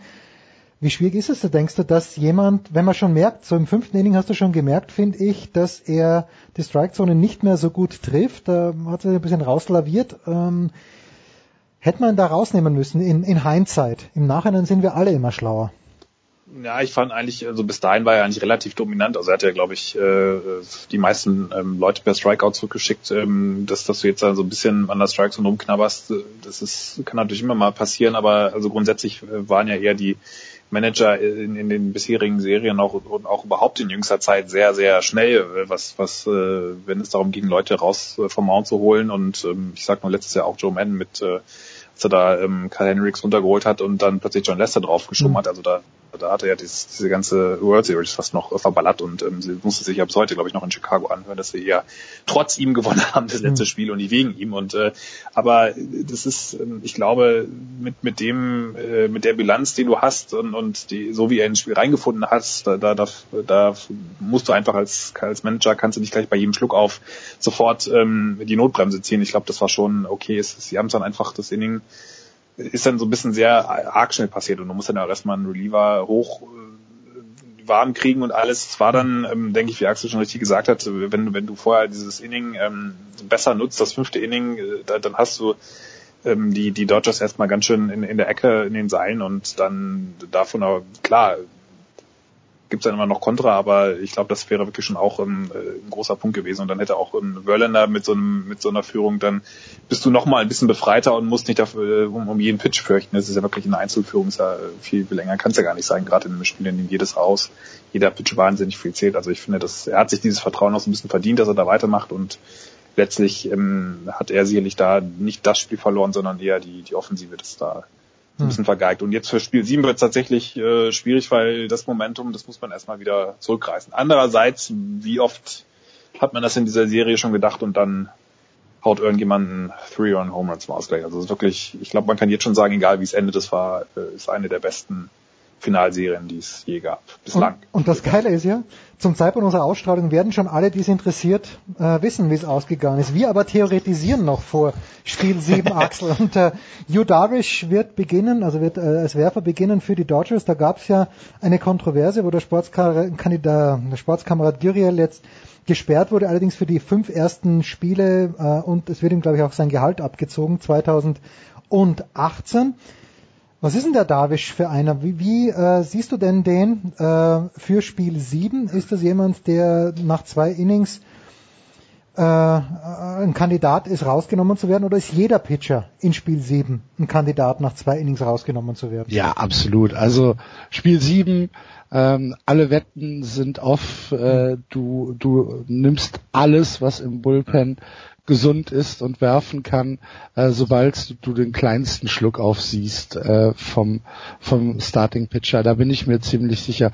Judavish lebt halt von der Diversität äh, seiner Würfe. Sein sein Curveball ist halt ein Monster. Der hat, glaube ich, äh, fast einen Meter Range äh, vom vom Hügel bis zum äh, bis zur Platte. Ähm, der der Ball kommt also wirklich mit einer ähm, ja mit einer unglaublichen Kurve auf äh, den Better zu, zu äh, zugeschossen. Ähm, ja, das, äh, ob er jetzt noch zwei Innings runtergeht oder nicht, das äh, werden die zwei Innings zeigen. Ne? Wenn er da clean rausgeht, dann wird auch noch ein drittes Pitch. Aber ähm, es, ist, es ist auf jeden Fall so, dass äh, in diesem Spiel sieben ähm, Dallas Keikel, äh, Clayton Kershaw äh, werden beide im Bullpen äh, verfügbar sein. Wahrscheinlich wird sogar Justin Verlander im Bullpen verfügbar sein. Rich Hill hat gesagt, ja, er muss mal gucken, ähm, wie wie es aussieht äh, mit dem Arm, ob das alles funktioniert. Im Zweifel kannst du den auch noch ein Inning reinstecken. Es ist das letzte Spiel. Es muss niemand mehr geschont werden. Danach sind sechs Monate Pause und ähm, da, da gibt es äh, überhaupt keine Diskussion, wenn da ein, ein Schluck auf äh, ist, wenn man sieht, der, der Pitcher ist ein bisschen shaky, äh, er wird, er wird getroffen, er kriegt keine Aus, aus mehr hin, dann äh, kannst du das auch äh, im zweiten Inning schon machen. Das ist jetzt nichts, was äh, Judavisch ähm, exklusiv hat. Ist es das, was als letztes noch fehlt in dieser World Series, Johannes, diese Madison Bumgarner Story, wo dem der Arm schon abfällt, der aber reinkommt und trotzdem dominiert. Das ist, glaube ich, das Einzige, was wir noch nicht gesehen haben. Oder Pedro Martinez bei den Yankees, ne? Who's Your Daddy? Das war ja, das auch noch lustige, schön, lustige Momente im Yankee Stadium. Das, äh, das, das hat ja immer leider gegen Boston ge, meistens äh, funktioniert, dass da eher die, die Menge dann äh, laut wurde gegen ihn und das äh, selbst 2-4 äh, wurde es ja da so, als es fast schon durch war im letzten Spiel, glaube ich, Spiel 7 da haben sie ja nochmal ähm, ein paar Punkte gemacht. Nein, ich denke, dass äh, ja, also in, in dieser Serie steckt ja wirklich alles. Also so, sag ich mal, so ein Cocktail, in dem alles äh, reingemischt wurde und der wirklich, ähm, also da also kriegt, wird man schon schwindelig, wird einem fiebrig, äh, kriegt man Fieber, wenn man da nur zuschaut. Also das war wirklich ähm, gerade auch, ich glaube Spiel 5, das wird brutal schwer, das nochmal in irgendeiner Form zu übertreffen. Das ist natürlich immer so ein bisschen schade, weil dann, dann ist quasi eigentlich jedes Spiel, was jetzt noch kommt, ist dann natürlich auch von der Intensität noch wahnsinnig hoch, aber von den Wendungen so viel passen eigentlich gar nicht mehr in die Serie. Das, das kann jetzt eigentlich fast nur noch in Anführungszeichen enttäuschen äh, von allem dem, was jetzt auch kommt. Andererseits ist so ein Pitching-Duell nach, nach dem 12-13 auch mal wieder interessant. Also es, es steckt da wirklich alles drin und ähm, ja, es wird spannend zu sehen sein. Also ich hätte ja eigentlich für eine Weile hatte man ja gedacht, dass äh, die Dodgers, äh, der Bullpen der Dodgers jetzt so ein bisschen ähm, ausgequetscht ist, ausgebrungen, dass da nicht mehr ähm, und das war ja wahrscheinlich auch so, dass, weil sie einfach in den Serien davor sehr viel davon Gebrauch gemacht haben und äh, das auch ihre größte Stärke war oder mit ihrer größte Stärke jetzt, da sah es am Anfang mal so ein bisschen ähm, schwierig aus. Äh, auch finde ich auch krass, dass ähm, äh, Kennedy Jensen, der Closer, da weiterhin sechs aus mhm. äh, Saves äh, abliefert. Das ist wirklich schon extrem und äh, finde ich auch eine interessante Entwicklung, dass das äh, dass, dass man dass die Closer da äh, diese ähm, Arbeitsteilung mittlerweile fast wie selbstverständlich ähm, äh, runterziehen. Das liegt natürlich auch mal so ein bisschen daran, wer sich sonst gut fühlt und nicht gut fühlt, aber das da bin ich mal gespannt, wie das, ähm, äh, da wird ein Bullpen-Management natürlich ein Riesenfaktor sein in dem, in dem letzten Spiel. Und ähm, letztlich aber jetzt, äh, helft mir noch mal ganz kurz äh, auf die Sprünge, wer, wer startet immer für Houston Spiel? Charlie ähm, Morton, glaube ich, oder? Ist er nicht? Charlie Morton, ne? Ja. Mm, nicht Lance McCullers? Ich meine, ah, McCullers. McCullers okay. war, ich meine auch, dass es Lance McCullers ist. Okay. Weil das, da war ja auch die Frage, ob er im, in Spiel 6 äh, in, in Relief geht, falls Verlander ähm, ähm, Probleme hat. Und das haben sie jetzt ja noch nicht gemacht. Und also den halte ich, so wie der gepitcht hat, das finde ich schon, ähm, fand ich schon extrem äh, krass. Andererseits ist diese Serie so hin und her gewogen. Also ich glaube, da ähm, ist, können auch Lotto spielen ähm, oder eine Münze werfen. Das äh, ja, wir werden es einfach anschauen. Wir werden es mit größter ja. Freude anschauen und alle, die es hier anhören, werden sich denken, worüber reden die Kasperl eigentlich? Es waren 8-0 8-0 für Houston im dritten Inning. Haben wir ein Problem damit, Axel, dass ähm, die alle im kurzen Leiberl spielen, wie der Österreicher sagt? Vor allen Dingen die Catcher auch. World, World, Series, World Series ist für mich nah am Schneefall und alle, und alle sollen frieren. Kältetod. Ja, genau, Kältetod okay. auf der dritten Base. Haben wir kein Problem, Axel. Nee, haben wir kein Problem. so schön mit den Dodgers. Ja, ja ich hab das Einzige, was aber, aber es ist ja nicht mehr so warm wie, wie, wie letzte Woche, ne? Es ist irgendwie schon so ein bisschen runtergegangen. Ja, das ja, aber Schmieder hat mir ja gesagt, 38 Grad und ich habe gerade ein Foto vorhin gesehen, dass Julia Görges aus Shuhai in China gepostet hat, wo sie eben gerade Tennis spielt und die waren aber sowas von dick angezogen am Strand.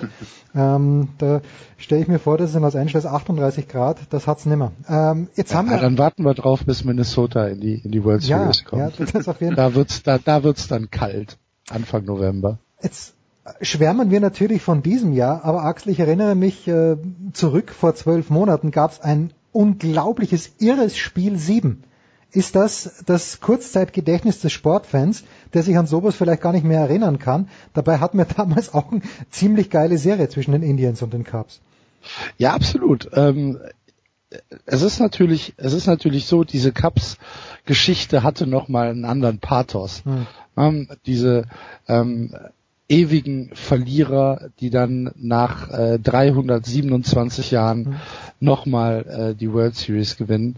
Ähm, dieses diese Sehnsucht äh, der ganzen Stadt Chicago oder der, der der halben Stadt Chicago muss man ja sagen. Ähm, nach nach einem nach einem neuen Ring äh, alles was dann im Nachgang kam die Reaction Videos dass da 25.000 Leute in in Chicago das Spiel vor Wrigley Field auf der Straße gesehen haben. Ähm, äh, Polizisten und Nonnen stoßen mit Bier an mit Kindern an und all sowas. Ähm, das das, das war halt nochmal was anderes, das war halt nochmal ein anderer Pathos. Und diese, dieses Spiel 7 aus dem letzten Jahr mit Regen. Regenunterbrechung noch, mit, morgens um halb acht einem Spiel, das mit dem letzten Wurf entschieden wird. Ne? Du musst ja überlegen, da stand ja auch noch ein Indian äh, auf, auf, auf Third Base, wenn ich das richtig in Erinnerung habe. Ähm, das, äh, ja, das war halt damals schon wirklich so das Maß aller Dinge. Allerdings, das, was die äh, Dodgers und die Astros dieses Jahr bieten, ist halt vom Sportlichen her, steht es halt ja, in diesem Jahr über allem. Es sind die beiden besten Mannschaften im Baseball, 104 und 101 Siege. Ähm, sie machen eine unfassbar spektakuläre Sie äh, Serie. 24 Home Runs bisher in der World Series. Absoluter Rekord. Ähm, du hast Wild Finishes, du hast ähm, äh, Comebacks, du hast äh, Führungswechsel noch und nöcher. Immer wenn du denkst, du weißt, wie es jetzt weitergeht, ähm, dann wirst du eines Besseren belehrt. Und das macht es halt so unglaublich interessant, dieses Spiel 7 ähm, heute Nacht. Und ähm, ja, für die Hörer gestern Nacht, die es- halt, halt schon wissen. Ähm, ich äh, freue mich wie Bolle drauf. Ja, und ich kann, Ohne jede Frage. ich kann ja Folgendes sagen. Also wer es noch nicht weiß, wie es ausgegangen ist, jetzt aber die Big Show hört, geht auf der Zone. Da kann man sich Spiel 7 nämlich äh, als Ganzes nochmal anschauen. So, Johannes, du Mit bist... dir? Nein, nicht mit mir. Nein, nein. Günter Zapf äh, wird der Hauptkommentator sein und ich... Äh, Und Tim Collins wieder? Ja, ich glaube ja. Ich glaube ja. Okay. Also ich, ich wurde, meine Dienste wurden für Spiel 4, wäre ich am Start gewesen, aber da war ich noch in Wien beim Tennisturnier. Und für alle Zuhörer war das ein großes Glück, dass ich noch in Wien war. Johannes, du wirst auf eine große Reportagereise gehen. Wo wird's dich hinführen? Ich werde morgen nach äh, Hanau fahren und ähm, so viel kann ich verraten. Alles andere dann äh, nächste Woche. Nein, ich treffe einen, treffe einen im, im großartigen Hessen. Ich treffe einen äh, langjährigen Doping-Kronzeugen, der jetzt Ah, auch okay. bekannter ist, aber das, äh, das ähm, werde ich dann nächste Woche vorstellen in einem längeren Text und ansonsten gucke ich, werde ich mich am Wochenende vermutlich mit dem New York Marathon vergnügen oder zumindest äh, mal ihn äh, verfolgen und dann jetzt die ganz großen Namen waren jetzt ja in diesem Jahr eher in, in Berlin am Start. Da, Mhm. Das wird sicherlich wieder ein interessantes Rennen und tolle Bilder, aber jetzt vom Sportlichen ähm, vielleicht nicht ganz so hochklassig und ähm, ja, ansonsten freue ich mich auch sehr auf das Spiel, das jetzt äh, bei. Ausstrahlungstermin schon schon gewesen sein wird. Ähm, ich werde es mir nicht ganz anders als letztes Jahr nicht angucken können, einfach weil ich dann auch äh, ungefähr, wenn das dann wahrscheinlich dann ähm, heute früh zu Ende gewesen ist, dann das wird wahrscheinlich auch wieder so um 8 Uhr gewesen sein nach einem sieben Stunden Marathon und dann sofort sich in den Im Zug zu setzen. 17. Inning. Genau. Aber Herr das muss ich sagen, das ist, das wird sich auch, äh, das bleibt bei mir wirklich auch drin. Äh, Einfach weil es so mit der ganzen Vorgeschichte so ähm, wahnsinnig intensiv war. Ich habe insgesamt schon auch Schwierigkeiten in diesem Sport heutzutage, der wirklich jede, jede nochmal eine Wettkampfserie und nochmal eine Weltcup-Serie und jeder Sport macht nochmal sieben mehr Formate und, und Sprint-Mix-Team im Biathlon, das wird ausgeschlachtet bis zum geht nicht mehr. Da hast du, da kannst du gar nicht mehr alles behalten, weil das, das so beliebig geworden ist, dieses, dieses Sportkino, sage ich mal, dass du einfach ganz vieles nicht mehr auf dem Schirm hast und äh, äh, geschweige denn von vor zwei, drei Jahren oder äh, teilweise schon gar nicht mehr von, von einem halben Jahr oder von vorletzter Woche, aber das ist so ein, so ein Spiel, glaube ich, da, da, da sind ja ganze Generationen dran verzweifelt an diesem Club und, und das ist ja alles nochmal hochgekommen und äh, da, da, da haben mir wirklich auch viele Leute, auch selbst hier in, in dieser Zeitung äh, oder auch in einer in einer Redaktion, die jetzt mal mit dem europäischen Sport sehr verbunden ist, äh, doch auch da, gab es sehr viel Feedback und sehr großes Interesse. Das Einzige, was mich letztlich ein bisschen ärgert oder was ich komisch finde, aber das ist wahrscheinlich äh, eine amerikanische Sache, dass man so eine Sperre wie der Guriel, dass der Ja, äh, nächstes für Jahr ein dann. Spiel im nächsten Jahr, also das finde ich einfach du, du kannst da sonst was abziehen. Ähm, wahrscheinlich musst du schon ähm, häusliche Gewalt oder sonst irgendjemand da umfahren, äh, umbringen, um da äh, sofort gesperrt zu werden. Also das finde ich schon sehr makaber, also mal überzogen Aber gesagt. ist aber denn nicht von der MLB verständlich, dass sie sagen, ja klar, von können- MLB schon, aber, ja, aber wir, wir stell dir mal vor, ähm, du, du trittst im Halbfinale, im WM-Halbfinale tritt irgendjemand äh, wie in, ins Krankenhaus und, und der spielt dann vier Jahre später äh, Ja. wieder, oder? Ja. Also das, ich finde schon, ich finde das schon sehr schwierig. Und klar, natürlich wollen die ihr Spiel und ihr Spektakel beschützen, es ist ihr gutes Recht, das so zu machen, aber ich glaube, es ist auch jeder, ähm, man kann es auch eher doof finden. Also ich Ja, verstehe, dass, dass man so handelt, aber ich ich, ich finde es äh, wirklich ein bisschen schwierig und ähm, jetzt geht er da durch so eine Steinigung äh, ähm, für Five-Konzert, gut, irgendwie kriegt er seine Strafe, aber so ein bisschen komisch finde ich schon. Ja, es gibt einen Präzedenzfall. Ich meine, Roberto Alomar, meine ich, ist auch erst fürs nächste Jahr gesperrt worden, also man einen Schiedsrichter angespuckt hat. Aber das war, meine ich, vor den Playoffs. Axel, du wirst heute Abend, am Donnerstagabend, den einzigartigen, den glorreichen, den Peter Stöger FC zu Hause in Müngersdorf sehen. Ja oder ja? Ja, natürlich. Mit welcher Erwartung? Drei Tore Simon Zoller. ähm, Vorlage Rausch. ja, Flanke-Rausch, nicht nur Vorlage. Perfekte Flanke-Rausch.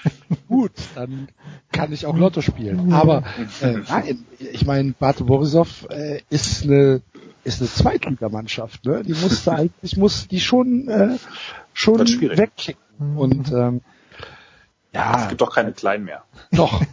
Doch, doch. Sturm Graz und Bate Borisov, das sind die kleinen. Sturm Borisov, genau.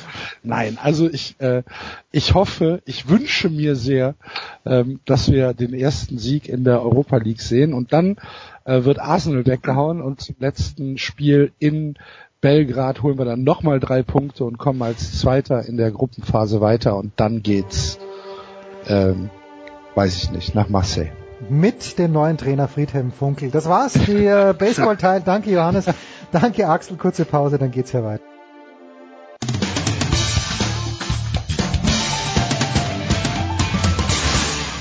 Ja, hallo, hier ist der David Storer und ihr hört Sportradio 360.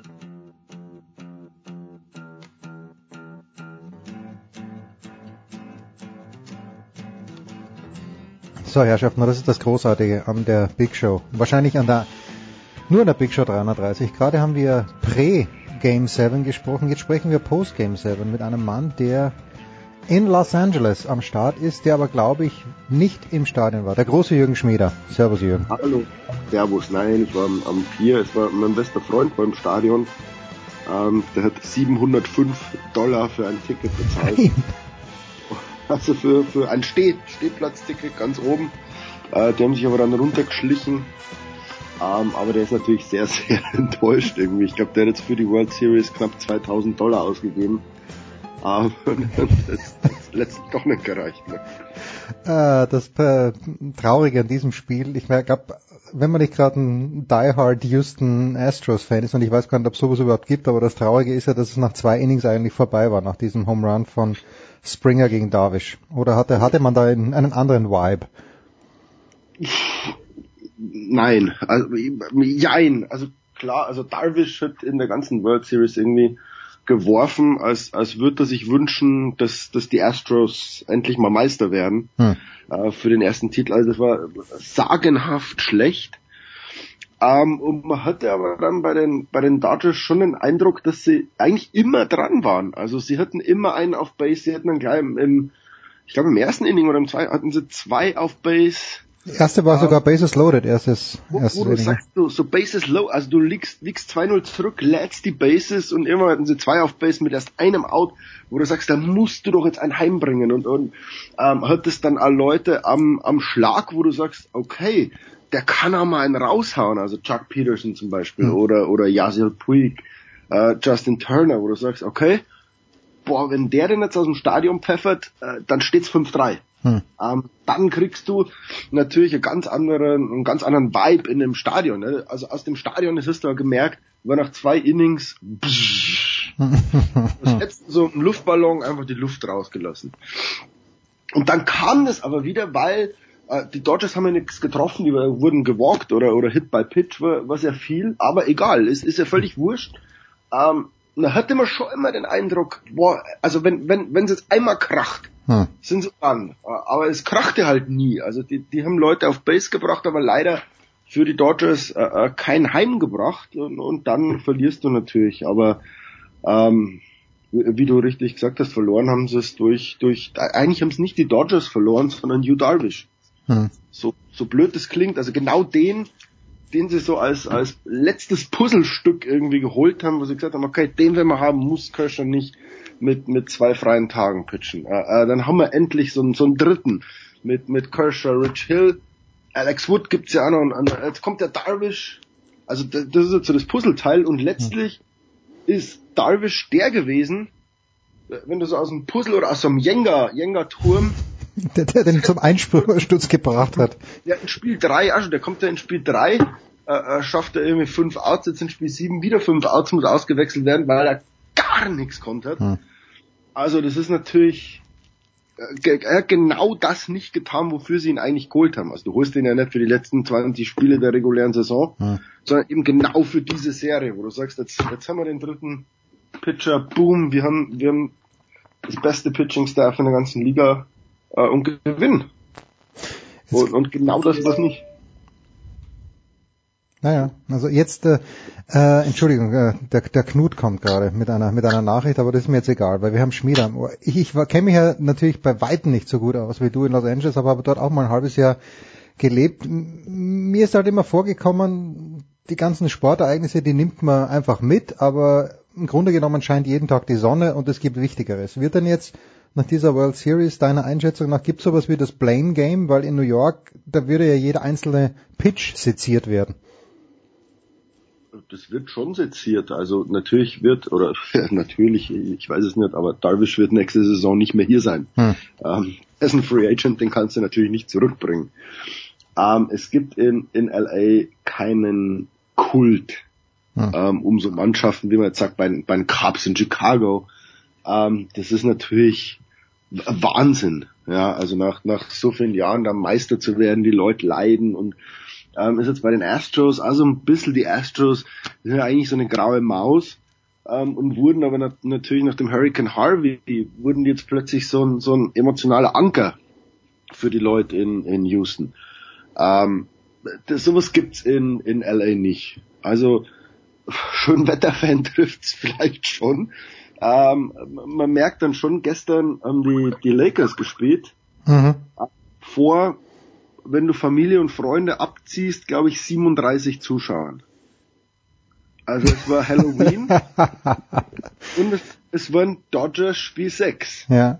Ähm, dann ist klar, normal sind die Lakers irgendwie das Team der Stadt. Ja, die gehören irgendwie dazu, aber wenn eine andere Mannschaft um den Titel spielt, interessiert sich keine alte Sau für ein Regular Season Game im, im, im Basketball. Also so ist es so, so ist so ein bisschen die Haltung ähm, der, der Angelenos. Also da, ich glaube, dass da jetzt heute so ein bisschen Trauer war, man hat's dann schon gesehen, aber mein Kumpel, äh, der fährt dann heim aus dem Stadion und sagt, boah, es wird schon, schon schade irgendwie, aber äh, davon lässt sich der Einwohner von Los Angeles dann auch nicht die Woche verderben. Hm. Also ich weiß nicht, so in, so in Pittsburgh, glaube ich, die würden dann, wenn die Steelers nicht Meister werden, ist, ist irgendwie erstmal drei Wochen Trauer, dann heißt Clean out the house und das muss sich ändern und keine Ahnung. Ähm, hier in Los Angeles gehen die Leute, glaube ich, morgen zu den Kings, sagen, schade, dass wir nicht Meister sind, aber Mai, ist, ist dann schon okay. Ja. Also sie, sie hätten natürlich eine Meisterschaft groß gefeiert. Das, das können sie schon hier. Ja, Also um wäre die nicht erste falsch, seit. nicht falsch verstehen. Also es ist den Leuten nicht egal. Hm.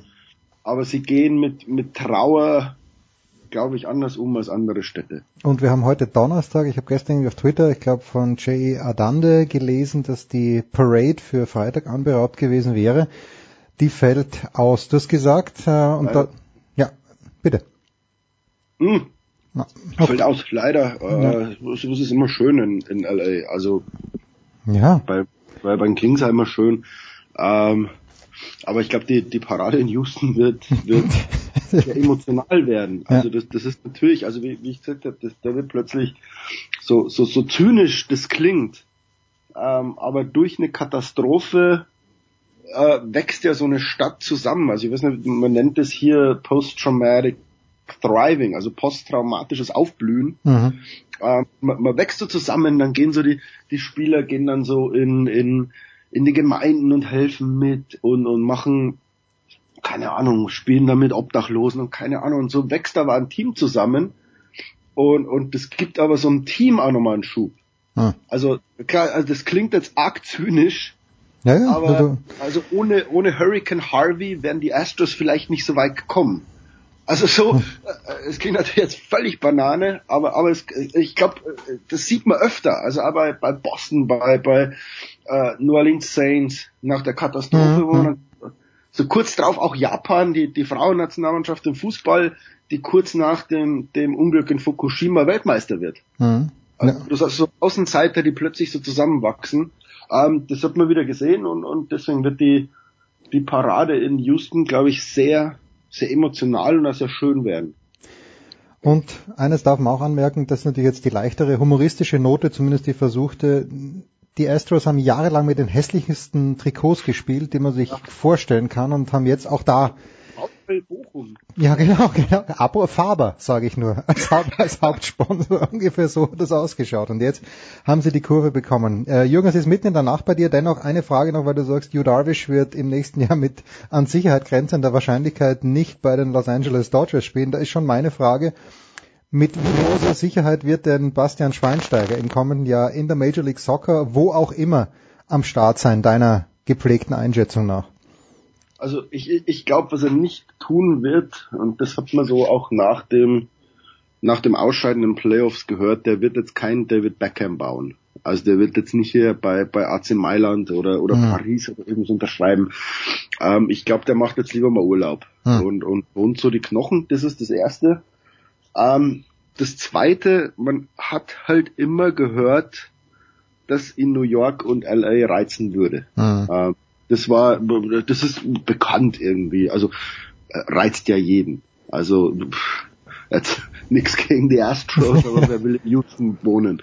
Also das ist so, da, da muss man auch schon irgendwie, ähm, das muss man halt mögen. Also viele, für viele ist halt natürlich New York, LA, vielleicht Seattle oder oder irgend sowas, Miami vielleicht noch. Ähm, es gab halt keine Planstellen für ihn. Mhm. Also das sind immer diese drei designated Players. Ähm, der Wechsel von Schweini war kurzfristig.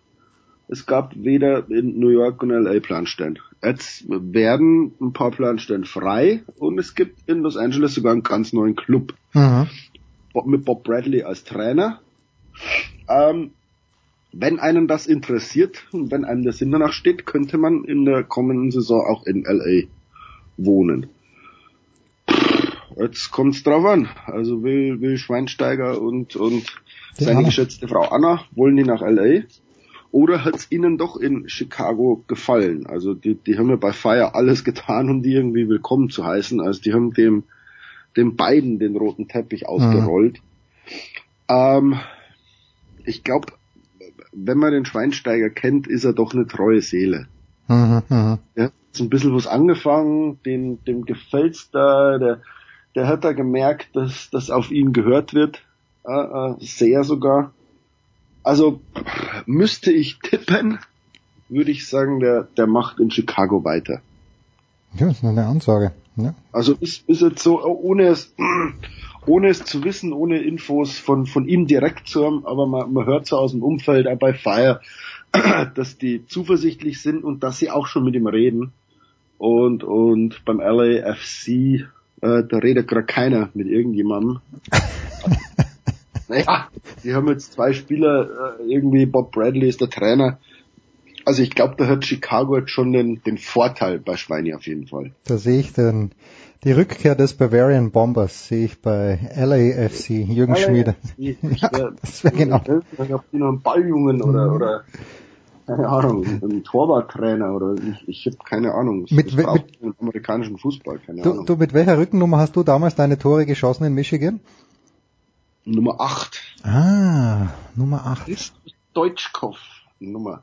Ah, der Risto, ja. Nein, mir kommt da als, als Sturm Graz, wenn als erster den wirst du natürlich zu Recht nie gekannt haben, aber Toni Pichler war, als ich klein war, der unser Kapitän bei Sturm Graz und der hat auch die Nummer 8 gehabt. Fantastisch. Nummer, ich weiß nicht, Nummer 8 ist, ist eine schöne Nummer. Ich finde so 9 ist halt ja, zu viel Druck mit der 9. Pummelige Mittel, Mittelstürmer irgendwie. Ja. Und 11 war für mich immer so der zweite. Naja, nein, nein, 11 gar nicht. Ich habe mit zwei Stürmern gespielt und der Elfer war immer so, okay, der ist halt auch dabei. Mhm. Das fand ich einmal blöd. Und, und 8 wollte mir keiner haben. Mhm. Wollten immer alle 10 und 9 und, und 6er gab's und draußen mit 7 und 8 lag, lag irgendwie immer rum. Und mir hat das Deutschkopf gefallen, deswegen ja mit der 8. Jürgen Schmieder. Der Mann, der die 8 neu geprägt hat. Fantastisch. Kurze Pause, dann geht's hier weiter.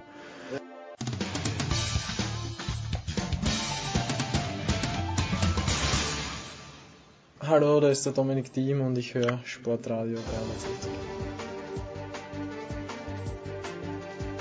Sportradio 360, die Big Show 330. Gerade sind die Einladungen rausgegangen zur großen Big Show 333 und natürlich auf dieser Liste, auch wenn mir ein kleiner Fauxpas passiert ist. Wenn Oliver Fasnacht in seine Mails reinschaut, dann wird er sehen, wo dieser Fauxpas ist. Aber zum Glück hat er das nicht, noch nicht gemacht und deswegen freue ich mich sehr, den unbelasteten Oliver Fasnacht begrüßen zu dürfen. Servus Oliver. Woher weißt du das? Ja, weil ich habe es erst vor vier Minuten weggeschickt. Das wird mich jetzt wirklich irritieren, wenn du sofort in deine Dritte Mail... Zeile von oben. Ja, genau. Schwierig, schwierig. Aber das ist äh, das ja, meinem, meinem, meinem, meinem jugendlichen äh, Übermut geschuldet und ich muss natürlich Abbitte leisten, weil wir hatten ja vor den so. äh, WTA Finals gesprochen und du hast klipp und klar gesagt, dass deine Favoritin diejenige ist, die dann auch gewonnen hat, nämlich Caroline Wozniacki. Was wusstest du, lieber Oliver, was wir nicht wussten? Ja, ich weiß gar nicht, was das immer soll mit diesem Was wusstest du, was wir nicht wussten. Ich schaue halt genauer hin was vielleicht einige nicht tun, ehrlich, ehrlicherweise. Es hat ja nichts mit äh, überraschend zu tun, dass eine Spielerin, die äh, ein Tennis hat, das auf sehr langsamen Belag durchaus seine Vorteile entwickeln kann und äh, dazu Spielerinnen, die äh, im Kopf vielleicht sich äh, diesem Belag nicht stellen wollen, wenn sie da zum ersten Mal einen Ball schlagen, dass das irgendwie ein Problem geben könnte ist ja auch nicht neu, dass der Belag in Singapur so langsam ist und es ist auch nicht neu, dass der auf Holzpaletten montiert ist. Hm. Deswegen musste ich mich schon ein bisschen wundern über die ein oder andere, auch ein oder anderen Artikel, der so geschrieben wurde, wie unerwartet und äh, jenseits des Erwartbaren und so dieser Sieg von Wozniacki war. Da, da tut es mir wirklich herzlich leid. Da würde ein bisschen mehr genaues Hinsehen nicht schaden und deswegen war das für mich, du hast ja auch gesagt, für, für, du hast ja auch gesagt, für dich war es Vitolina, äh, im Rennen. Garcia wäre für dich im Rennen gewesen, wenn ich mich noch richtig erinnere. ich, hatte, ich hatte Ostapenko und so leider. schlecht. Ja, ich hatte Ostapenko. Ostapenko und so und ja, mein Gott, die hat das erste Mal das Turnier jetzt gespielt. Die wird im nächsten Jahr, wenn sie da sich wieder qualifiziert, nochmal anders auftreten. Hat dann aber auch zwei Matches zwei und drei gut gespielt, hat das dritte gewonnen hm. mit einer tollen Leistung. Äh, also du hattest nicht nur Ostapenko, du hattest auch noch Svitolina, meine ich, im ja, erweiterten ja, Kreis. hatte ich ne? im erweiterten Kreis. Äh, und Svitolina, ja. ja, bitte, bitte. Nein, nein, Oliver, du, bitte.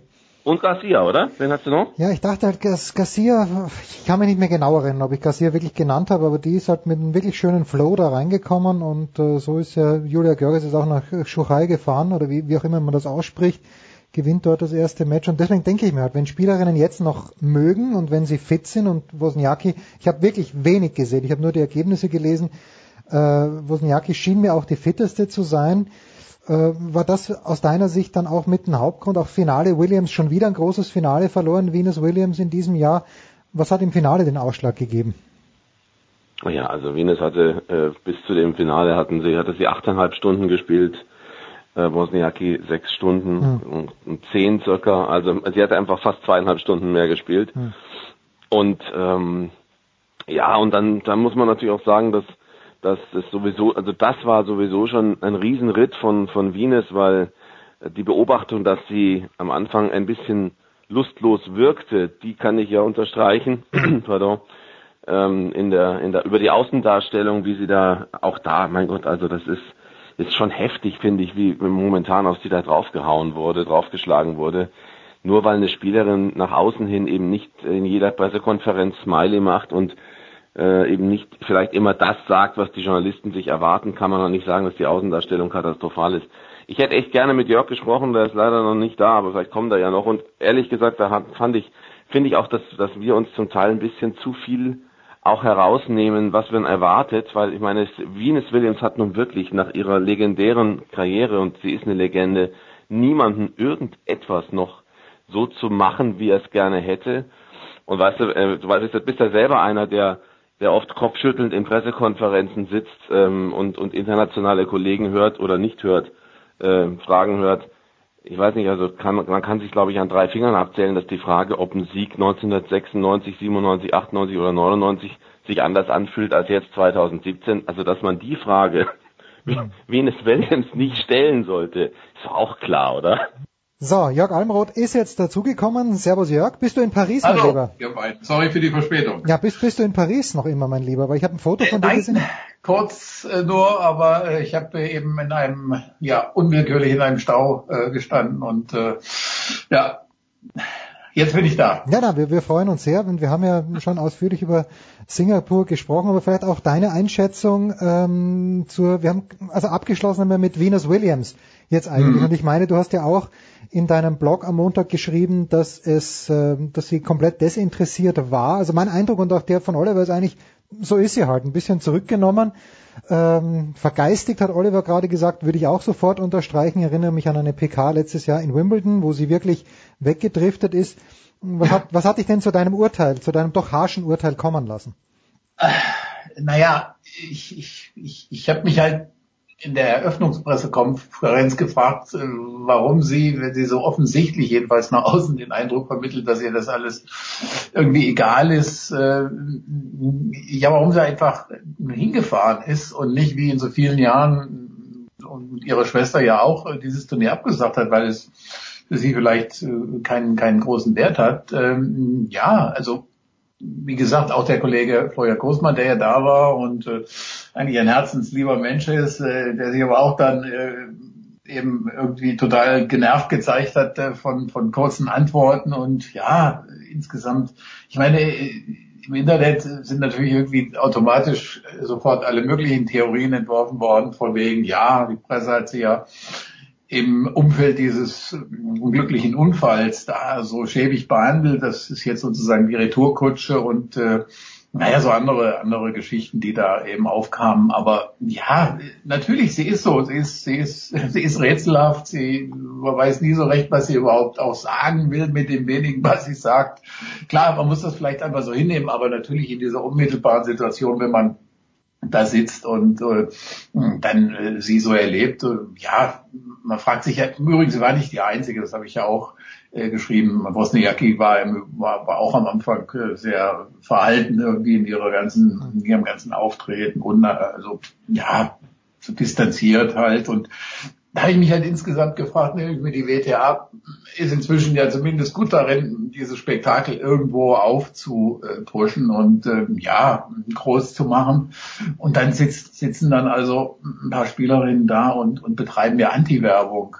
Das, das war eben einfach so ein Eindruck, dass sie nachher äh, na gut, das erste Spiel verloren hat, bestätigte mich zunächst in dem Eindruck, äh, deswegen ich hätte nicht mehr überrascht sein können über das, was sich da daraus entwickelt hat. Aber insgesamt wie muss, muss man einfach festhalten, dass Spielerinnen eigentlich nicht, nicht begreifen, dass sie auch auf so einer großen Bühne natürlich irgendwo Werbung für ihren Sport machen, machen müssen. Und äh, naja, dann muss eben mal so eine persönliche Sache eben auch mal hinten dran stehen. Also ich fand, dass es über weite Strecken halt nicht zu diesem Werbeaufwand der WTA gepasst hat, was die Spielerinnen selbst veranstaltet haben. Aber Jörg, jetzt mal äh, zu, zu Venus. Findest du, dass eine Spielerin, die äh, eine Legende ist, 18 Jahre dafür gesorgt hat, dass dieser Sport sich entwickelt, für gleiches Preisgeld bei Frauen gekämpft hat, mehr für den Sport getan hat, als vielleicht sogar noch Serena, wenn man es so hart sagen wollte, die auch extrem viel für den Sport getan hat.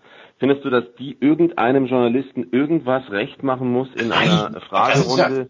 Die, Nein, die, nee, nee, weißt du, nee, nee, ich finde schon, weil ihr, ihr habt sie ja relativ deutlich dafür kritisiert, ähm, im, im Hinblick auf katastrophale Außendarstellung. Finde ich nicht und ich äh, fand es relativ relativ harsh, so wie der, wie der Jens das gesagt hat, weil die brauchen nur wirklich niemanden. Wenn die keinen Bock hat, kommt die nicht zu einer Fragerunde. Sie erscheint, wenn sie blöde Fragen gestellt bekommt. Ich weiß nicht, ob du in der Pressekonferenz warst, wir haben es vorher darüber schon gesprochen, aber es ist jetzt viel spannender mit dir das auch zu besprechen, deswegen wiederholen wir es einfach nochmal. Ähm, diese Frau, die gefragt hat nach einem Match, äh, ob ein Sieg von 1999 sich anders anfühlt als ein Sieg 2017. Ich meine, entschuldige, solche Fragen stellt man einfach auch äh, Venus Williams nicht.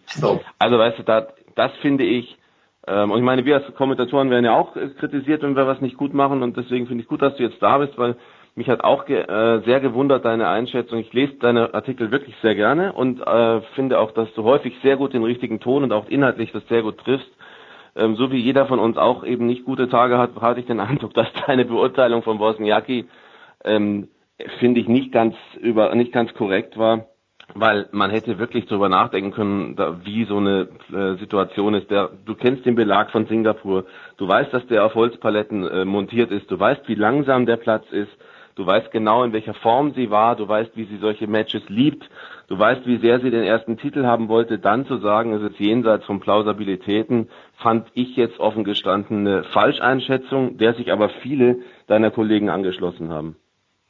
Naja gut, also arbeiten wir die Punkte mal ab. Also Venus Williams ist niemandem Rechenschaft schuldig. Das wäre ja das größte Missverständnis überhaupt, wenn ein Journalist meinte, eine Spielerin wäre ihm Rechenschaft schuldig. Also das ist jetzt, glaube ich, das Letzte, was ähm, man irgendwie auch, also wo ich jetzt mir persönlich jetzt irgendwie einen Vorwurf machen würde, weil diese Einstellung, da habe ich nicht die, äh, habe ich eigentlich noch nie gehabt. Das, das, das wäre wirklich das, das größte Missverständnis oder eigentlich auch ein berufliches ja, Defizit, was einen wo man eigentlich auch früh scheitern müsste, sage ich mal, in dem Job. Ähm, zweitens, äh, natürlich, wie oft schüttle ich den Kopf über Fragen, die Kollegen stellen. Ich habe im Übrigen auch bei, beim Kurzbesuch in Paris mit einigen Leuten der ATP über, über diese Dinge gesprochen und äh, man hat natürlich gemeinsam, fand ich, den Eindruck gehabt, dass ähm, was die Besetzung oder was manchmal im Presseraum sozusagen passiert oder aus dem Pressekonform passiert, ist das äh, substanziell, qualitativ, also immer weiter den, den Berg runtergeht natürlich äh, auch. Und ich, ich habe das auch am Montag da in Paris erlebt, um da kurz abzuschweifen, dass Rafael Nadal in den Presseraum reinkam und ähm, Fragen gest ihm gestellt werden sollten und er keine, keine Fragen bekam. Also von der gesamten französischen Presse wurde ihm keine einzige Frage gestellt, so dass man am Ende bei der LDP verantwortlich wirklich herkam und sagten, warum machen wir das jetzt eigentlich? Oder warum muss, warum soll der Spieler dann kommen zu so einer Pre-Tournament Press Conference? Aber wie gesagt, das ist ja jetzt eine Abschweifung. Also sich darüber zu beklagen, natürlich, klar, man man könnte äh, aus meiner Sicht, ich, ich besuche diese äh, normalerweise auch diese Pre-Tournament-Presskonferenzen, weil, weil sie mir nichts geben. Ich erwarte da nichts. Also äh, mhm. das heißt ja jetzt aber nicht, dass äh, sozusagen die Spielerin, wie welche Verdienste sie auch immer hat, also ich meine, das, dann, dann, dann müssten wir ja hergehen und sagen, okay, äh, welche Riesenverdienste haben die Herrn Federer, Nadal oder Djokovic oder irgendjemand anderes sich in ihrem Leben erworben. Deswegen stellen wir ihnen ja, stellen wir ja niemanden einen Freibrief aus und wie gesagt, umgekehrt ist auch niemand, äh, eigentlich sollte nie kein Journalist erwarten, dass äh, ihm ein Spieler oder dass da so eine Rechenschaft abgelegt werden müsste. Also das, das dazu, Wozniacki, nun gut, also äh, natürlich der äh, langsame Belag äh, ist natürlich ein Wahnsinn, ist ein, ist ein klares Argument, äh, aber äh, ich hätte nicht einen Cent gleichwohl drauf gesetzt, äh, dass äh, sie dieses Turnier jetzt gewinnt, weil ich äh, auch meinte, also auch aus Gesprächen unter anderem mit dänischen Kollegen, die vor Ort gewesen waren, dass sie auch nicht mit, also um es vorsichtig auszudrücken, riesengroßen Enthusiasmus in dieses Turnier irgendwie reingegangen ist, äh, ungeachtet der Tatsache, dass es natürlich immer irgendwie ihrem ersten großen Titel nachjagt. Also Gut, natürlich, ich will auch gar nicht, gar nicht verhehlen, dass es jetzt, dass das Urteil krass war, jetzt das äh, zu beschreiben jenseits aller Plausibilitäten. Aber wie gesagt, ich äh, gebe jetzt auch nur irgendwo ein bisschen wieder, was aus Gesprächen vor Ort entstanden ist, dass man äh, insgesamt nicht den Eindruck hatte, dass sie ähm, hoch motiviert in dieses Turnier reingegangen ist. Das betraf nicht nur sie, äh, soll auch kein, ist auch, wie gesagt, ja gar kein Vorwurf. Man wenn man insgesamt die Situation gesehen hat vor Ort, waren vor dem Turnier, haben viele den Eindruck vermittelt, dass sie es, dass sie es als wirklich lästige Pflicht irgendwo sehen, dieses Turnier. Ähm, da kann man sich nochmal wieder über andere Dinge unterhalten, die lange Saison und dies und jenes. Aber okay, klar, also ich, habe auch gar kein Problem damit, äh, mich dieser Kritik zu stellen und äh, die auch teilweise anzunehmen. Hm. Ja, ja, du, es ist ja auch nicht bös gemeint, es ist ja einfach. Nein, nein, wir, ich will jetzt auch nicht, ich will auch, ich will jetzt auch nicht irgendwie den Klugscheißer spielen, aber also mein Tipp war es, ich habe sie auf, auf Sieg von ihr getippt. Ich weiß von anderen Kollegen, die auch auf Spielerinnen getippt haben, äh, die eher auf langsamen Belegen klarkommen. Und ähm, da, also das zu sagen, dass es einen selbst überrascht, das hätte ich noch nachvollziehen können, aber daraus eine Grundgeschichte zu machen, dass das so unerwartet wie irgendwas kam, das hat der Geschichte zwar gut getan, die du da geschrieben hast, aber ich Mhm. finde schon, es ist ein bisschen an der an der Beurteilung, ein bisschen vom, an der an der normalen vorbei. Vielleicht hast du dich dann zu sehr von diesen dänischen Kollegen, die alle keine Chance haben, mit ihr ins Gespräch zu kommen, die relativ äh, Schwierigkeiten haben, Kontakt aufzubauen, sich da eine besondere Position zu erarbeiten, die sie gerne hätten. Vielleicht hast du dich da auch ein bisschen irritieren lassen. Ich weiß, ich hatte zum Beispiel mit Sascha Bayen länger gesprochen und äh, da kam eine ganz andere Sache rüber, nämlich also A, ausgeruht, äh, extra Pause gemacht nach dem letzten Turnier, wo sie dann auch äh, nicht antreten konnte, dann nach Thailand, lange Zeit den, äh, den Knöchel geschont, ähm, äh, den, den, den Ellbogen geschont, danach wieder gut trainiert, die ganze Zeit schon in Asien gewesen, um dieses große Ziel, diesen Höhepunkt des Jahres nochmal richtig gut angehen zu können. Äh, gutes Training mit Pliskova gehabt, gute Eindrücke insgesamt, Lust auf dieses Turnier. Deswegen, also das, glaube das ich. Ist ja, insofern ist es natürlich wirklich krass, weil, also ich weiß nicht, ob, äh, ob man jetzt äh, Bildmaterial hätte von dieser Pre-Tournament-Press-Konferenz von ihr und äh, na gut, vielleicht, Ja, ich weiß nicht, was ich auch gesehen, aber ja. schlecht, schlechten Verfassung war, aber ich meine, man muss ja, man muss ja nur, äh, wie gesagt, man muss sich ja auch hinsetzen können und jemanden, der da vorne sitzt, muss man eben auch mal danach beurteilen können, wie er sich da präsentiert, wie er auch face to face. Ne? Also ich meine, das ist, das ist bei allem, was andere Leute dann auch noch sagen, trotzdem immer noch ein Eindruck, der, der haften bleibt. Sonst, sonst könnte man natürlich wirklich jedes äh, äh, Ferndiagnosen irgendwo stellen und, und, und, und, und sich darauf verlassen, was andere Leute einem äh, sagen. Aber ich meine, wenn man die Leute wirklich dann äh, vor Ort erlebt und deswegen klar, ich, ich, ich sage ja, ich, ich, ich hätte, ich hätte, ich hätte, ich hätte, ich hätte die, die Namen Venus Williams und, und Bosniak wären jetzt nicht auf meiner Agenda gewesen. Also nicht, weil sie es nicht natürlich nicht können, weil äh, im Gegenteil natürlich, weil der Belag jetzt zu ihnen passt oder äh, speziell Bosniak natürlich sozusagen das, das, das, das Traumszenario irgendwo war, äh, was, was, was jetzt die Infrastruktur da angeht. Aber gut, äh, ne, äh, das, das Ja, du weißt ja selber. Ja, Jörg, du weißt ja selber, dass da gerade auch schon gesagt, du beruhst, du, du besuchst diese Konferenzen eigentlich gar nicht, diese Pre-Tournament-Pressekonferenzen. Also ist ja klar, dass man davon jetzt auch nicht zwingend äh, unbedingt seine Meinung noch ableiten kann. Und dann Gut, hast du ja, du warst ja da, hast ja gesehen, wie, wie extrem das ist, mit dem, was da alles vor dem Tennis passiert. Also du hast ja gesagt, es gibt über einiges könnte man reden. Ich finde du hast völlig recht. Also man könnte ein großes Fass aufmachen und sagen, lass doch endlich diese scheiß Show. Es ist doch katastrophal, dass die erste Berichterstattung, äh, die irgendwie zu lesen ist von diesem Turnier, ist, dass Frauen in hohen Schuhen, Klammer auf, Wahnsinn, Frauen gehen in hohen Schuhen, habe ich ja noch nie gehört, hahaha, über einen Laufsteg ähnlichen äh, äh, Runway gehen und dann sozusagen ihre ihre Eleganz oder nicht Eleganz auf den Schuhen zeigen. Das ist das erste, worüber berichtet wurde. Ja, da muss man sich auch Gedanken machen. Dieses ganze drumherum. Kein Wunder, dass Bouchard es als einen schönen Urlaub damals gesehen hat mit ihrem Infinity Pool, den sie anscheinend noch nie gesehen hatte.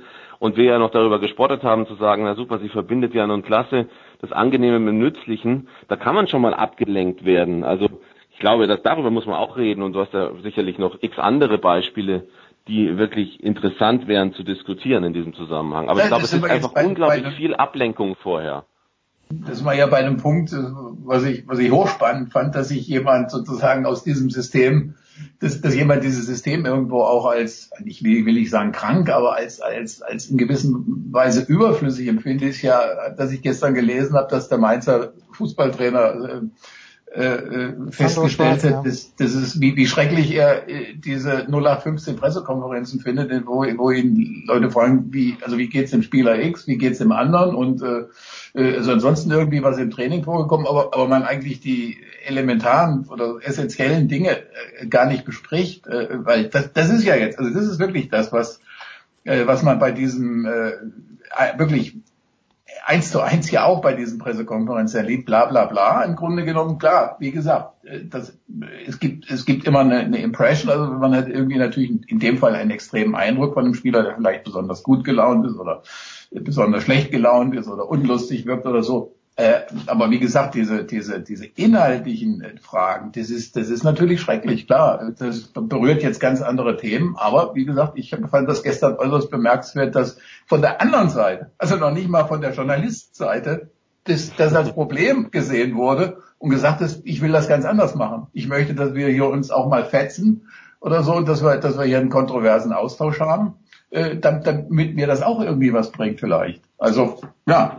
Ist, ist ein super Ansatz. Da müssten allerdings die, seine Trainerkollegen müssten dann aber auch, dürften dann nicht so dünnhäutig sein. Nein, natürlich. Und sich irgendwie ja. riesig aufregen, ne? dass, äh, wenn einer wirklich mal eine Frage stellt, die ein bisschen kritisch ist, dass dann sofort irgendwie heißt, hier solche Fragen beantworte ich nicht und was soll das und so weiter. Und im Tennis ist natürlich die nächste Geschichte, du hast einen Einzelsport. Das heißt, kein Einzelsportler wird jemals seinem Gegner vorher sagen, wie er sich wirklich fühlt. Ne? Auch daran krankt natürlich dieses Hoffen auf Inhalte vor Matches, ist natürlich völlig klar. Also da, die würden ja nie sagen, wo sie angreifbar sind normalerweise. Ist, glaube ich, einfach auch eine schwierige Gemengelage. Die, die Journalisten wollen was schreiben, wollen Informationen, die Fans wollen gerne über die Journalisten transportiert Inhalte haben, mehr erfahren als nur das, was auf Twitter von den Spielerinnen selbst kommt. Die wiederum, hast du recht, haben grundsätzlich, sollten das, das Ziel haben, sich und ihren Sport gut zu verkaufen und dann natürlich nicht zu viel rauszulassen. Ja, dann kommt noch ein Management dahinter, das denen sagt, sagt das und das bloß nicht. Ich glaube, es ist schon auch schwierig und die wenigsten sind wirklich trainiert in dieser, in dieser Sport, äh, in dieser Disziplin.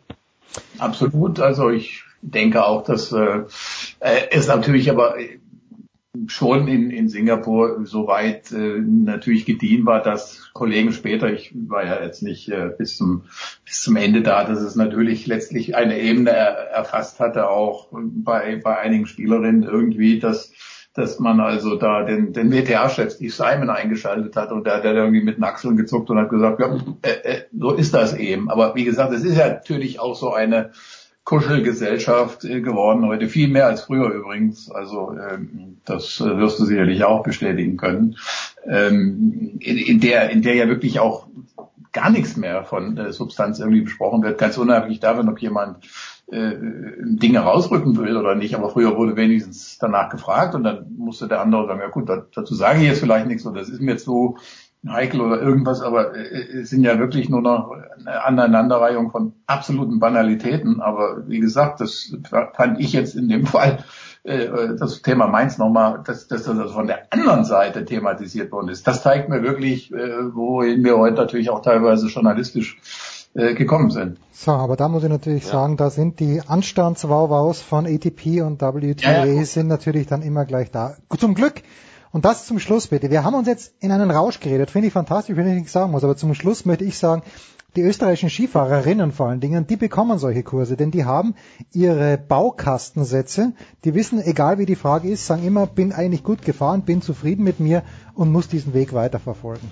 Das äh, würde ich auch den WTA-Spielerinnen und den Herren empfehlen. Danke Oliver, danke Jörg. Wir machen ein kurzes Päuschen, dann schmeißen wir uns hier raus. Big Show danke auch. 330. Jo,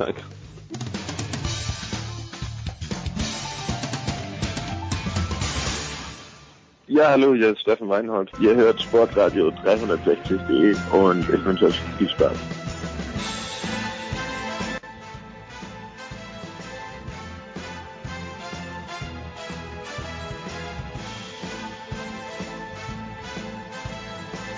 Ja, Andreas war in den Studios und äh, die große Frage, Andreas ist ja auch ein Feinschmecker, wie wir alle wissen. Äh, Andreas, äh, der Senftest, äh, wir haben mit Wölfing getestet, mit Hagemann getestet, wir sind im Halbfinale. Du hast keine Ahnung, was die Ergebnisse sind, aber was ist der Senf deines Vertrauens? Ganz ehrlich. Du bist kein Senfesser. Doch, ich esse schon mal Senf. Ja. Aber ich ähm, habe nicht wirklich eine Lieblingsmarke. Hm. Ich kann aber auch dazu sagen, ähm, ich bin ein vielleicht ein Feinschmecker, vor allen Dingen mag ich es gerne süß. Ah, okay. Das heißt, das heißt, ähm, ich bin tatsächlich äh, als als Diplom-Amerikaner dann äh, auch ähm, äh, vorgeprägt und mag äh, Honigsenf. Oh, irgendwelche Honey Mustard Variationen. Ja, den hatten wir gar nicht. Wir hatten den Frenchies, den gelben, aber der hat nicht gut ausgeschaut im mhm. internationalen Vergleich. Der ist relativ früh rausgeflogen. Du hast, und wir haben gar nicht drüber gesprochen, Andreas, Manchester City betreut. Äh, die haben 4 zu 2 gewonnen beim SSC Neapel. Ich habe mir das in der Konferenz angeschaut. Ich bin sowieso ein großer Fan von Pep Guardiola.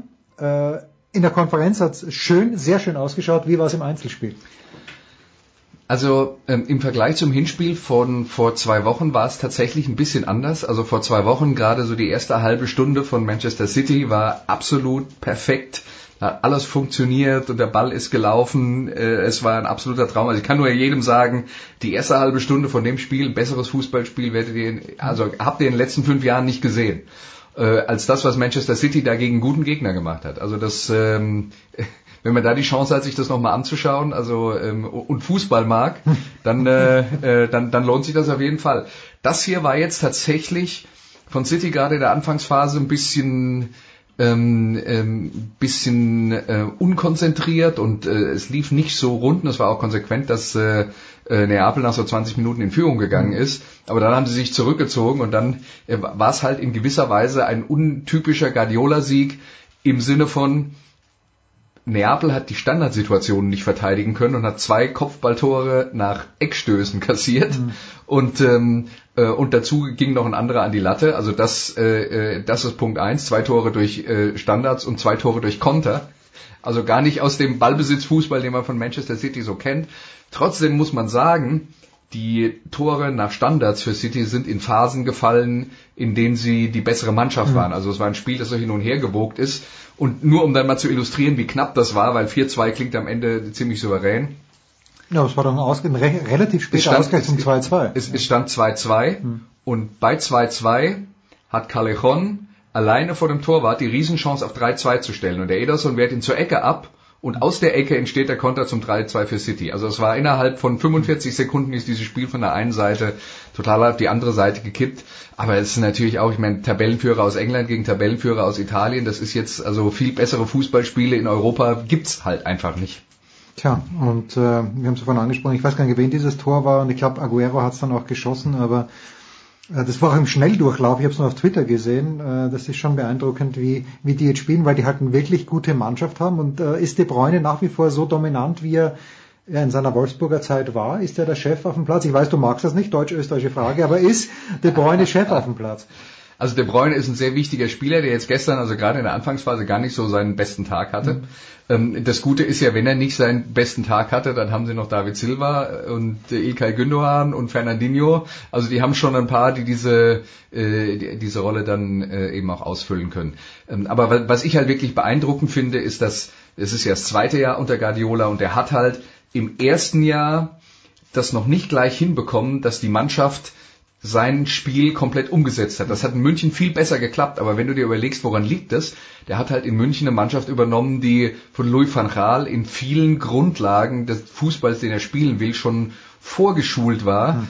Und in Manchester war das halt leider anders. Ja, und das hat schlicht und einfach dieses Jahr gedauert.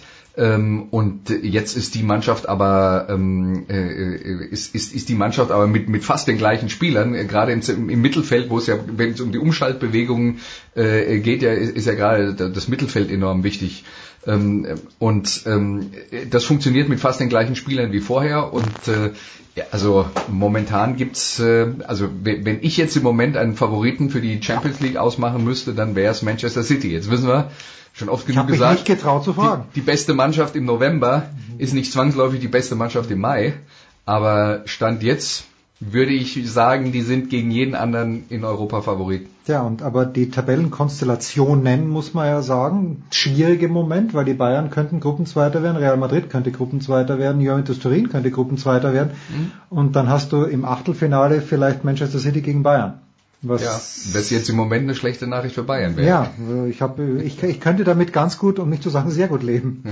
Andreas, ähm, dein Wochenende wird wie ausschauen? Also äh, mein, mein, Wochenende ist ja erstmal ist noch heute Donnerstag. Ich mache heute Abend Europa League Konferenz mit äh, AEK Athen gegen AC Mailand. Oh, auch schön. Und ähm, naja, wenn ich jetzt sage, das Hinspiel vor zwei Wochen 0-0, vielleicht nicht mehr ganz so schön. Doch, ich weiß, ich, warum weiß ich das? Weil das äh, Teil einer sehr, sehr großen Wette meines Sohnes war und er natürlich auf einen Einser von Mailand gesetzt hatte. Ja. In einer ja. nicht gewinnführenden, nicht zielführenden und gewinnbringenden Konstellation. Offensichtlich, naja. Also ich bin auch vom AC Mailand in dieser Saison, ich habe die jetzt ein paar Mal gesehen, nicht so richtig angetan. Also ähm, mal gucken, wie das heute Abend läuft. Und äh, ansonsten mache ich dann am Samstagabend Zusammenfassung vom vom, vom großen, Top. To großen Topspiel, Ja. also 2 gegen 1, Dortmund gegen Bayern. Ähm, bin dann auch sehr gespannt, wie das läuft und habe da auch wirklich noch überhaupt kein Gefühl dafür, was da am Ende bei rauskommt. Also ich finde, ich finde beide Mannschaften, also Dortmund ist sowieso im Moment schwer einzuschätzen und bei Bayern muss man dann auch sagen, ich glaube, was denen nicht so gut, also ich glaube, es hätte ihnen besser getan, wenn die zwei Spiele gegen Leipzig mit 11 gegen 11 verlaufen Mhm. wären, um, um diese Herausforderungen zu haben und diese Standortbestimmung und gerade das zweite Spiel gegen Leipzig war ja dann leider ein Rohrkrepierer ne, mit Mhm. Platzverweis nach 13 Minuten. Und äh, nach, nach all diesem internationalen Spitzenfußball kommt dann am Sonntag noch ein Spitzenspiel aus der zweiten Liga dazu, nämlich äh, Aue gegen. Bielefeld. Aue, bitte, bitte gut. Mit Geld nicht zu kaufen, sage ich. Aue gegen Bielefeld. Der große Andreas Renner in den David Alaba Studios. Das war's. Die Big Show 330, drei Wochen noch. Die Einladungen sind rausgegangen. Mal schauen, wer in der 333 dann tatsächlich hier am Start ist. Äh, morgen gibt's noch das Daily mit dem Anchorman, am Samstag das Tennis Daily. Immer was los hier bei Sportradio 360. Das war die Big Show auf sportradio360.de. Folgen Sie uns auf Twitter, klicken Sie den Gefällt mir-Button auf unserer Facebook-Seite und abonnieren Sie uns via RSS-Feed oder auf iTunes. Die nächste Ausgabe der Big Show gibt es am kommenden Donnerstag. Bis dahin sollten Sie die Zeit nutzen und die weiteren Angebote auf sportradio360.de wahrnehmen. Play Ball! Da ist gar nichts toll.